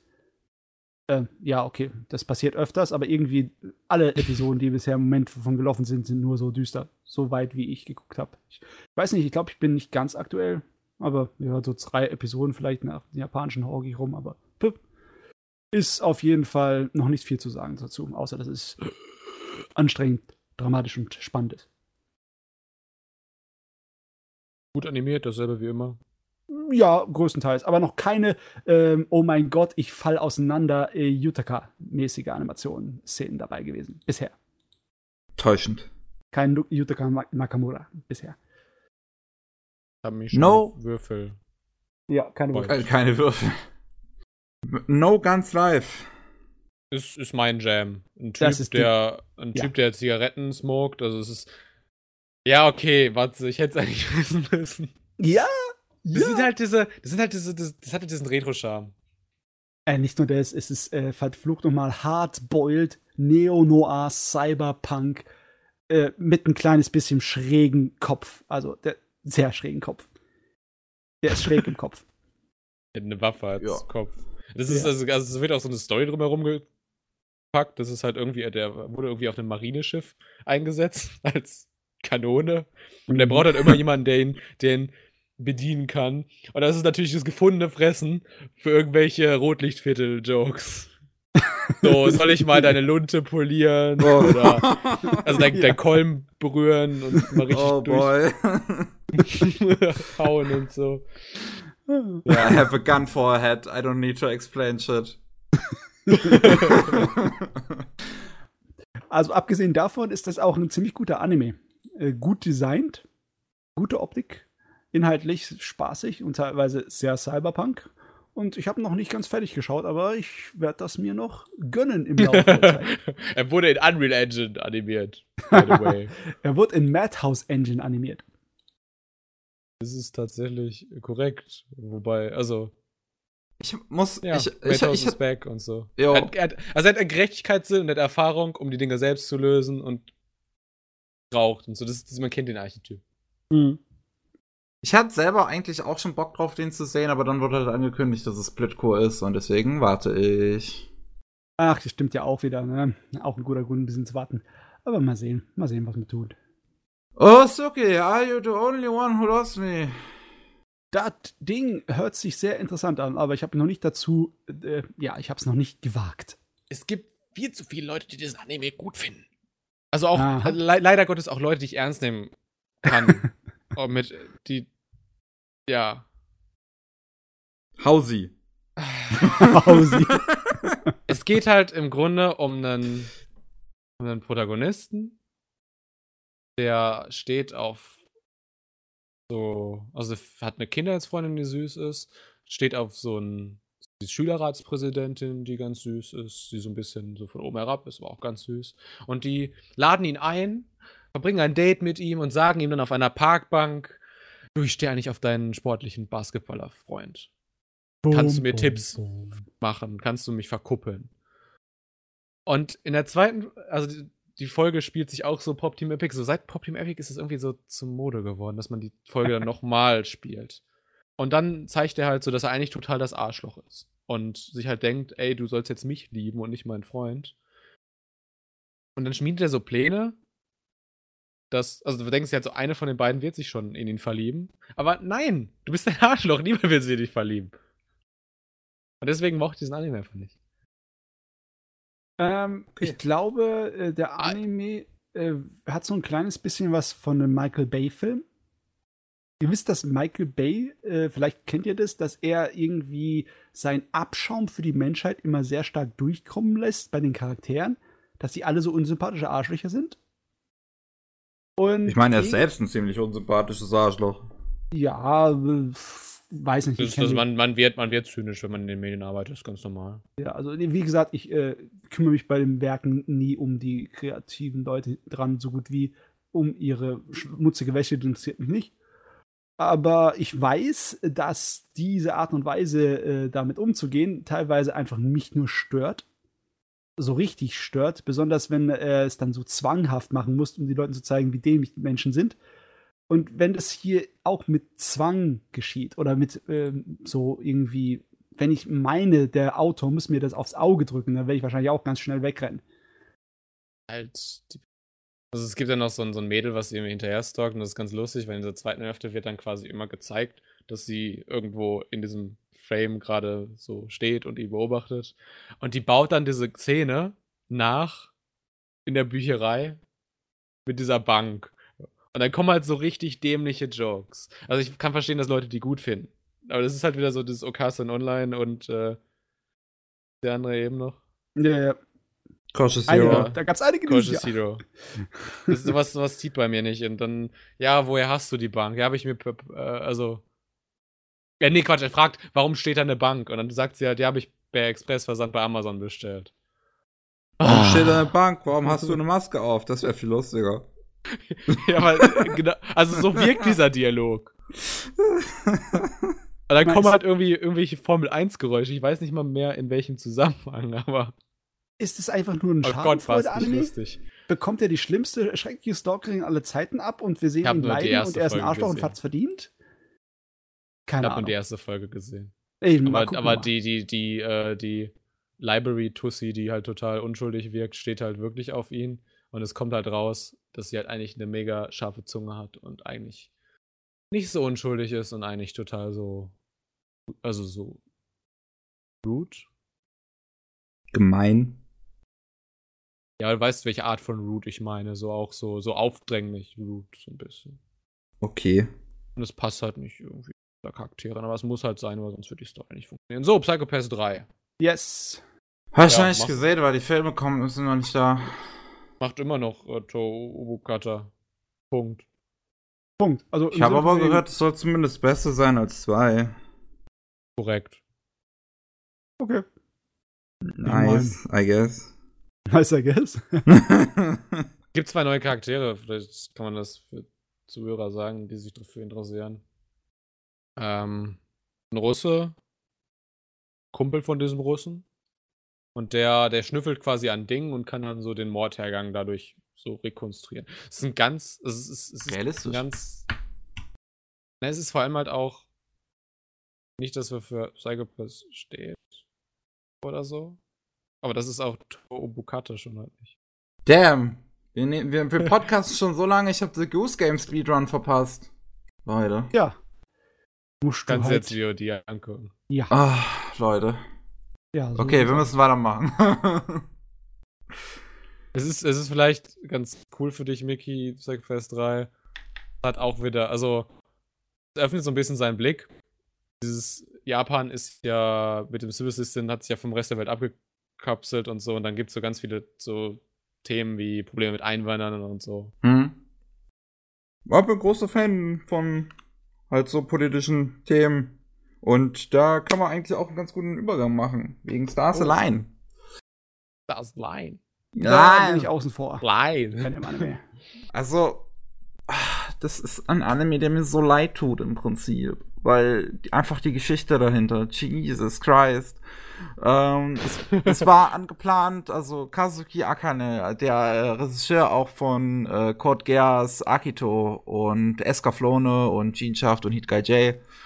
Ähm, der wa- soll, wollt, sollte halt ursprünglich eine 24-Episoden-Serie machen zu Stars Line. Ähm, also ist ja ein Original, also hat er auch selbst geschrieben. Ähm, und das sollte ursprünglich halt 24 Episoden sein und dann relativ spät in der Produktion hieß es halt plötzlich, oh, wir machen doch nur 12. Und dann war halt keine Zeit mehr umzuschreiben. Und deswegen endet der Anime mit einem der miesesten Cliffhanger überhaupt, weil im Prinzip danach die 13. Folge kommen sollte eigentlich.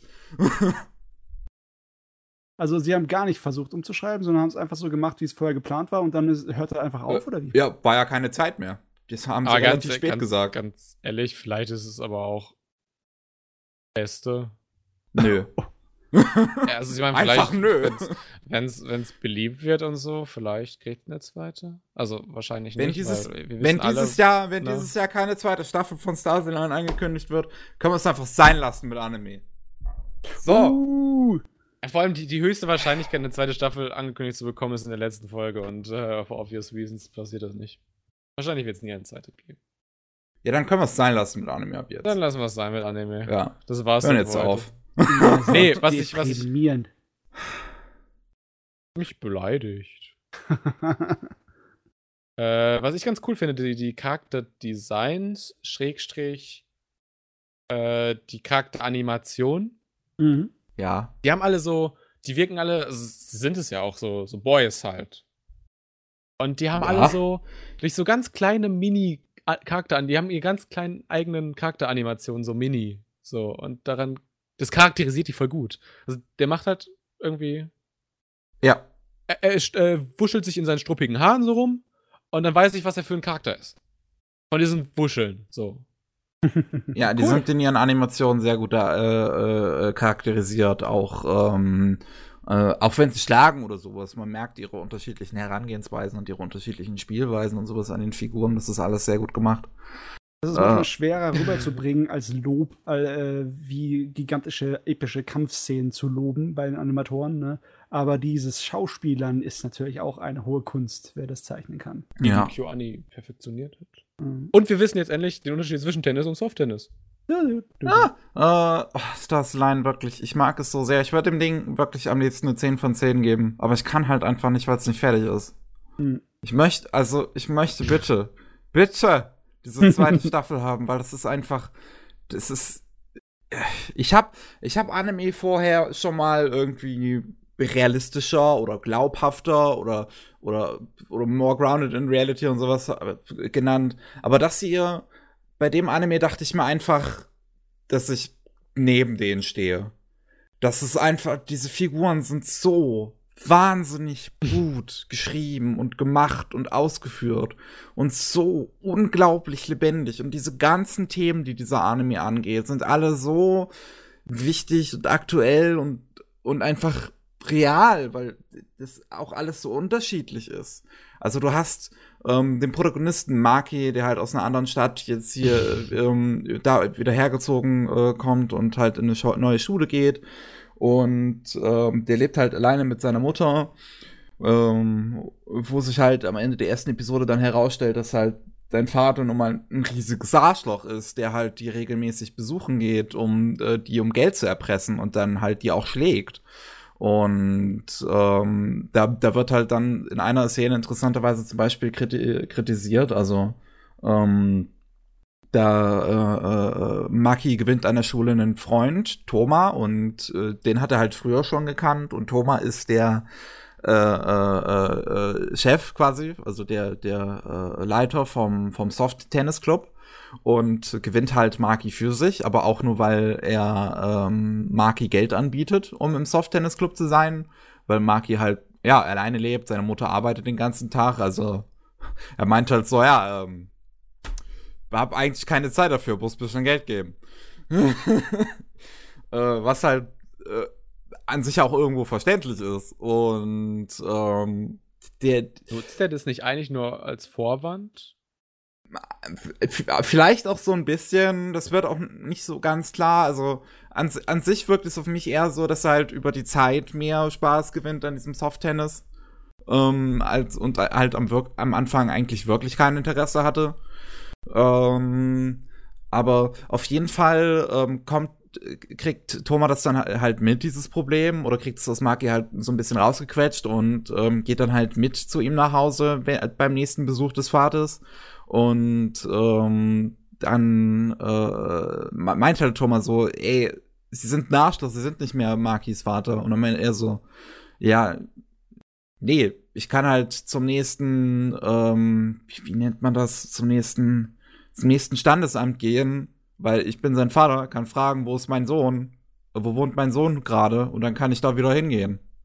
Wo, wo man halt auch merkt, so, also das ist halt schon, das ist eine Regel, von der ich A nicht wusste, dass es die gibt. Und wenn man den Anime halt so mehr, so, so dann sieht, das ist ja kein unrealistisches Ah. Problem. da verstehe ich, warum diese Kritik quasi an diese Regel geäußert wird. So ganz kurz auf einer Meta-Ebene, es war irgendwie ein, ein Setting-Trend dieses Jahr, Eltern, die ihre Kinder nicht lieben. also da fallen mir jetzt nur Astrolist in Space und der hier ein. Das war ein krasser Spoiler, aber der fiel mir auch rein. Was war jetzt ein krasser Spoiler? Dass die Eltern ihre Kinder nicht lieben. Das ist ja in Astrolist Okay, Space okay. eigentlich ziemlich von Anfang an klar. Nee. Doch. Du siehst die, die Eltern das erste Mal erst in Folge 6 oder so. Nee, sieben. zwei oder so. Ist gut. Egal. Wenn es Spoiler-Territorium ist, dann braucht er es nicht weiter ausführen. Und, aber Nee, es ist, es ist eigentlich, eigentlich insoweit kein Spoiler-Territorium, wobei, ja. Und nevermind. Und- Starland ist großartig. Ja, großartig. Und es macht das, es macht das halt wirklich die ganze Zeit und bricht die ganze Zeit irgendwie mit Norm. Und im Prinzip verteilt so eine Rundumschelle einfach an jede dumme japanische Norm und irgendwelche Regeln. Auch wenn Maki dann halt diesem Club beitritt und man halt merkt, halt alle relativ schnell merken, ey, Maki ist eigentlich ziemlich gut. Aber dann sind halt so die anderen, die so ein bisschen macho sind im, äh, vom Soft Tennis Club, äh, halt äh, da und meinen, ähm, wieso soll der Neuling uns hier jetzt hier irgendwelche Befehle geben? Und dann meint Maki so, ich bin in eurem Club, ist doch scheißegal, ob ich jetzt neu bin oder nicht. Oh, weil, ne, diese die Hierarchie ist in Japan nun mal auch ein großes Ding. Äh, also, und, und eine Szene natürlich, die wir halt später noch in den Best Moments haben, natürlich. Also, äh, das sage ich jetzt nur ganz kurz, das Outing, was dann in Episode 8 passiert, einfach so wahnsinnig gut. Das sind definitiv die besten Figuren, die ich jemals in einem Anime gesehen habe. So, kommen wir jetzt von einem guten Anime zu Sword Online. Ja, also ich muss ganz ehrlich sagen, ich bin wieder in Versuchen geraten, Sword Art Online weiter zu gucken. Ich habe diese ganze Alicization-Sache noch nicht angefangen. Aber alles, was ich davon höre, sehe oder mir irgendwie zu Gemüte führe, macht mich nicht heiß darauf. Äh, Das wahrscheinlich ist nicht, ist kein, ist nicht hundertprozentig korrekt, Wie meinst du das ähm, nicht hundertprozentig korrekt, dass es mich nicht dass heiß es macht? scheiße aussieht. Ich habe dass, nichts es gesagt nicht, von wegen dass, ich nicht, dass es nicht, nicht heiß wird, das ist deine Sache. Da mich mich nicht ein. in Ich habe nicht gesagt, dass es scheiße aussieht. Ich habe alles, alles davon, was ich davon höre, inhaltlich Ja, und genau. äußerlich, macht mich hast. nicht irgendwie scharf auf die Serie. Inhaltlich ist es der größte Scheiße, weil Ricky Cavara in dem Tempo mittlerweile leid, nur weil es produziert das, äh, das Plot Holes total vorprogrammiert. Vielleicht hat er sich schon eine KI geschrieben. Halt Wobei, die macht einfach- wahrscheinlich keine Plotholes. Er hat halt einfach auch nicht die Zeit, um als Autor zu wachsen, weil er halt jeden Monat irgendwie ein Buch rausbringen muss. Ich finde es irgendwie lustig, dass der letztens irgendwann mal behauptet hat, behauptet hat, dass er sein früheres Zeug scheiße findet und im Prinzip hat er sich kein Stück verbessert. das ist leider wahr. Okay, jetzt äh, mal ganz ehrlich, du hast schon ein bisschen mehr davon gesehen. Ähm, ja. Ist da irgendwie Spaß rauszuziehen? Pass auf, ich habe hab die erste Hälfte geschaut. Also ist ja Split Split Core. Die ersten 44 Folgen liefen am Stück. Mhm. Äh, und jetzt laufen die letzten 24 Folgen Den zweiten. nochmal Split Core. Okay. Äh, und es war in den letzten zwölf Folgen, deswegen, also diese Pause war ziemlich gut, die war ja erst nicht geplant. Weil es war hinterher noch eine totale Produktionskatastrophe. Du hast nur noch Derp Faces gesehen. Und Das, macht, doch, das macht den Anime bestimmt unterhaltsamer. gehört im Prinzip, also in gewisser Weise gehört es auch zum Stil, muss ich sagen. Es klingt jetzt total falsch, aber also so. Egal. Auf jeden Fall habe ich dann die zweite Hälfte gesehen, weil ich wollte den Anime einfach nur scheitern sehen. Und dann kommt heraus, dass Kirito einfach die ganze Staffel in Ohnmacht ist. Und ich Oh. denke mir so, wow, da ist jetzt Plotentwicklungspotenzial. Und dann kommt heraus, dass die ganzen Waifus, die in den ersten 24 Folgen in dieser virtuellen Welt äh, um sich herum geschert hat, dass sie sich auch um seine, um seine in Koma seiende Avatar äh, selbst Person scheren. Also, um Und in dem Moment-. Und in dem Moment muss ich halt sagen, es war halt irgendwie so Folge, Folge 18, 19, 20. Okay, der Anime ist halt nicht zu retten. nicht zu retten. Also, also tut mir leid, wenn, wenn du halt in dein, dein Körper im Koma ist und sich darum lauter Mädels rumscharen. ja, Plot Armor. Oder Es ist irgendwie- fast so plotarm, wie wenn Kirito halt nicht im Koma liegt. Also es hat aber echt ganz gut angefangen. Hat kurz angefangen, ne? Okay. Vielleicht schaue ich Hat- die erste hat- Staffel. Hat immer noch ein paar gute Sachen, äh, die, die Serie. Also hat ganz gute Charakterdesigns, so. Mhm. Was, der Solid Online, also Charakterdesigner, hat er, macht er nicht auch noch irgendwas Gutes als Charakterdesigns? Keine Ahnung, nie wirklich groß nachgeguckt. Schauen wir Meinst mal. du jetzt den Original oder Charakterdesigner Den, den oder? Shingo Adachi. Macht er nicht auch irgendwas Gutes? Shingo Adachi. Ich hab den Namen schon mal gehört. Cool. Reden wir aber, re- reden wir einfach. Komm. Seven Deadly Sins, Wrath of the Gods. Ähm, ja, ähm, mein Problem mit der Serie ist nicht die Optik, wie für bei vielen anderen Leuten. Die Animationen und Zeichnungen sind zwar echt schlecht, aber äh, mein Problem war, ich wollte einfach eine Fortsetzung von der Geschichte haben. Und ist im Moment, also was mir an den Kopf schmeißen, ist inhaltlich, strukturell und auch von der Regie und allem her stinklangweilig. Ich muss mich jede Episode quälen und ich glaube, ich werde es noch nicht weiter gucken, die Serie. Schade, ich werde wahrscheinlich dann zum Manga umwechseln, weil als Anime ist es für mich wahrscheinlich gestorben. Oh wow, wer hätte das ankönnen, dass Studio D ein Franchise zerstört? Nee, Das liegt nicht an da, der da. äh, optischen Qualität. Es liegt einfach nur daran, dass die Regie, die da hinten dran steht, für die Katz ist. Es ist auch einfach mega undankbar, ein Projekt äh, in der zweiten Staffel zu übernehmen. Ich meine, Das ist ja nicht mehr die zweite, das ist ja irgendwie die vierte oder so. Ja, ja, also ich meinte den generellen Case, weil dass hier ein Studio ein Anime in der zweiten Staffel übernimmt, ist ein bisschen wahrscheinlicher, als dass Ja. es in der vierten übernimmt. You know. Naja, Ja. Attack on Titan. Jetzt auch demnächst. Ich meine, wir wissen es noch nicht, wer es macht, aber vierte Staffel ist doch D. anders. Ich meine, äh, Das ist schon Best-Case-Szenario, was macht Studio den? ich meine, es macht Spaß, auf Studio Dean rumzuhacken, aber irgendwie richtig ernst nehmen kann ich das Rumgehacke manchmal nicht. Wenn ich mir überlege, was die äh, gemacht haben im Laufe der Zeit und auch in den letzten Jahren. Ich meine, könnt ihr dann auch nicht ernst nehmen, oder? Ich meine, ich nehme mich, ich nehm so mich nie sehr? ernst, von daher ist das schon okay. Okay, alles klar, wunderbar. Ich glaube, das Problem, das. Ja, für mich sind sie so ein bisschen stehen geblieben in dieser 4 zu 3 Ära. Ja, ich meine, äh, Also. Comedy können sie, okay. Konosuba? Okay, Ja, Sakamoto, Sangarea, ich kenne die Liste, ja. ja. Oh, Jesus, es wird spät. Naja, Welcome to Demon School. Ja, ähm, habe ich gedacht, das wäre mein Humor. Weil der jo Jojo, Jojo hat mir auch Dings, den Manga empfohlen. Aber Ja, hat's du auch gemocht und Kata auch. ähm, ich habe die erste Folge geguckt vom Anime und Und Levi auch. Ich- Ich fand's echt anstrengend, die erste Folge vom Anime und ich weiß nicht, ob ich das weiter Halt auch tatsächlich einer der meistgeguckten Anime gerade auf Crunchyroll. Echt? Ja. Komisch. Irgendwie ist es nicht mein Fall gewesen. Passiert. Das ist also, also, also ganz ehrlich, Popularität und Qualität hä- hängt überhaupt nicht zusammen. Das Logischerweise. wissen. Logischerweise. So. Geil. Wir haben's. Ja, wir haben ja noch hier Filme. Black Fox, ähm, großartig. Ist leider das Projekt nicht. tut mir so leid. Mir auch. Sollte ursprünglich eine Serie werden, wurde Ja. dann auf einen Film reduziert. Ähm, ist von Studio 3 Herz und Kazuya Nomura als Regisseur. Und ich hätte jetzt echt gern die Serie dazu.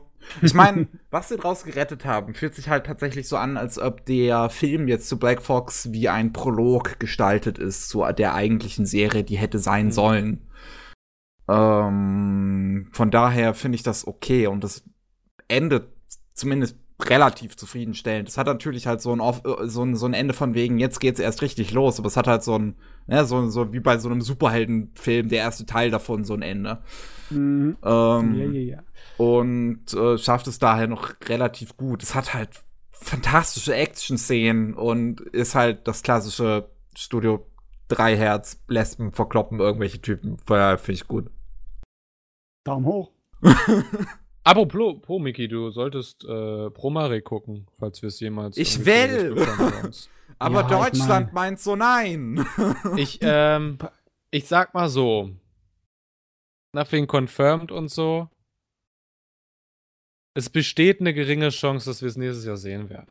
Okay. Und es Ey, wird. äh, bis es, nächstes es wird Jahr ist zu spät. es wird- Es kommt diesen Februar, kommt in Japan die Blu-ray raus, dann, dann habe ich es geguckt.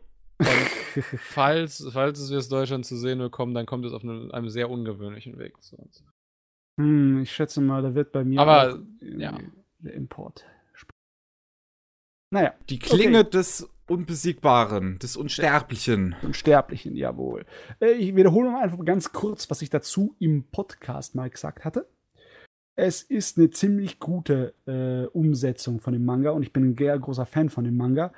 Es äh, ist unglaublich mutig von denen, so ein Manga-Material umzusetzen und sich dann relativ nah an die Vorlage zu halten, meiner Meinung nach. Aber Warum? es lei leidet einfach an dem Erzähltempo. Es, die Szenen, die im Manga epische, langgezogene Kämpfe sind, sind hier teilweise fast schon zu über, unübersichtlich, weil der Schnitt zu schnell ist. Nee, ich Die meine, warum äh, das Material schwierig ist zum, zum Adaptieren. Äh, nee, weil ich es mutig finde zum Adaptieren, weil es halt so äh, ultra brutalo ist. Es ist, ähm, es ist etwas, was ein kleines bisschen außer der Mode geraten ist. In den 90er Jahren war so ultra brutalo Splatter-Sachen noch voll Ding, ne? Also ich meine jetzt, ähm, was ist ein gutes Beispiel? Ich meine, From Dust Till Dawn ist schon viel zu lustig, wenn du es äh, ultra brutalo denkst. Aber so Horrorfilm-Splatter-Sachen, die in den 80ern und 90ern ein großes Ding war, hier ist halt auch einer. Da wird einer mit dem Arm abgeschlagen und er, er feilt sich seine Knochen zu Klingen, um dann Leute umzunehmen. Ne? O- Oder äh, Leute werden regelrecht explodieren. So heftig werden sie auseinandergeschnitten mit ihren mit, äh, Schwertern. Oder du hast natürlich auch äh, Folterszenen, grausame und äh, ja, es ist, es ist der Wahnsinn. Das ist grotesk. Es ist groteske Sadismus teilweise. Ja, nice. Ich habe ich hab halt das Gefühl, dass es so ein bisschen, also so, so, so Mini-Trend zurückkommt, weil die Leute, die diese Filme damals in ihrer Kindheit geil finden, jetzt die sind, die Filme schreiben. Beziehungsweise Schrägstrich Anime, Schrägstrich Manga und so. Ja, schon. Novels. Kann sein. Ähm, äh, der Manga ist ja auch relativ alt von äh, Blade of the Immortal. Der ist ja auch aus den 90ern angefangen. Jo. Jetzt haben wir noch eine Sache. Ja. Levius. Livius. Levius. Levius, musst du wissen, Mickey, wollte eigentlich Megalobox sein. Hab ich Das, gehört. das, das, das Ding ist, dass ähm, der Manga zu Levius vor Megalobox rauskam. Von daher. Ha! Schachmatt. es ist nicht wirklich ein Klon. Ich meine, also wir können ja immer noch sagen, der Anime kommt danach und äh, ne? es passt auch irgendwie von der Produktion und Veröffentlichung nicht. Es ist nicht so, dass äh, dann äh, Dings Megalobox rausgekommen ist und die sagen, oh, jetzt machen wir schnell noch einen weiteren davon. Ich meine, die müssen mit dem vorher angefangen haben, bei der Podi, oder? Weiß Ja, ich ehrlich gesagt nicht, wie lange so ein Anime bei Polygon Pictures braucht. Ah, ja, ja, in Ja, klar, ich sagen. schon einiges an Zeit nehmen. Aber Und warum sollte man damit auf Megalobox aufspringen? äh, auf je jeden Fall, ich mochte Levius. Ähm, es ist halt. Es ist so, ein, so, eine, so eine gemütliche Art von Shonen irgendwie fast schon. Es ist halt schon noch irgendwo ernst und bisschen viel Melodrama, aber alles ist so ein, in so eine in so eine hoffnungsvolle Art. So alle wollen sich gegenseitig unterstützen und es ist alles lieb und mir hat's gefallen. Eisenstein. Ja. Und es sah auch schön aus. Polygon Pictures wird halt einfach immer besser. ja, das freut mich auch, ja. Nur irgendwie, wenn ich den Trailer mir angucke, dann, dann denke ich nicht daran, dass es ein Happy-Go-Lucky-Film ist, sondern eher düsteres Science-Fiction-Drama. Ja, es ist halt so ein bisschen Steampunk, äh, ist schon relativ düster, es spielt halt nach dem Krieg. Ich mag so Settings, die halt kurz nach dem Krieg angesiedelt sind, sowas wie Violet Evergarden auch, ähm, wo halt quasi der Krieg noch frisch im Gedächtnis ist. Und ähm, die halt des, deswegen, ja, die Figuren halt so noch ein bisschen drunter leiden. Ähm, Du magst, und wenn die Figuren leiden, ne? ja, steh ich drauf. Ja, und dann halt, dann halt deswegen irgendwie versuchen, ein bisschen zusammenzuhalten und sowas. Ja. Ist es, ist es der, der Zeitpunkt ist gekommen. Die große Awardshow, das große Finale dieses großen Jahresrückblicks. Da ist Machen wir das, machen wir das unbe so einigermaßen unbegründet, recht schnell, kurz und schmerzlos? Hatte ich eigentlich vor. Ja, ich auch. Jetzt, Vor allem ja. jetzt, wo es so spät ist. Darf ich trotzdem zumindest in der Musikkategorie ein paar Worte verlieren? Versuch nicht zu viele Worte, sonst hau ich Nee, dich. ich habe ich hab da, da, ich hab schon äh, zu diesen einzelnen Songs längere Absätze geschrieben und die sind ja schon verdichtet und jetzt kann ich diese Absätze auch nochmal verdichten. Okay, wir fangen an mit dem besten Opening. Und Jawohl. das da, da darf Dimbula mal seine drei küren. Pass auf, ich habe noch zwei andere Ranglisten, nämlich einmal, wo ich das mit Animation und einmal, wo ich das mit Endings Aber du machst habe. jetzt nur eine. Ich will das nur gleich nochmal kurz eingeordnet haben. Äh, mein Platz 1 ist äh, Seiko Omori Just at Ice, das Black Clover Opening 7. Die Frau ist einfach ziemlich geisteskrank, so. okay. bisschen. Und Cool. das, dieser Song auch. So. Ähm, das ist natürlich äh, etwas, wo ich überhaupt keinen Zugang habe. Ich habe keine Ahnung von Black Clover. Das ist Idle. Idle, äh, Idle Punk quasi. Idle Punk. Aha. Ich meine, E-Gitarre und so. wenn ich mir irgendwas von Black Clover antue, dann sowieso nur so Opening-Lieder. Also kann ich mal reinschauen. Ja. Ja, komm. Naja. Kostet dich anderthalb Minuten des Lebens. Naja. Die macht halt, die macht halt ähm, im Refrain, also sie braucht es von ihrer Stimme. Ja, weiß nicht, ob sie es braucht. Ein bisschen wahrscheinlich schon, aber sie kann auch ohne. Aber sie hat im Refrain macht sie so viel Krach, dass sie halt mächtig Autotune braucht, damit es sie nicht permanent aus dem Klanggerüst fällt. Und sie krächzt dann wie so ein Rabe in ihrer Kopfstimme und piepst dann so, so Nachtigallmäßig dann wieder rum und rappen kann sie auch. Ziemlich beeindruckend. Also in der vollen Version. So, äh, Queen Bee Fire, das Dololo Opening 1, ist mein Platz 2. Ja, Hab ich das auch war sehr gut. gemocht. Das war Ich gut. muss das ein bisschen, also ich werte Songs immer ein bisschen ab, die sehr auf was Instrumentales setzen. Also zum Beispiel auch Yuri on Ice Opening. Äh, wobei man da sagen muss, war die Stimme halt auch einfach nicht gut. Hier ist die Stimme zumindest okay. Also was, nee, was heißt okay, stimmt nicht. Äh, es ist eine sehr einzigartige Stimme. Es ist eine ein Transgender. Und Ja. Ist eine Transfrau. Sie, sie, sie hat äh, eine weibliche Altstimme mit diesem rauen von der männlichen Stimme. Das ist äh, sehr cool. Und singt halt auch sehr viel in Kopfstimme. Ja. Wollt ihr noch was dazu hinzufügen? Ähm, Give me es war, fire. Es war relativ äh, poppig für so eine Fantasy, äh, was ist Fantasy, historische äh, Actionserie. Okay, äh, Fantasy stimmt schon, es sind ja viele Dämonen drin, aber ich finde, es hat irgendwie, hat mich Ja. voll auf den Anime eingestimmt, hat gepasst. Ich, ich, ich vermute mal, deswegen haben die auch diesen Folklore-Chor noch so ein bisschen versucht einzubauen. Der Hm. sich so ein bisschen so mit seiner Kopfstimme so harmoniert und so. Und er ist. Äh, nee. Und. Und? Box-Einlagen. So. Äh, Nano. Nano. Du sagtest eben schon am Anfang des Podcasts, so vor vier Stunden, dass du das Opening nicht so krass findest. Also Ich kann mich auch überhaupt nicht dran erinnern. generell für Nano oder halt auch für Eme gilt, die haben eine Stimme, die ist so krass, können den, den, können den Song auch ohne Klanggerüst komplett alleine carryen. Ich, das muss ich mir jetzt mal im Hintergrund ganz kurz nochmal reinhören. Also Gerne. ich fand das halt sehr Hat unbeeindruckend. eine, eine sehr, sehr elektrisch geladene E-Gitarre und Kemori. Solo am Ende. Aber es ist halt eigentlich egal, dass das Klanggerüst geil ist, weil Stimme carryt alleine. Tut sie das? Nano hat äh, mit Emme zusammen, finde ich so, das sind die beiden mit den beeindruckendsten Stimmen. Äh, beziehungsweise das mit den beeindruckendsten Stimmen. Es gibt noch beeindruckendere Stimmen, aber sind jedes eine Stimme? Keine Ahnung. Also diese, diese beiden Stimmen können jedes Lied alleine carryen. Ich meine, So. die sind doch beide mit äh, Savano Epic bekannt geworden im Anime-Bereich, oder? Oder Stimmt, ist das ist eine die? Savano-Sängerin. Nano und Eme? Also Eme ja, Nano nein. Ja, und Nano nicht? Nano Äh, kommt aus klingt sehr danach. kommt aus der Utaite-Szene, die die äh, Ich hier finde jetzt die Stimme auch nicht krass. haben. Nanos Ich- Alt äh, äh, Nanos Altstimme findest du nicht krass? Nein, ich finde, das, ist- das ist ein super 0815 Song. Uh, Meinungen treffen aufeinander. Jetzt wird's Uh, spritzy. du machst dann unbeliebt, Mickey. knusprig, knusprig. Aber das, das interessiert dich ja nicht, deswegen äh, machen wir weiter. Nee, ich will noch mal ganz kurz sagen, wenn man Animation dazu nimmt, würde ich auch irgendwie Karen Tuesday und Beastars reinpacken. Fire Force fand ich ziemlich cool mit diesen braunen Tönen und so, wie gesagt, im Ending.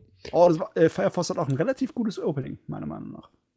Ja, Sehr, sehr, sehr Ich habe das auch rauf und runter gehört, aber ich muss leider sagen, wenn man es sehr, sehr rauf und runter hört, verblasst irgendwie der, der, also der, der, das, was dieser Song kann, so ein bisschen, sind Blechbläser, also was, was, was, was ihn abhebt von einem normalen Rocksong, so ein bisschen Blechbläser und dass äh, Motoki Omori die ganze Zeit in die Kopfstimme ho- hochgeht und so. Mhm. Aber anders als das ist einfach nur ein normaler Rocksong. Also Ja. deswegen, deswegen fand ich das, das, äh, das Ending fand ich musikalisch krasser. Das ist auch noch so die Sache, wenn ich jetzt noch Endings mit reinnehmen würde, dann wären äh, Nano und Queen Bee leider raus. Äh, weil es gab viel zu geile Endings dieses, äh, dieses Jahr. Äh, Amasarashi, Sayonara Goko, hatten wir ja schon drüber geredet. Ich mochte Äh, das von Eme. Ehrlich gesagt lieber sogar bei Doro. Ja, was. Ja, was. Eme? Torches, das Ending von Vinland Saga.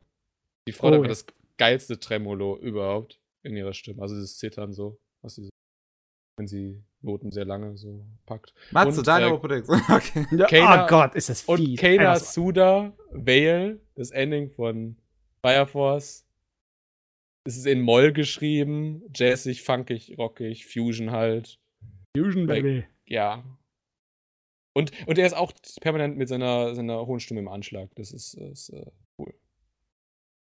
So, wenn wir dann jetzt zu meinen Picks kommen, muss ich dazu gestehen, ich habe von Musik sehr wenig Ahnung. Eigentlich so gut wie gar nichts. Ich kann da also nicht mit den korrekten Begriffen herkommen. Aber ich habe es mir autodidaktisch beigebracht. Also ich sehe Chancen. Ja, ja, wenn, ich meine, wenn du nur den, den, den, Durchsetzungsvermö- äh, äh, den, die, den, den, den langen Atem hast. nee, ja, irgendwann kann ich mal ein bisschen reinschauen, dass es machen. Weil es ist ja gut, wenn man sich genauer ausdrücken kann, ist immer von Vorteil. Ne? Also, ich habe absolut mich sofort verknallt in das Opening von Kaguya-sama, dieses Love Dramatic. Das ist die Sorte von Opening, die mich sofort zum Tanzen bringt. Die Blechbläser, die, die, die Stimme von dem Mann ist einfach so, es ist so stylisch. Es ist so absolut äh, von diesem Jazzclub-mäßigen Vibe um, umgeben. Das ist, ist, war sowas von fort mein Fall. Ist einer der Gründe, warum ich die Serie so liebe, ist einfach, Voll. weil das Opening so gut ist. Und dass es so gut zu der Serie passt. Ist einfach, es ist, ich finde es herrlich. Ich meine, ha- guck dir mal ein Foto von dem Typen an. So, so sein Markenzeichen ist so ein Mustache und so eine Sonnenbrille. Und daneben hat er so ein so leicht grausiges, so welliges, also wie heißt es, so lockiges Haar, genau. Und wenn Aha. er das einfach lang wachsen lassen würde, hätte er halt einfach so ein, äh, wie heißt das? ja, so ein Afro meinst du? Genau, ein Afro. Ja, irgendwie. Äh, Und das, das, das, also, das, was er visuell verkörpert, das ist ja vom Stil her. Ja, Eigentlich fast schon, ne? Also, ähm, gleich ähm, Mickey angemutzt, warum sie mir nicht gesagt hat, dass das Opening von Kaguya-sama Ich so finde es halt, also jetzt so, so ein bisschen, nach ein bisschen Zeit finde ich es auch ganz gut. So, ich hab's in meinen Top 60 irgendwie, ich habe so äh, gegen Ende des Jahres 2000, also hatte ich so eine Top Der 60 Dekade, der ne? Dekade gemacht und hatte es da schon mit drin, irgendwo in dem 50er, 60er Bereich. Ähm, Ich ja. muss sagen, dafür ist es halt ein ganz normaler Jazz-Club. Ja, es ist ganz normal, aber es ist, ist einfach, es hat so Geil, bei ja, mir den Knochen getroffen, der Bekommt man ja sonst muss. eigentlich auch nicht häufig in Anime. Gut, das nächste fand ich das erste Dr. Stone Opening. Und das habe ich gemerkt, wie gut ich das fand. Äh, besonders als es dann weg war und das zweite kam. Obwohl das zweite auch sehr gut war. Äh, das erste Dr. Stone Opening hat eine so komische Harmonie in der Stimme, die ich absolut faszinierend finde. Okay. Das, äh, ich weiß gar nicht, wie ich dieses Ding klassifizieren soll. Also Im Endeffekt ist es ein Popsong, ne? Aber für mich ist er exotisch genug gewesen, dass äh, ich ihn einfach mit diesem Anime identifiziert habe. Das wurde sozusagen die Personifizierung. Ihr kennt diese Sorten von Anime, wo dann einfach nur der, das erste Opening dann im Instrumentalfassung manchmal zu ganz wichtigen und berührenden Szenen kommt. ne? ja. Bei mir war schon nach der ersten oder zweiten Episode klar, dass Good Morning World für mich das Dr. Stone-Thema ist. Deswegen habe ich das bei mir so hochgesetzt. Ähm, muss aber allerdings dazu sagen, ich finde, an, äh, äh, an dem Song ist irgendwas ganz Komisches. Da ist einen Ton in dem Song drin, der sich anhört wie äh, ein Ton von einer Alarmuhr. Von einer Wecker. Ich wollte gerade sagen, eigentlich ist es, ist es auch wieder so ein typischer äh, Wecker-Sound, weil es Upbeat ist. Ja, er ist upbeat, aber ich finde ihn äh, außergewöhnlich genug, dass er bei mir voll hängen geblieben ist. Die Stimme ist, ist ganz besonders. Die ist Ja. sehr. Das ist schon Bass. Bassstimme. Buh, Bass, Bass. Ich bin mir unsicher, weil er hat auch eine ziemlich hohe Kopfstimme. So. sehr hoch. Am Und diese Kopfstimme, die, die Kopfstimme ist keine normale Kopfstimme, weil sie jetzt so, weil er es generell so tief singt. Und das, deswegen ist das, diese Kopfstimme nur normal, aber das hat die Eigenschaften, die eine Kopfstimme hat. So von Stimmvibration und so. Ist Das ist ein wildes Ding, ne? Hat auch, also, das ist das, das Ding, das, das, wenn du so einen Song hast, so der sehr upbeat ist, und dann brauchst du ein geiles Schlagzeug. ja. Also, außer du machst sowas wie Amasarashi. Dann carries die Stimme, aber dann hast du halt einfach ein geiles Schlagzeug, was halt die ganze Zeit mitschlägt. So, Oha, yo, Sekai, Komoni, wow. Ja, es ist einfach, es ist fast schon zu gut für die Serie. Ich meine, die Serie ist gut, aber das Opening ist der Hammer. Hat auch geholfen, dass, äh, dass die Optik von dem Opening voll toll war. Ich meine, war bei Kaguya-sama auch. Ich meine, das ist für mich auch ein äh, Punkt, der wichtig ist bei der Auswahl. Die äh, hat, äh, besonders bei Kaguya-sama, das war superb, diese äh, wilde, ein bisschen James Bond-Opening-mäßige Angelegenheit, die die da abgezogen haben. Das Hm. habe ich geliebt. Bei meinem dritten, beim Mix mit dem äh, Opening-Song Equal, da war das nicht so. Das äh, Opening war einfach nur eine ganz normale äh, Montage von Sportszenen. Und Mix äh, hat ja seinen Gag darin, dass es auf den bekanntesten und berühmtesten äh, Adachi Mitsuru Baseball-Manga aufbaut, auf Touch aus den 80ern. Und ich habe auch Touch gesehen und gelesen, beides, und ich liebe Touch ohne Ende. Umso schlimmer, dass Mix eine Enttäuschung ist. Aber Equal, tatsächlich, als ich das äh, Opening zum ersten Mal gehört hat, hatte ich ganz furchtbare Gänsehaut. Und ich habe fast schon ein kleines bisschen Tränen in den Augen bekommen, weil es irgendwie die äh, Atmosphäre und die Stimmung von Touch so gut eingefangen hat. Zum Mix passt dieses Ding nicht unbedingt. Weil Mix nicht so gut ist. Aber das ist, das ist eigentlich, ist eigentlich ein platter Song. Es ist ein Folkrock-Ding oder so, kann man sagen, oder? Folkrock, Pop. Es, es hört sich an wie ein Ding, das man zum ja, Sportanime ja, macht. Ja, ja, Ja. Aber irgendwas da drin, irgendwas da drin, irgendeine Harmonie oder irgendeine Kombination aus Sachen hat bei mir so ein unglaublich heftiges Gefühl von Nostalgie ausgelöst. An Touch. Das äh, war unglaublich. So, äh, oder an die ganze Baseball-Atmosphäre und das Baseball-Universum von Adachi Mitsuru. Ich war, auf, ich war mit dem Opening war ich voll drin. Das ist Es ist- lustig. ich fand ja. das Opening, ich bin ein riesiger Sumikai-Fan. Äh, ich mochte das Opening. Somika, ja. Sumika. Sumika. Sumika. Ähm, komplett aus dem Konzept gebracht. Nee, ähm, aber diesen Song fand ich nicht geil.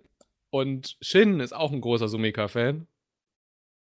Aber der fand den Song geil. Ich glaube, jetzt verstehe ich warum. Jetzt mit deiner Erklärung so mit Touch und so. Ja, es hat einfach eine emotionale Verbindung bei mir ausgelöst. Weißt du, es ist genauso wie wenn du irgendeinen Geruch von irgendetwas hörst und dann dich an etwas aus deiner Kindheit erinnerst. so alt bin ich noch nicht, dass mir das passiert. Na, ich bin alt Nein, genug für den Spaß. Scheiß. äh, ich habe das, das zweite Album, ich weiß nicht, wie es heißt. Es heißt nicht Familia, sondern anders von Sumika. Das ist eins, es gibt so, so zwei Alben, ne, ne, doch zwei. Das ist einmal das Zack-Album Zack, äh, Z1 und einmal dieses Sumika-Album, die ich so als nahezu perfekt für mich so rate, weil ich jeden Song mag. Ja. Und Sumika, die gehen halt auch so. Mag jazzige Sachen. Die haben, haben auch jazzige Sachen auf dem Album. Mhm. Die haben ihre, ihre, ihr Fiction. Fiction ist ähm, Offbeat. Schlägt in jeden, schlägt quasi in jede, also zwischen den Zählzeiten in dieses Ding. Und du hast irgendwie so an dir als Mensch, dass wenn du das dann hörst, willst du das ausgleichen mit deinem Körper und dann schlägst du in die richtigen Zeiten, um das auszugleichen. Dann musst du mitdancen. Animierend. Batak Wotakoi Opening. Da darf ich jetzt. Ja, Watergirl war auch Ja, toll. Ja, mach. das, hat funktioniert, das hat gepasst dazu. Gut, das wär's dann für meine. Okay, meine Openings. Zum einen das erste Opening von Carol in Tuesday, gesungen von den beiden Sängerinnen der jeweiligen Figuren, äh, namens Kiss Me. Und zum einen ist es halt einfach optisch, sind die beiden Openings super geil. Äh, die sind halt, ich weiß gar nicht, was das für eine Art von Stil ist. Die kann ich jetzt gar nicht be beschreiben. Ähm, das ist so sehr clean alles, sehr einfarbig, ohne Schattierung, aber auch mit trotzdem mit Außenlinien. Äh, also ich fand's schön. Gibt einen guten Äh, Artikel zu dem, nur zum Opening bei Sakugaboro. Falls Der ist gut. noch was zu lesen will. Und es ist, und es ist halt ein toller, toller Song einfach. So, also allgemein mochte ich ja sehr den Stil von den beiden Figuren, ähm, äh, deren Art von Musik. Und äh, ich, das zweite Opening, ehrlich gesagt, fand ich schon fast komisch, weil das eine der Songs ist, die, die so, so fast gegensätzlich ist zu den restlichen Liedern von Carol Ja. Tuesday, weil es auf mich so disharmonisch wirkte. Wo es halt sonst in ihren Liedern so oft um die Harmonie geht. Meinst du Ähm, dieses, dieses Zusammen und so? Ja. Dieses, diese zusammen im Wechsel singen und so, ja. Polygen fand ich auch ganz komisch. Ähm, dann ähm, das Darf Opening. ich, darf ich noch ganz kurz zu Sumika einsetzen? Mir fällt es nämlich gerade an, äh, ein, äh, Matze meinte ja eben, äh, an der Stimme ist irgendwas, also an dem Song oder der schrägstrich Stimme ist was Besonderes. Ja, es ist tatsächlich die Stimme. Das ist eine sehr, also die kommt sehr aus dem Bauch heraus, seine Stimme. okay. Gegenteil von der Kopfstimme. So, nächstes Opening von dir. Dann habe ich das Opening von Sarazan Mai, Masara von Kanabun. Ich mag einfach Kanabun sehr gern. Kanabun hatte dieses Jahr zwei großartige Songs. Also das andere war Haku von Karakuri Circus. Habe ich nicht gesehen. Es ist nicht so gut wie Masara, aber es kommt danach. Ähm, ja. Ich, Ah, wie Haku- gesagt, ich mag ja. Kanabun allgemein sehr gern. Das Opening Das- von. Perfect Insider finde ich großartig. Ähm, dieses eine Opening von Naruto Shippuden ähm, finde ich toll. es gibt auch nur das. Ähm, what, what, stopp. Es gibt eine ganze Menge Openings von Shippuden, jetzt bin ich überwirrt. ja, dieses eine von ja, du hast ja Kanabun. auch recht. Den muss ich nachlesen. Also im, im, im, in der Meme-Welt gibt es nur Silhouette. Ah, okay. Aber, aber natürlich auch, auch irgendwie das 20. das Andy-Ding, das ist super. Es gibt so viele super Dinger da. Und dann Das als ist das Schicksal der Schonen-Dinger. Aber Und als drittes habe ich noch äh, das Opening von Cannon Busters von Marty Grimes und BJ RNCK namens äh, Showdown. Und ich mag halt einfach so, ein bisschen. Was, was, was genau ist das denn überhaupt für ein Genre? Es war ja nicht ganz. Nicht ganz Hip-Hop, nicht ganz Jazz, und sowas dazwischen. Sowas dazwischen. Uh. Dimbola, du bist doch Ich Musikexperte hier. ich kenne den Ja, aber- Song nicht. Ja, aber du kennst, kannst, kennst du keine Musikgenres? Doch, Also- ich kenne sehr viele Musikgenres, aber ich kenne den Song nicht. Okay. Ich habe den halt auch nur einmal gehört, weil ich nur eine Episode von Cannon Busters ge gesehen habe. Und Ich ich, habe irgendwie das Gefühl, das ist 70er Jahre Funk mit Hip-Hop, oder? Ja, also ich ja, höre gerade rein, definitiv. Ich fand's, ja, ich fand's auf jeden Fall super. Ich liebe allgemein die Musik. Ich mag das Ending noch ein bisschen mehr, muss ich sagen. Ähm, aber ja, toll. Bestes Character Design. Ich sag halt jetzt einfach nur äh, Carol and Tuesday, Dololo. Da bin ich wahrscheinlich sehr geprägt von den Promo äh, Character Designs, haben wir eben auch schon drüber gesprochen. Ja, Äh, und dritter Platz, ah, ich du musst nicht unbedingt den dritten Platz haben. Ja, die, Ähm, Sa die Sache ist, ich weiß nicht, ob ich das Staseline picken soll oder irgendwie sowas wie Vinland Saga. aber es ist schon wichtig, dass wir das äh, jetzt mitbekommen. Es ist Ja. nämlich nicht das A im Sinne von wegen, ich weiß nicht, was ich da hinschreiben soll, sondern das A, ich kann mich nicht entscheiden. Ja. Das sind unterschiedliche A's. Gut. Ähm, ja, warum? äh, Vielleicht kurze Begründung oder so. Nö. Okay. Ey, ich mein, ich mein, Carol and Tuesday kommt gleich auch nochmal. Begründ du das einfach für mich. Ja, okay. Ähm. Matze? Äh, Beastars habe ich vorhin schon ausgeführt. Äh, ich finde einfach die Art und Weise, wie diese Leute, äh, diese Wesen, diese Tiere animiert sind, in ihren, Gesichts-, in ihren Ausdruckweisen und ihrer Sprechweise so genial. Das ist äh, das best die beste Art und Weise, Charaktere zu designen mit CGI im Anime, die ich bisher gesehen habe. Was da wahrscheinlich auch daran liegt, dass es Tiere sind. Weil bei Menschen hast du immer dieses Uncanny Valley-Problem. Wenn du Mhm. nicht irgendwie extrem hochaufwendige äh, äh, Computergrafik hast, die du im Fernsehfilm, Anime-Bereich wahrscheinlich eher noch nicht sehen wirst. Und ja, deswegen macht Beastars für mich das. Bumm. Demon Slayer habe ich auch gesagt, weil einfach ich finde, es ist ein Upgrade gegenüber den Designs des Mangas. Und ein richtig gutes Upgrade. Und ich meine, wie clever ist, da muss ich Manga-Autor absolut auf die Schulter klopfen, wie clever ist das Design von der kleinen Schwester. Das ist gleichzeitig sympathisch, niedlich, fetischisiert. Das ist alles. Es ist so direkt auf die verdammte Psyche, auf dieses gewisse Teilchen im Hirn des Otakus abgezielt. Das Guck ist, dich mit ihren großen Augen an. es ist so, es ist ein Geniestreich. Ich muss es ihm lassen. Das war Vielleicht, richtig. vielleicht ist gut. es ja dieses das Ding, was sie im Mund hat, damit sie halt nicht Leute Ja, beißt ja, und so. ihr Vielleicht Knebel. ist das, ja, vielleicht wirkt das so ein bisschen wie ein Schnuller, weißt du so? Und dann Kindheit. Es ist auf jeden Fall eine. Fetischisierung, weißt du? Ein Knebel, Sadomaso-mäßig, ne? Logischerweise. Ich, ich hätte jetzt wirklich an Schnuller so gedacht, so Kindchenschema. Egal. es, es sorgt halt auch dafür, dass äh, sich deine, wie heißt nochmal, deine Aufmerksamkeit auf ihre Augen lenkt. Deswegen ihr Hundeblick auch nochmal extra stark wirkt. Ne? Ja, es ist also clever gemacht. Fire Force, äh, Fire Force habe ich reingesetzt, weil ich äh, wegen dem Gefühl, das ich hatte, als ich zum ersten Mal die Serie erblickt hat, dass ich dieses Design vermisst habe. Dass ich tatsächlich das Design von unserem alten Meisterchen, der äh, Dings gemacht hat, wie heißt er mal? Oh, mein Hirn, es ist spät. ähm, unsere Shinigamis, wie heißen sie nochmal? Unsere, to- to- unsere Meister, unsere Shokunins, Mal- unsere Waffenmeister. Wa- Solita? Soul Eater, genau. Ich habe Ja. den, Ach, Ach so, Mangaka. ja, das ist ja der gleiche Mangaka, ja. ich habe das Design unseres Soul Eaters Schöpfers sowas von vermisst. Atsushi Okubo. Ja. Und in Fire Force hat es mich dann wie ein Hammer getroffen, der ich gesagt habe, oh meine Scheiße. Ja, so konnte man ja auch noch Viecher designen und es ist großartig. Besonders der Hauptcharakter mit seinen riesigen Zähnen, mit seinen scharf gefeilten Zähnen. Das sollte nicht funktionieren, aber es funktioniert. Ah, Sein Lachen macht einem halt wirklich Angst. das ist herrlich. Und ich, ich fand auch, dass sie im Anime das vom Technischen super umgesetzt haben, das Charakterdesign. Die Charaktere wirken so richtig. Ah, wie kann man das gut ausdrücken? Sie wirken ähm, nicht dreidimensional unbedingt, also nicht, nicht echt, aber sie wirken einfach richtig gezeichnet. Also du hast nicht das Problem, dass es einfach nur Linien sind, sondern es, man spürt irgendwie den Bleistift, Strich und Druck dahinter. Und ja, ich bin happy.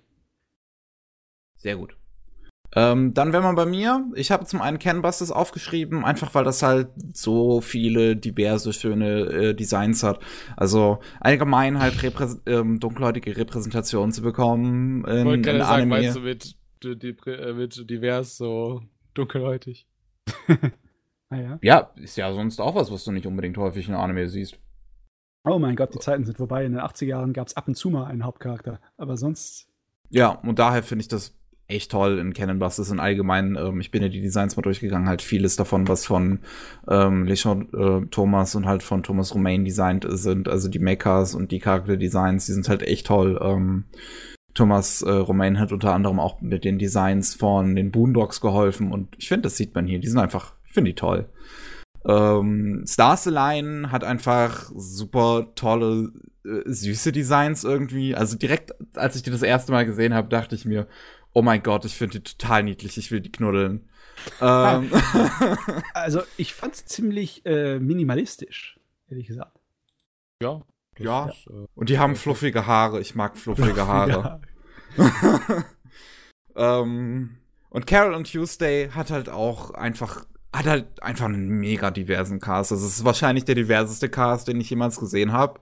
So aber hier kann man auch sagen, also das sind halt auch einfach ja, und du hast halt gut gemacht. Und es, es, es trifft halt auch jeweils die ganzen verschiedenen, ähm, ich sag mal, Herkunftsorte oder so, die es dann, die es dann äh, ähm, darstellen will, einfach ganz gut. Also der eine Typ, ähm, der dann äh, aus dem gleichen äh, Flüchtlingslager kommt wie Carol, der halt auch einfach einen sehr ähm, südamerikanischen äh, Look hat, äh, fand ich äh, total super. Und in dem Moment hat's mich, also als man den irgendwie gesehen hat, hat's mich halt so getroffen, und, äh, wo ich dann halt noch mehr drüber, drüber nachgedacht habe, so wie, was diese ganzen Charakterdesigns überhaupt äh, bedeuten und wo, also wie das quasi darstellt, woher diese Figuren auch kommen. Ähm, von daher, das ist einfach, ist es toll. Beste Optik haben wir jetzt als nächstes. Ja, vielleicht äh, muss man da ein bisschen dazu sagen. Ich habe Mob Psycho 100 ein- äh, ähm, 2 einfach nicht reingenommen, weil ich mir dachte, das sind Nominierte sowieso, also nehme ich irgendwas anderes. Äh, Fire Force haben wir schon eben drüber geredet. Ich mag die Farbpaletten und so. Ich mag ganzen- das Feuer. Ja. Ja, dann hätte ich ja Doro. Give me fire. äh, ich find's, find's gut, dass wir gleich denken und so. Dann habe ich auf zwei äh, Sarah Sanmai. Habe ich auch schon zu Genüge drüber geredet. Äh, drei unkonventionell Art Online Allocization. Äh, Okay. für, für Director of Photography, den Compositing Director. Kentaro, Kentaro. Vier Buchstaben. Kentaro, vier Buchstaben. Ich weiß jetzt nicht aus. Waki, Waki, Waki. Waki. Äh, der ist auch total sympathisch auf Twitter und so, weil er sich so Gedanken macht, äh, warum mache ich das eigentlich, animieren und so. Ach, er war das letztens. Ja, genau. Der, der, das Fred ist ist, der, der Fred ist total durch die Decke gegangen. Das war Ja, irgendwie. genau, der ist es. Ja. Und ähm, den haben sie seit äh, Ordinal Scale dabei. Und Ordinal Scale sah halt gut aus. Kann ich einfach nichts dagegen sagen. hat, also es ist ein mega ausgereiftes Shading. Also, das, ich würde das Shading mal nehmen und das mal Leuten in der Videospielindustrie für teuer Geld verkaufen oder so. Äh, die ganzen Animationen wirken dadurch durch sein Shading sehr handkoloriert. Er nutzt generell sehr wenig Blur. Blur wird neumodisch benutzt, um Animationsunschön, also unschöne Animationen zu kaschieren. Habt ihr Dingens gesehen? Also, wenn, dann nur du, Miki, Gundam Thunderbolt? Nee, Ähm, Mats hat's Den gesehen. allerneuesten meinst du? Oder Die meinst du OFA.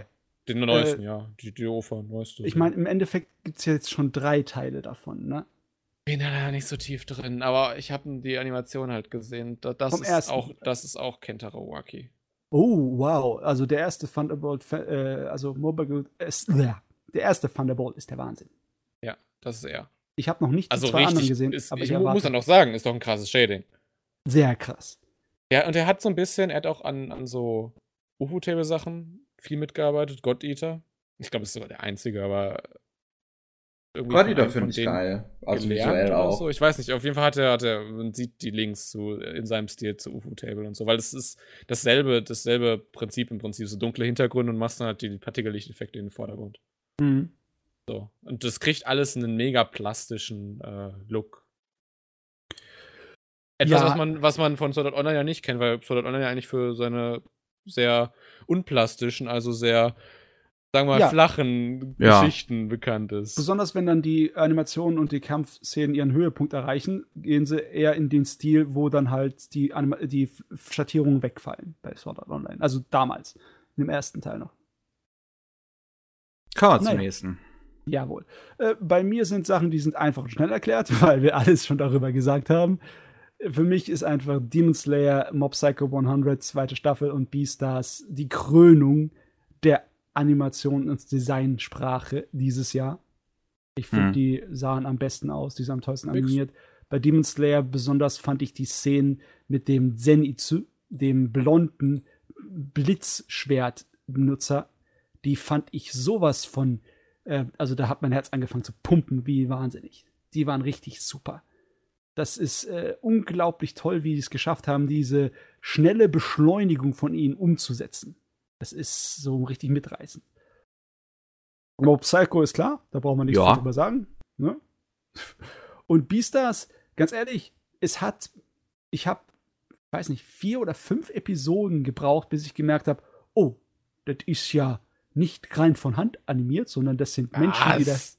Ja, ja. Okay. So gut war das. So gut war der Scheiß. Das kriegt von mir sowas von Lob. Noch, nie, noch das ganze Jahr über werde ich mich darüber auslassen. Ist gut. Ist Die Sache ist, dass dass das Ding will überhaupt nicht 2D CGI sein. Äh, es gibt kein 2D CGI. Es will kein, kein 2D sein.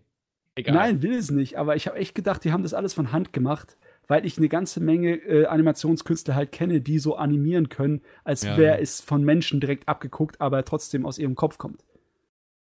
Na, Okiura zum Beispiel fällt mir dabei ein, unser großer Meister. Aber ja, Jo. geil, super geil. Geil. Ich habe bei mir Mob Psycho 100 äh, 2 auch drauf. Klar, ne? Mhm. Karen Tuesday, weil einfach, wie, wie die Auftritte dargestellt werden, ist Wahnsinn. Also allein mit, mit, mit äh, welcher Consistency es das schafft, immer wieder diese Auftritte darzustellen. Allein weil du halt auch schon diesen ähm, äh, äh, diese Awardshow hast in der ersten Hälfte und das halt wirklich äh, in jeder Folge dir krasse Performances bietet. Also normalerweise müsste sowas, äh, also ist allein krass, dass es halt das Scheduling überhaupt geschafft haben, das, das, das umzusetzen. Oh Mann, das ist irgendwie was, was ich bei Watanabe öfters mal gehört habe. Ihr habt so einen verdammten Plan gehabt, so einen Zeitplan, da habt ihr das geschafft? Seid ihr wahnsinnig? Seid ihr played oder was? Und als drittes halt Saga of China, the Evil the Movie, weil Jesus Christ, dieses Finale ist halt einfach mega geil. Ja, darauf hast du mich jetzt schon öfters hier so richtig angefüttert. Das, das kann ich gar nicht erwarten, das zu sehen. Es, irgendwann. es kombiniert halt, kombiniert halt Ja, ja. CGI und dieses Jahr, nicht nächstes. Und Ja, tut mir 2020 leid, ich bin Ja. in meinem Kopf, schrei ich schreibe wieder 2019, ich bin in meinem Kopf oder Ja, 2019. äh, aber es kombiniert genauso. halt, äh, es kombiniert halt CGI und äh, Handzeichnung einfach auf, auf einem Level schon mit äh, Attack on Titan. Das schaffst du einfach richtig gut. Dann haben wir besten Soundtrack. Es geht um Musik und das bedeutet, ich rede wieder sehr lange. Carol Tuesday haben wir schon zu Genüge, glaube ich, drüber geredet. Äh, ich mache weiter mit JoJo's Bizarre Adventure Golden Wind. Das Ähm. ist auch mm, so ein kleines bisschen. Also, ich stelle es mir so vor, als wäre es ein bisschen lockerer, jazziger, Blechbläser und so. Oder ist es was anderes? Nicht unbedingt falsch. Nicht Kennst du die falsch. anderen, kennst du die, um, die anderen äh, JoJo's Soundtracks? Ähm, ich kenne Jojo von den neuen Serien. Also von David Production. Von David Production, ja. Da kenne ich ähm, bis Ende von Stardust Crusaders und Anfang von, von Diamond. Ich würde sagen, also äh, Soundtrack-mäßig ist es Yugo Kanos bester Soundtrack. Yugo Kano ist recht neuer Komponist. Der hat Arjin gemacht und noch was gemacht? Ich überlege gerade, ähm. Also, äh, ja, was- auf jeden was- Fall. Was war aber das noch? Man den kennt. Psychopath kennt man den für. Oh, Psychopaths, okay. Ich versuche gerade zu überlegen, ob der einen guten Soundtrack hatte. Ich, ich, ich, Ja, ich, ich habe was, ich habe definitiv was im Kopf, wo ich ein, wo ich, wo ich mich dran erinnere, dass ich das gut fand. Ich muss halt gerade nur Levius hatte einen schönen Soundtrack, ja. Äh. Jesus Christ. Wenn du es mit äh, Liste nicht findest, dann ist es weg. Weg und wieder allein, allein. Nee, aber Ich- Kano, äh, so, so jung Naja. ist er doch äh, tatsächlich gar nicht, aber der ist noch, ich kenne ihn noch nicht so lange im Anime-Bereich. Auf jeden Fall hat er gute Arbeit geleistet bei Jojo. Boah, boah, Jojo's äh, Go also Golden Wind, das spielt ja in Italien und der setzt dieses Italien-Thema halt einfach hoch um. Ähm, klar, du hast irgendwie so dieses, dieses Verrückte von Jojo's, so, so Hip-Hop mit Trompeten und so und dann E-Gitarren. Dieser Hip-Hopper, der sagt dann auch hin und wieder mal so Skrr und so. Oh Gott. Yeah. Das, klingt, das klingt jetzt irgendwie cringe, aber es, ist, es, ist, es passt musikalisch rein. Also, wenn du nicht drauf achtest, fällt dieses Skrill auch gar nicht auf. Aber es passt gerade gut rein und so. Zu spät, jetzt ähm, achte ich darauf. Und dann wechselt, dann wechselt es auch dann hin und wieder dann so in so ein Geigen, also so italienische Geigen, so. Stell dir vor, du fährst auf einer Gondel und so, und dann hast du so ein, so Kopfstimmenchor, quasi wie den aus den Evangelion-Soundtracks. Oh, mir krass. folgen? Also zum Beispiel aus diesem ja. Trailer, der jetzt von 3.0.10 kam. Ja, total kann ich dir folgen. Ich weiß Bescheid, Ja. was du meinst. Das, also der mischt diese, diese, ne, diese Gondelgeigen mit diesen Kopfstimmenchor aus Evangelion. Und daneben hat er halt Hip-Hop, Trompeten, die Gitarre. Also jetzt nur in diesem Jonos Theme, da gibt es noch andere coole Dinge, aber Jonos Theme ist ja irgendwie zu einem Meme geworden, weil das immer gespielt wird, wenn Jono gerade jemanden fertig macht oder so. Uiui. Ähm, hört sich sehr Ich wild habe an. dieses Meme nicht hundertprozentig verstanden, weil ich abgelenkt war, das, weil Musik halt großartig wild und bizarr und passend. Yeah. So, und das andere ist, äh, haben wir ja auch eigentlich schon zu gesprochen. Ja, und Slayer. Yuki Kajiyo hat halt einfach viel zu viel Geld für diesen Soundtrack. Oder was ist nicht Geld? Goshina hat aber auch mitgemacht. Ich weiß nur nicht, was der gemacht hat. Wer? Goshina. Der hat früher. Bei Bandai Namco war der früher ähm, feste Soundtrack-Fuzzi und hat halt God Eater und die Tales aus Spiele. Also Shinago heißt er, glaube ich. Ich habe das falsch rum gesagt. Ich weiß, wen du meinst, was du meinst und so. Überrascht mich halt gerade so ein bisschen, weil, äh, weil dieser Soundtrack trägt halt Kajiyoras Handschrift. Den ganzen Geigen und so. Er ist ja nicht- wahrscheinlich irgendwo Dinge getan haben, die einen anderen Stil hatten als diese Orchestersachen. Ich meine, ich habe Demon Slayer auch bei meinen besten Soundtracks für dieses äh, vergangene Jahr. Ähm, ich muss auch echt sagen, dass es nicht nur von der Bombastik des Orchesters ich so toll finde. Ich, ich habe mich auch irgendwie emotional angesprochen gefühlt, wenn dann äh, in den äh, richtig guten Szenen der Sound anschwillt. Dann hat, komponiert. Ja, ganz ehrlich, viele Soundtracks, sehr, sehr viele Soundtracks, bleiben mir nicht in Erinnerung. Ich kann auch wenige, bei wenigen Soundtracks besondere Szenen mit der Musik verbinden. Aber Demon Slayer hat es auf jeden Fall bei mir funktioniert, geschafft. Das ging. Auf deinem Platz 1. Was ist auf Platz 2? Äh, Das ist nicht wirklich nach Reihenfolge, die sind für mich alle so zumindest oft gleichen. Aber ich habe High School Girl noch Langweilig. drauf gesetzt, weil dieser Soundtrack so abwechslungsreich ist. Der kann wirklich alles. Der kann sowas von absolut unpassend super episch sein und spannend. Ja. Und dann kann er gleichzeitig diese Albernheit und die Komödie der Serie so super unterstreichen, weil es einfach so kleine, lustige, äh, dämliche Melodien sind. Und dann hat es auch noch viel Einschlag teilweise von äh, Computerspielmelodien drin, die es dann auch gern verwendet. Und das ist alles für mich so super toll. Wenn du dir den Soundtrack anhörst, äh, irgendwo auf YouTube, dann scheint es die wildeste Mischung überhaupt zu sein. Wer hat dieses Ding im Fiebertraum zusammengestellt? Aber äh, zum Anime passt er dann so. Die sowas Composerin von Metal Gear Solid 2 und 3. super. Äh, Das ist ein Pedigree, ne? Das ist hier, uh. Jo. Dann machen wir da- weiter. Dann habe ich noch Dr. Stone drauf, weil der eigentliche Soundtrack in der Serie ist voller Kanne Jurassic Park Super Epic Orchester. Es ist alles so schwellende, große äh, Melodien, die so richtig absichtlich den ganzen Kram in Dr. Stone äh, gleich nochmal so übertrieben hochheben.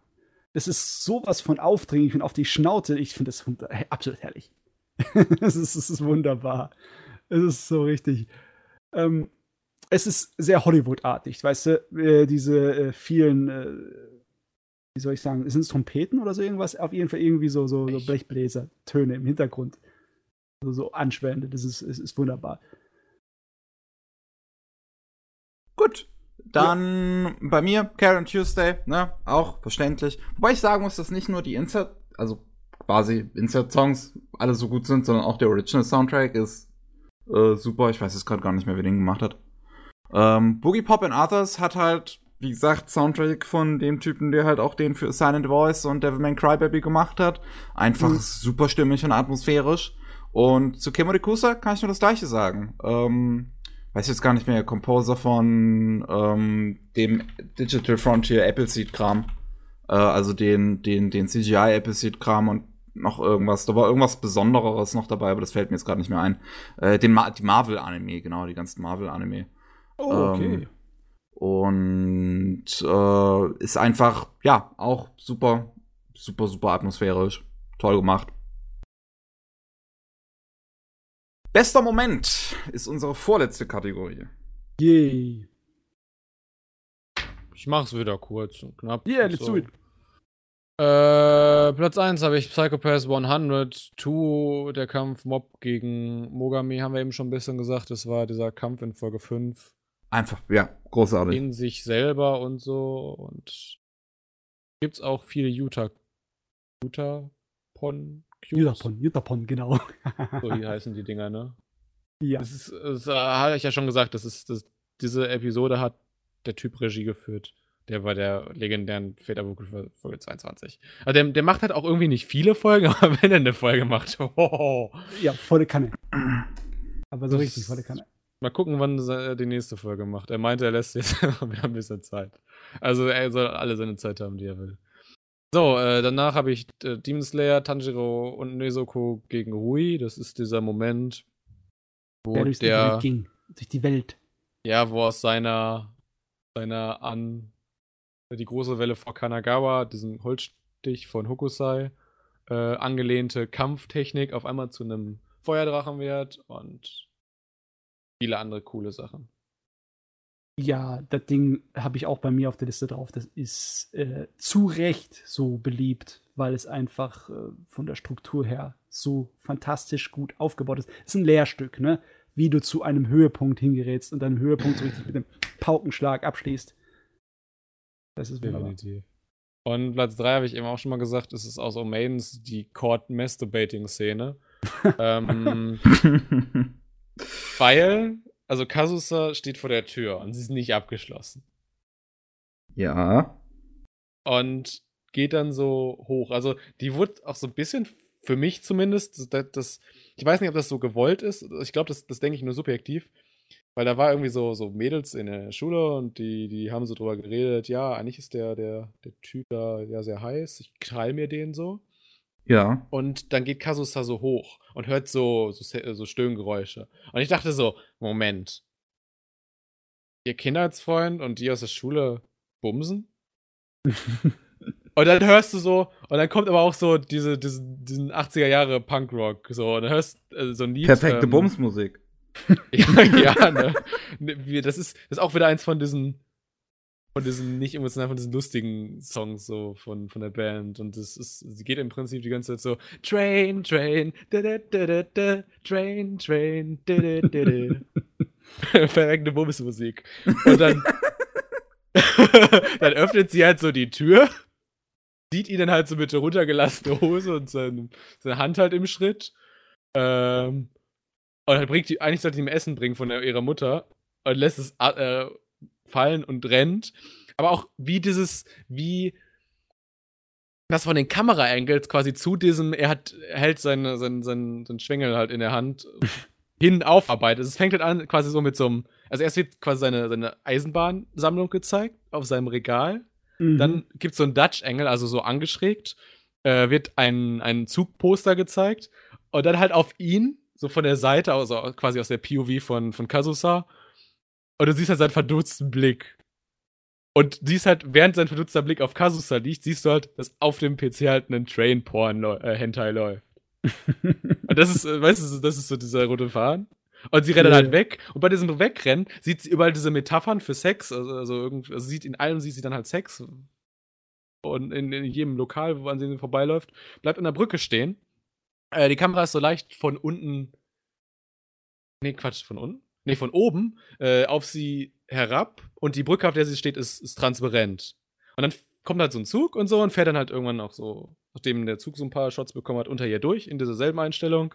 Und sie meint halt so, das passt nicht rein, das passt nicht rein. Und dieser Zug fährt halt in diesen Tunnel rein und dann so, oh, das passt. so als Metapher für seinen ja, ja. Penis. Es und ich, ich, ich, kann aus der Szene sagen, so groß war sein Schwingen jetzt. Nee, wir sind bei Japanern. okay, okay, vielleicht. Äh, du. Also nicht, dass man den gesehen hat, weil, ja, japanisch nee, ist nee. so gesetzt. Also es war, es war auch nicht irgendwie verpixelt gezeigt. Es, es war nee, nicht zu sehen. Das ist auch lustig, äh, Paul ist auch lustig vom Dialog Writing, dass, dass, dass er dann halt auch so meint, äh, boah, ist das heiß heute. Die Ausrede kommt zu spät. Und es ist einfach, die Regisseure, mit denen Marioka da zusammenarbeitet, die verstehen sie. Ja, und die und, haben auch definitiv viel zu viel Spaß gehabt mit der Szene, meine Schnute. Und diese, dieses, diese Szene, die ich gerade beschrieben habe, das ist halt was, was der Director gemacht hat. Das mhm. Storyboard. Mhm. Und das funktioniert nur so gut und dieser Joke funktioniert auch nur, weil die so gut harmonieren. So. So. Lange schon drüber Jetzt geredet. aber. Da war es, die Harmonie von den Arbeiten. Weiß einer gerade von euch, welcher Regisseur das war? Also, das ist nicht Nagai. Nagai hat ja bei, bei auch von ihren, vielen ihrer Werke. Ja. Äh, ich guck gerade mal. Ein bisschen, uns das ein bisschen war. Das war Masahiro Ando. Ah. Oh, der Name ist aber auch groß bekannt. Äh, ja, ja. Hat, hat mit ihr bei äh, an Hanasako Iroha gearbeitet. Dankeschön. Very gut, very gut. So, äh, äh, einen von meinen besten Momenten habe ich ja schon gesagt, das ist derselbe mit Demon Slayer. Der ist einfach, den kann ich nicht verneinen, der ist zu gut. Ein anderer, fand ich, ist der in Blade of the Immortal, wo Manji auf Maki trifft. Und das muss ich ganz kurz erläutern. Hm. Es, es ist ein Riesenhaufen von schrägen äh, Kampfkünstlern in der Serie, die besonders äh, der feindlichen Schule da angehören, Feinden von unseren Hauptcharakteren. Und alle von denen haben ähm, eine nicht typische japanische Waffenkunst, die sie benutzen. Und da ist eine Frau drunter unter denen, die mit Abstand das mächtigste und absolut unantastbarste Wesen in diesem ganzen Universum vor lauter wahnsinnigen Super-Samurais ist. Die ist eine einfache Kampfesgöttin, aber sie hat einen mentalen Block, die sie davon abhält, ihre Fähigkeiten äh, auszu so richtig zu benutzen. Aber sobald der wegfällt und unser Hauptcharakter tut sie regelrecht dazu äh, bringen, dass das wegfällt, Womit? ist, ist absolut Wahnsinn. Die zwei, wenn die aufeinandertreffen, das ist Poesie. Es ist natürlich komisch, das so äh, zu sagen, dass ein verdammtes Blutbad, wo, was weiß ich, Körperteile durch die Gegend fliegen, poetisch wirkt, aber das tut's. Und das ist der Wahnsinn. Beispiele in der Filmgeschichte. Ja. Es ist, also ich äh, war absolut fasziniert schon damals, als ich dieses Manga gelesen habe und im Anime hat es auch funktioniert. Trotz des schnellen Schnitts, der da vorwirft, hat es sowas von, es war sowas von Gänsehautmoment. Besonders ist es ganz komisch, der Bösewicht besiegt unseren Hauptcharakter total. Und er ist damit vollkommen zufrieden und happy. Und du als Zuschauer bist vollkommen zufrieden und happy damit.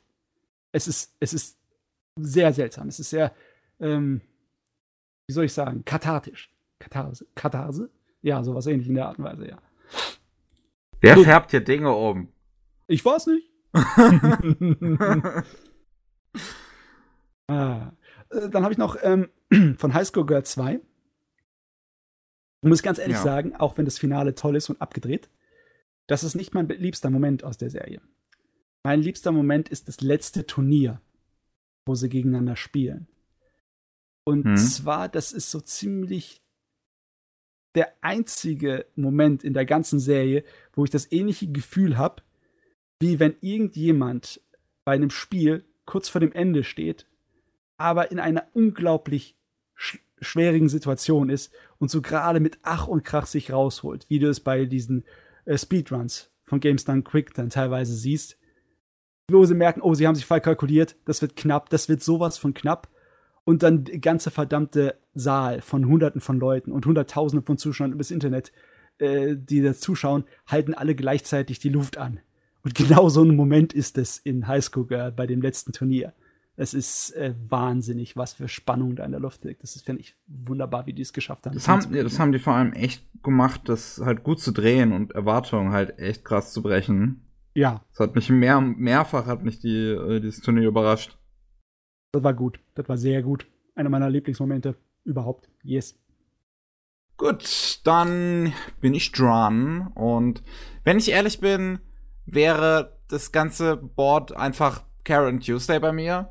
äh, aber ich dachte, ich nehme mal nur einen Moment. Und ich dachte, ich nehme auch nicht das Finale, ähm, wenn sie, wenn das sieben Minuten Wunder endlich passiert, weil es ist schon, ich habe sieben Minuten Wunder, more like sieben Minuten am Stück Wein. Ähm, aber ähm, ich habe stattdessen genommen den Moment, wo sie den Song Lay It All on Me singen, den sie in einer Kirche aufnehmen.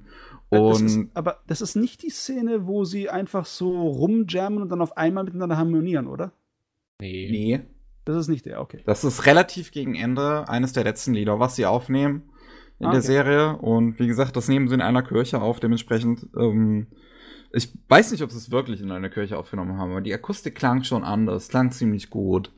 Ähm, und ich habe einfach sofort, als dieses Lied anfing, bin, ich einfach vom gerade zurücklehnen in meinem Stuhl so nach vorne und ich hatte einfach extreme Gänsehaut. Ganz ehrlich, das ist das schönste Lied, was ich jemals gehört habe. Das ist Vicky, ja. du weißt, wie detailverliebt Watanabe ist. Der hat den verdammten Soundtrack von Sangino Terror in Island aufnehmen lassen. Irgendwo mitten in der Prärie. Natürlich ist der in der Kirche aufgenommen, geh bitte. Und es ist, es ist halt ein super schönes Lied, so über, über ähm, Freundschaft ähm, während, de während Depressionen. Und fängt dieses Thema einfach so gut ein, obwohl es selbst nicht unbedingt ein Thema in der Serie ist. Und wie gesagt, ich einfach, ich, ich konnte ich, ich konnt nicht anders als in dem Moment weinen, obwohl das jetzt gar nicht so ein, so ein krasser emotionaler Moment war. Aber ich dachte einfach, wirklich, das ist, das ist das Schönste, was ich jemals gehört habe. Das Lied ist einfach der Wahnsinn. Ähm, dann Stars Align ähm, in Episode 8 äh, das Outing einer der Figuren. Das ist ein sehr gut gemachter Moment, weil du hast eines ähm, Storyline, wo halt die Jungen einen anderen ähm, Jungen einer ihrer Rivalen ausspionieren wollen und äh, um halt herauszufinden, wie er spielt und stellt sich halt heraus, dass halt die ganzen Mädchen der Schule sich äh, um den Sportplatz äh, verteilen, um ihnen immer zuzuschauen. Zuerst sollten die Mädchen halt vertrieben werden, aber die Lehrer hatten halt keine Chance, die kommen immer wieder. Äh, also machen sich die Jungs ähm, äh, der, äh, die Protagonisten den Plan, okay, äh, verkleiden wir uns als Mädchen, um nicht aufzufallen stellt sich aber heraus, dass halt einer von beiden, die sich verkleiden sollen, ähm, X-Gender ist. Also, wie wir sagen würden, Non-Binary. In Japan wird es X-Gender genannt. Ähm, und dann halt so, ein schöner, so eine schöne Szene kommt, äh, wie die Figur sich halt wie, wie sich halt so ein bisschen erklärt. So, ich habe viel äh, so halt erklärt, ich habe viel über LGBTQ und sowas gelesen und du siehst halt auch, äh, wie die Figur dann wirklich in, äh, äh, in, in so einer Bücherei in der Ecke sitzt und ein Buch über LGBT liest. Und ähm, sie halt auch wirklich diese so, so Begriffe wie X-Gender und sowas halt in den Mund nehmen und auch Maki ähm, kommt ihm halt positiv entgegen und äußert halt auch äh, so, ey, eine, ähm, meine quasi richtige Vaterfigur, also nicht sein eigentlicher Vater, weil das ist ja ein mega Arschloch, sondern seine quasi Vaterfigur ist halt ähm, FTM, also ähm, eine Transmann. Und den, den hat man halt vorher auch schon mal in der Serie gesehen und fand ich dann irgendwie sau cool, dass das dann halt auch noch rauskommt. Und ja, das ist generell eine Szene, die einfach super, super gut mit diesen Themen umgeht und halt ich ein einfach generell nicht in Anime so schnell erwartet habe. Äh, und dann habe ich halt, das habe ich schon oft genug erwähnt, das Finale von Saga of Tanya, the Evil the Movie drauf, weil es halt, wie gesagt, als im Podcast, wo wir drüber gesprochen haben, habe ich es verglichen mit dem Finale von Blade Runner. Ähm, ja, so gut ist es. wow. Dann natürlich, selbstverständlich, die letzte Kategorie und das ist unser Lieblingsanime des Jahres. Der beste Anime, beziehungsweise die besten drei. Yes. Die Mutter. Ich hab gute Laune. Ich mache einen Top 5 raus. Ohne Kommentare. das ist nicht erlaubt. Das, scheiß drauf, scheiß drauf. Regelbrecher. Du, äh, wenn, wenn du mir jetzt, sonst sag, nenne ich nur meinen Platz 4 und 5 und dann gibt's einen Cliffhanger. Holy shit, jetzt aber. Also, Platz 1, Mob Psycho 102. Platz 2, Current Tuesday. Platz 3, Omaidens in Your Savage Season. Platz 4, Sarah Sanmai. Platz 5, Astra Lost in Space. Ui, so hoch hat Astra geschafft. Doch, stimmt, hast du vorhin erwähnt. Ui, ui, ui, ui. ui. Ui, ui, ui, ui. Muss ich das Ding unbedingt nachholen. Ui, ui, ja. Ja, ist gut. Also, ja. ja, was, was soll man. Ich kann verstehen, warum Leute ihn nicht in ihre Top 5 packen, aber ich meine, Promare lief ja nicht hier in Deutschland, also kann ich es auch nicht in den Top 5 fahren. Wäre Promare gelaufen, wäre wahrscheinlich. Es wäre wahrscheinlich ja, in Platz Top 3. Sehr wahrscheinlich. Ein Spaß. Ja, also bei mir ist es wahrscheinlich einsichtig, dass Mob Psycho 100 Staffel 2 auch da ist bei den drei Besten dieses Jahres. Und äh, die anderen zwei, die äh, liefern sich ein absolutes Kopf-an-Kopf-Rennen. Und zwar Kaguya-sama und High School Girl sind bei mir so wirklich haarscharf voneinander entfernt auf dem Platz des allerbesten Love Comedy Animes des Jahres. Und hm. ich habe bei High School Girl habe ich schon von vorher irgendwie schon ein bisschen gewusst, weil ich die erste Staffel schon geliebt habe ohne Ende. Aber Kaguya-sama hat mich sowas von überrascht, dass ich das sowas von toll fand, besonders weil ich es erst am Ende des Jahres nachgeholt habe. Also das war von mir aus, äh, weißt du, so, irgendwie hat Highschool Girl das Rennen ganz allein gemacht, was romantische Komödien angeht, dieses Jahr. Und boom, war auf einmal war Kaguya Sama direkt daneben. Und wenn ich jetzt mich entscheiden müsste, müsste ich Highschool Girl nehmen, aber es ist wirklich ein Haaresbreite. Muss ich sagen. Huh. Jo, äh, bei mir, Carol und Tuesday, ist es allgemein, hat es der Anime einfach geschafft auf meine generelle Toplist. Ich habe heute nach langer Zeit mal wieder so meine, ähm, so, so, so ein äh, Bild gemacht mit Screenshots von meinen Lieblingsanime und ich habe halt vier Stück in der Mitte gehighlightet. Und ähm, ich muss sagen, ich, ich habe jetzt auch schon so ein, so ein, so ein Watanabe Triforce quasi. Aus Sankyo no Terror, Space Dundee und Carol und Tuesday. Der Die heilige Dreieinigkeit. Ja, der Mann, er schafft halt einfach immer wieder. Dieser, dieser Bastard, ey. er kann nicht aufhören, gute Anime zu machen. Dann Sound and Fury, weil ich halt, ist es halt, sowas ist halt einfach genau meine ganz, ganz spezielle Nische. das, ich habe mir sowas ewig gewünscht, hab's mal wieder bekommen. Natürlich feiere ich das. Und ähm, Platz drei, also was heißt Platz 3? Nicht wirklich, hab ich, bin ich hier nach Plätzen gegangen. Aber äh, als drittes, Oh Maidens in Your Savage Season. Einfach. Finde ich cool, dass du den auch so geil fandest. Ja, ich fand ihn, ich wirklich, habe ihm auch eine 10 von 10 gegeben. Ähm, ist meinen absoluten Favoriten. Liebe den. Ähm, und wie gesagt, ich habe ja auch ein Video dazu gemacht auf dem Anime Slam Kanal namens äh, Blog Slam. Ich liebe Oh Maidens in Your Savage Season, was ich sehr empfehlen kann, weil das war ein Video, in das ich sehr viel Arbeit gesteckt habe. So. Yes! Alter, oh, wir haben es geschafft. Jetzt sollte eigentlich irgendwie so äh, Siegesmusik ertönen. so lang ging das auch noch nie. Was ist passiert? Aber echt, ey. Wir haben. Ich, wir haben 19 Uhr angefangen. Für unsere Zuhörer draußen, wir haben, wir haben 19 Uhr angefangen und es ist jetzt 1.30 Uhr. Bum, bum, bum, bum. Bonuspunkte, äh, wer mir sagt, aus welchem Final Fantasy diese Siegesfanfare war. Hä? Sieben? Wir hören jetzt ja. auf. ich meine, äh, war das eine Fangfrage? Ich meine, wer das nicht weiß, der hat irgendwie nicht genug gespielt. Oh Gott.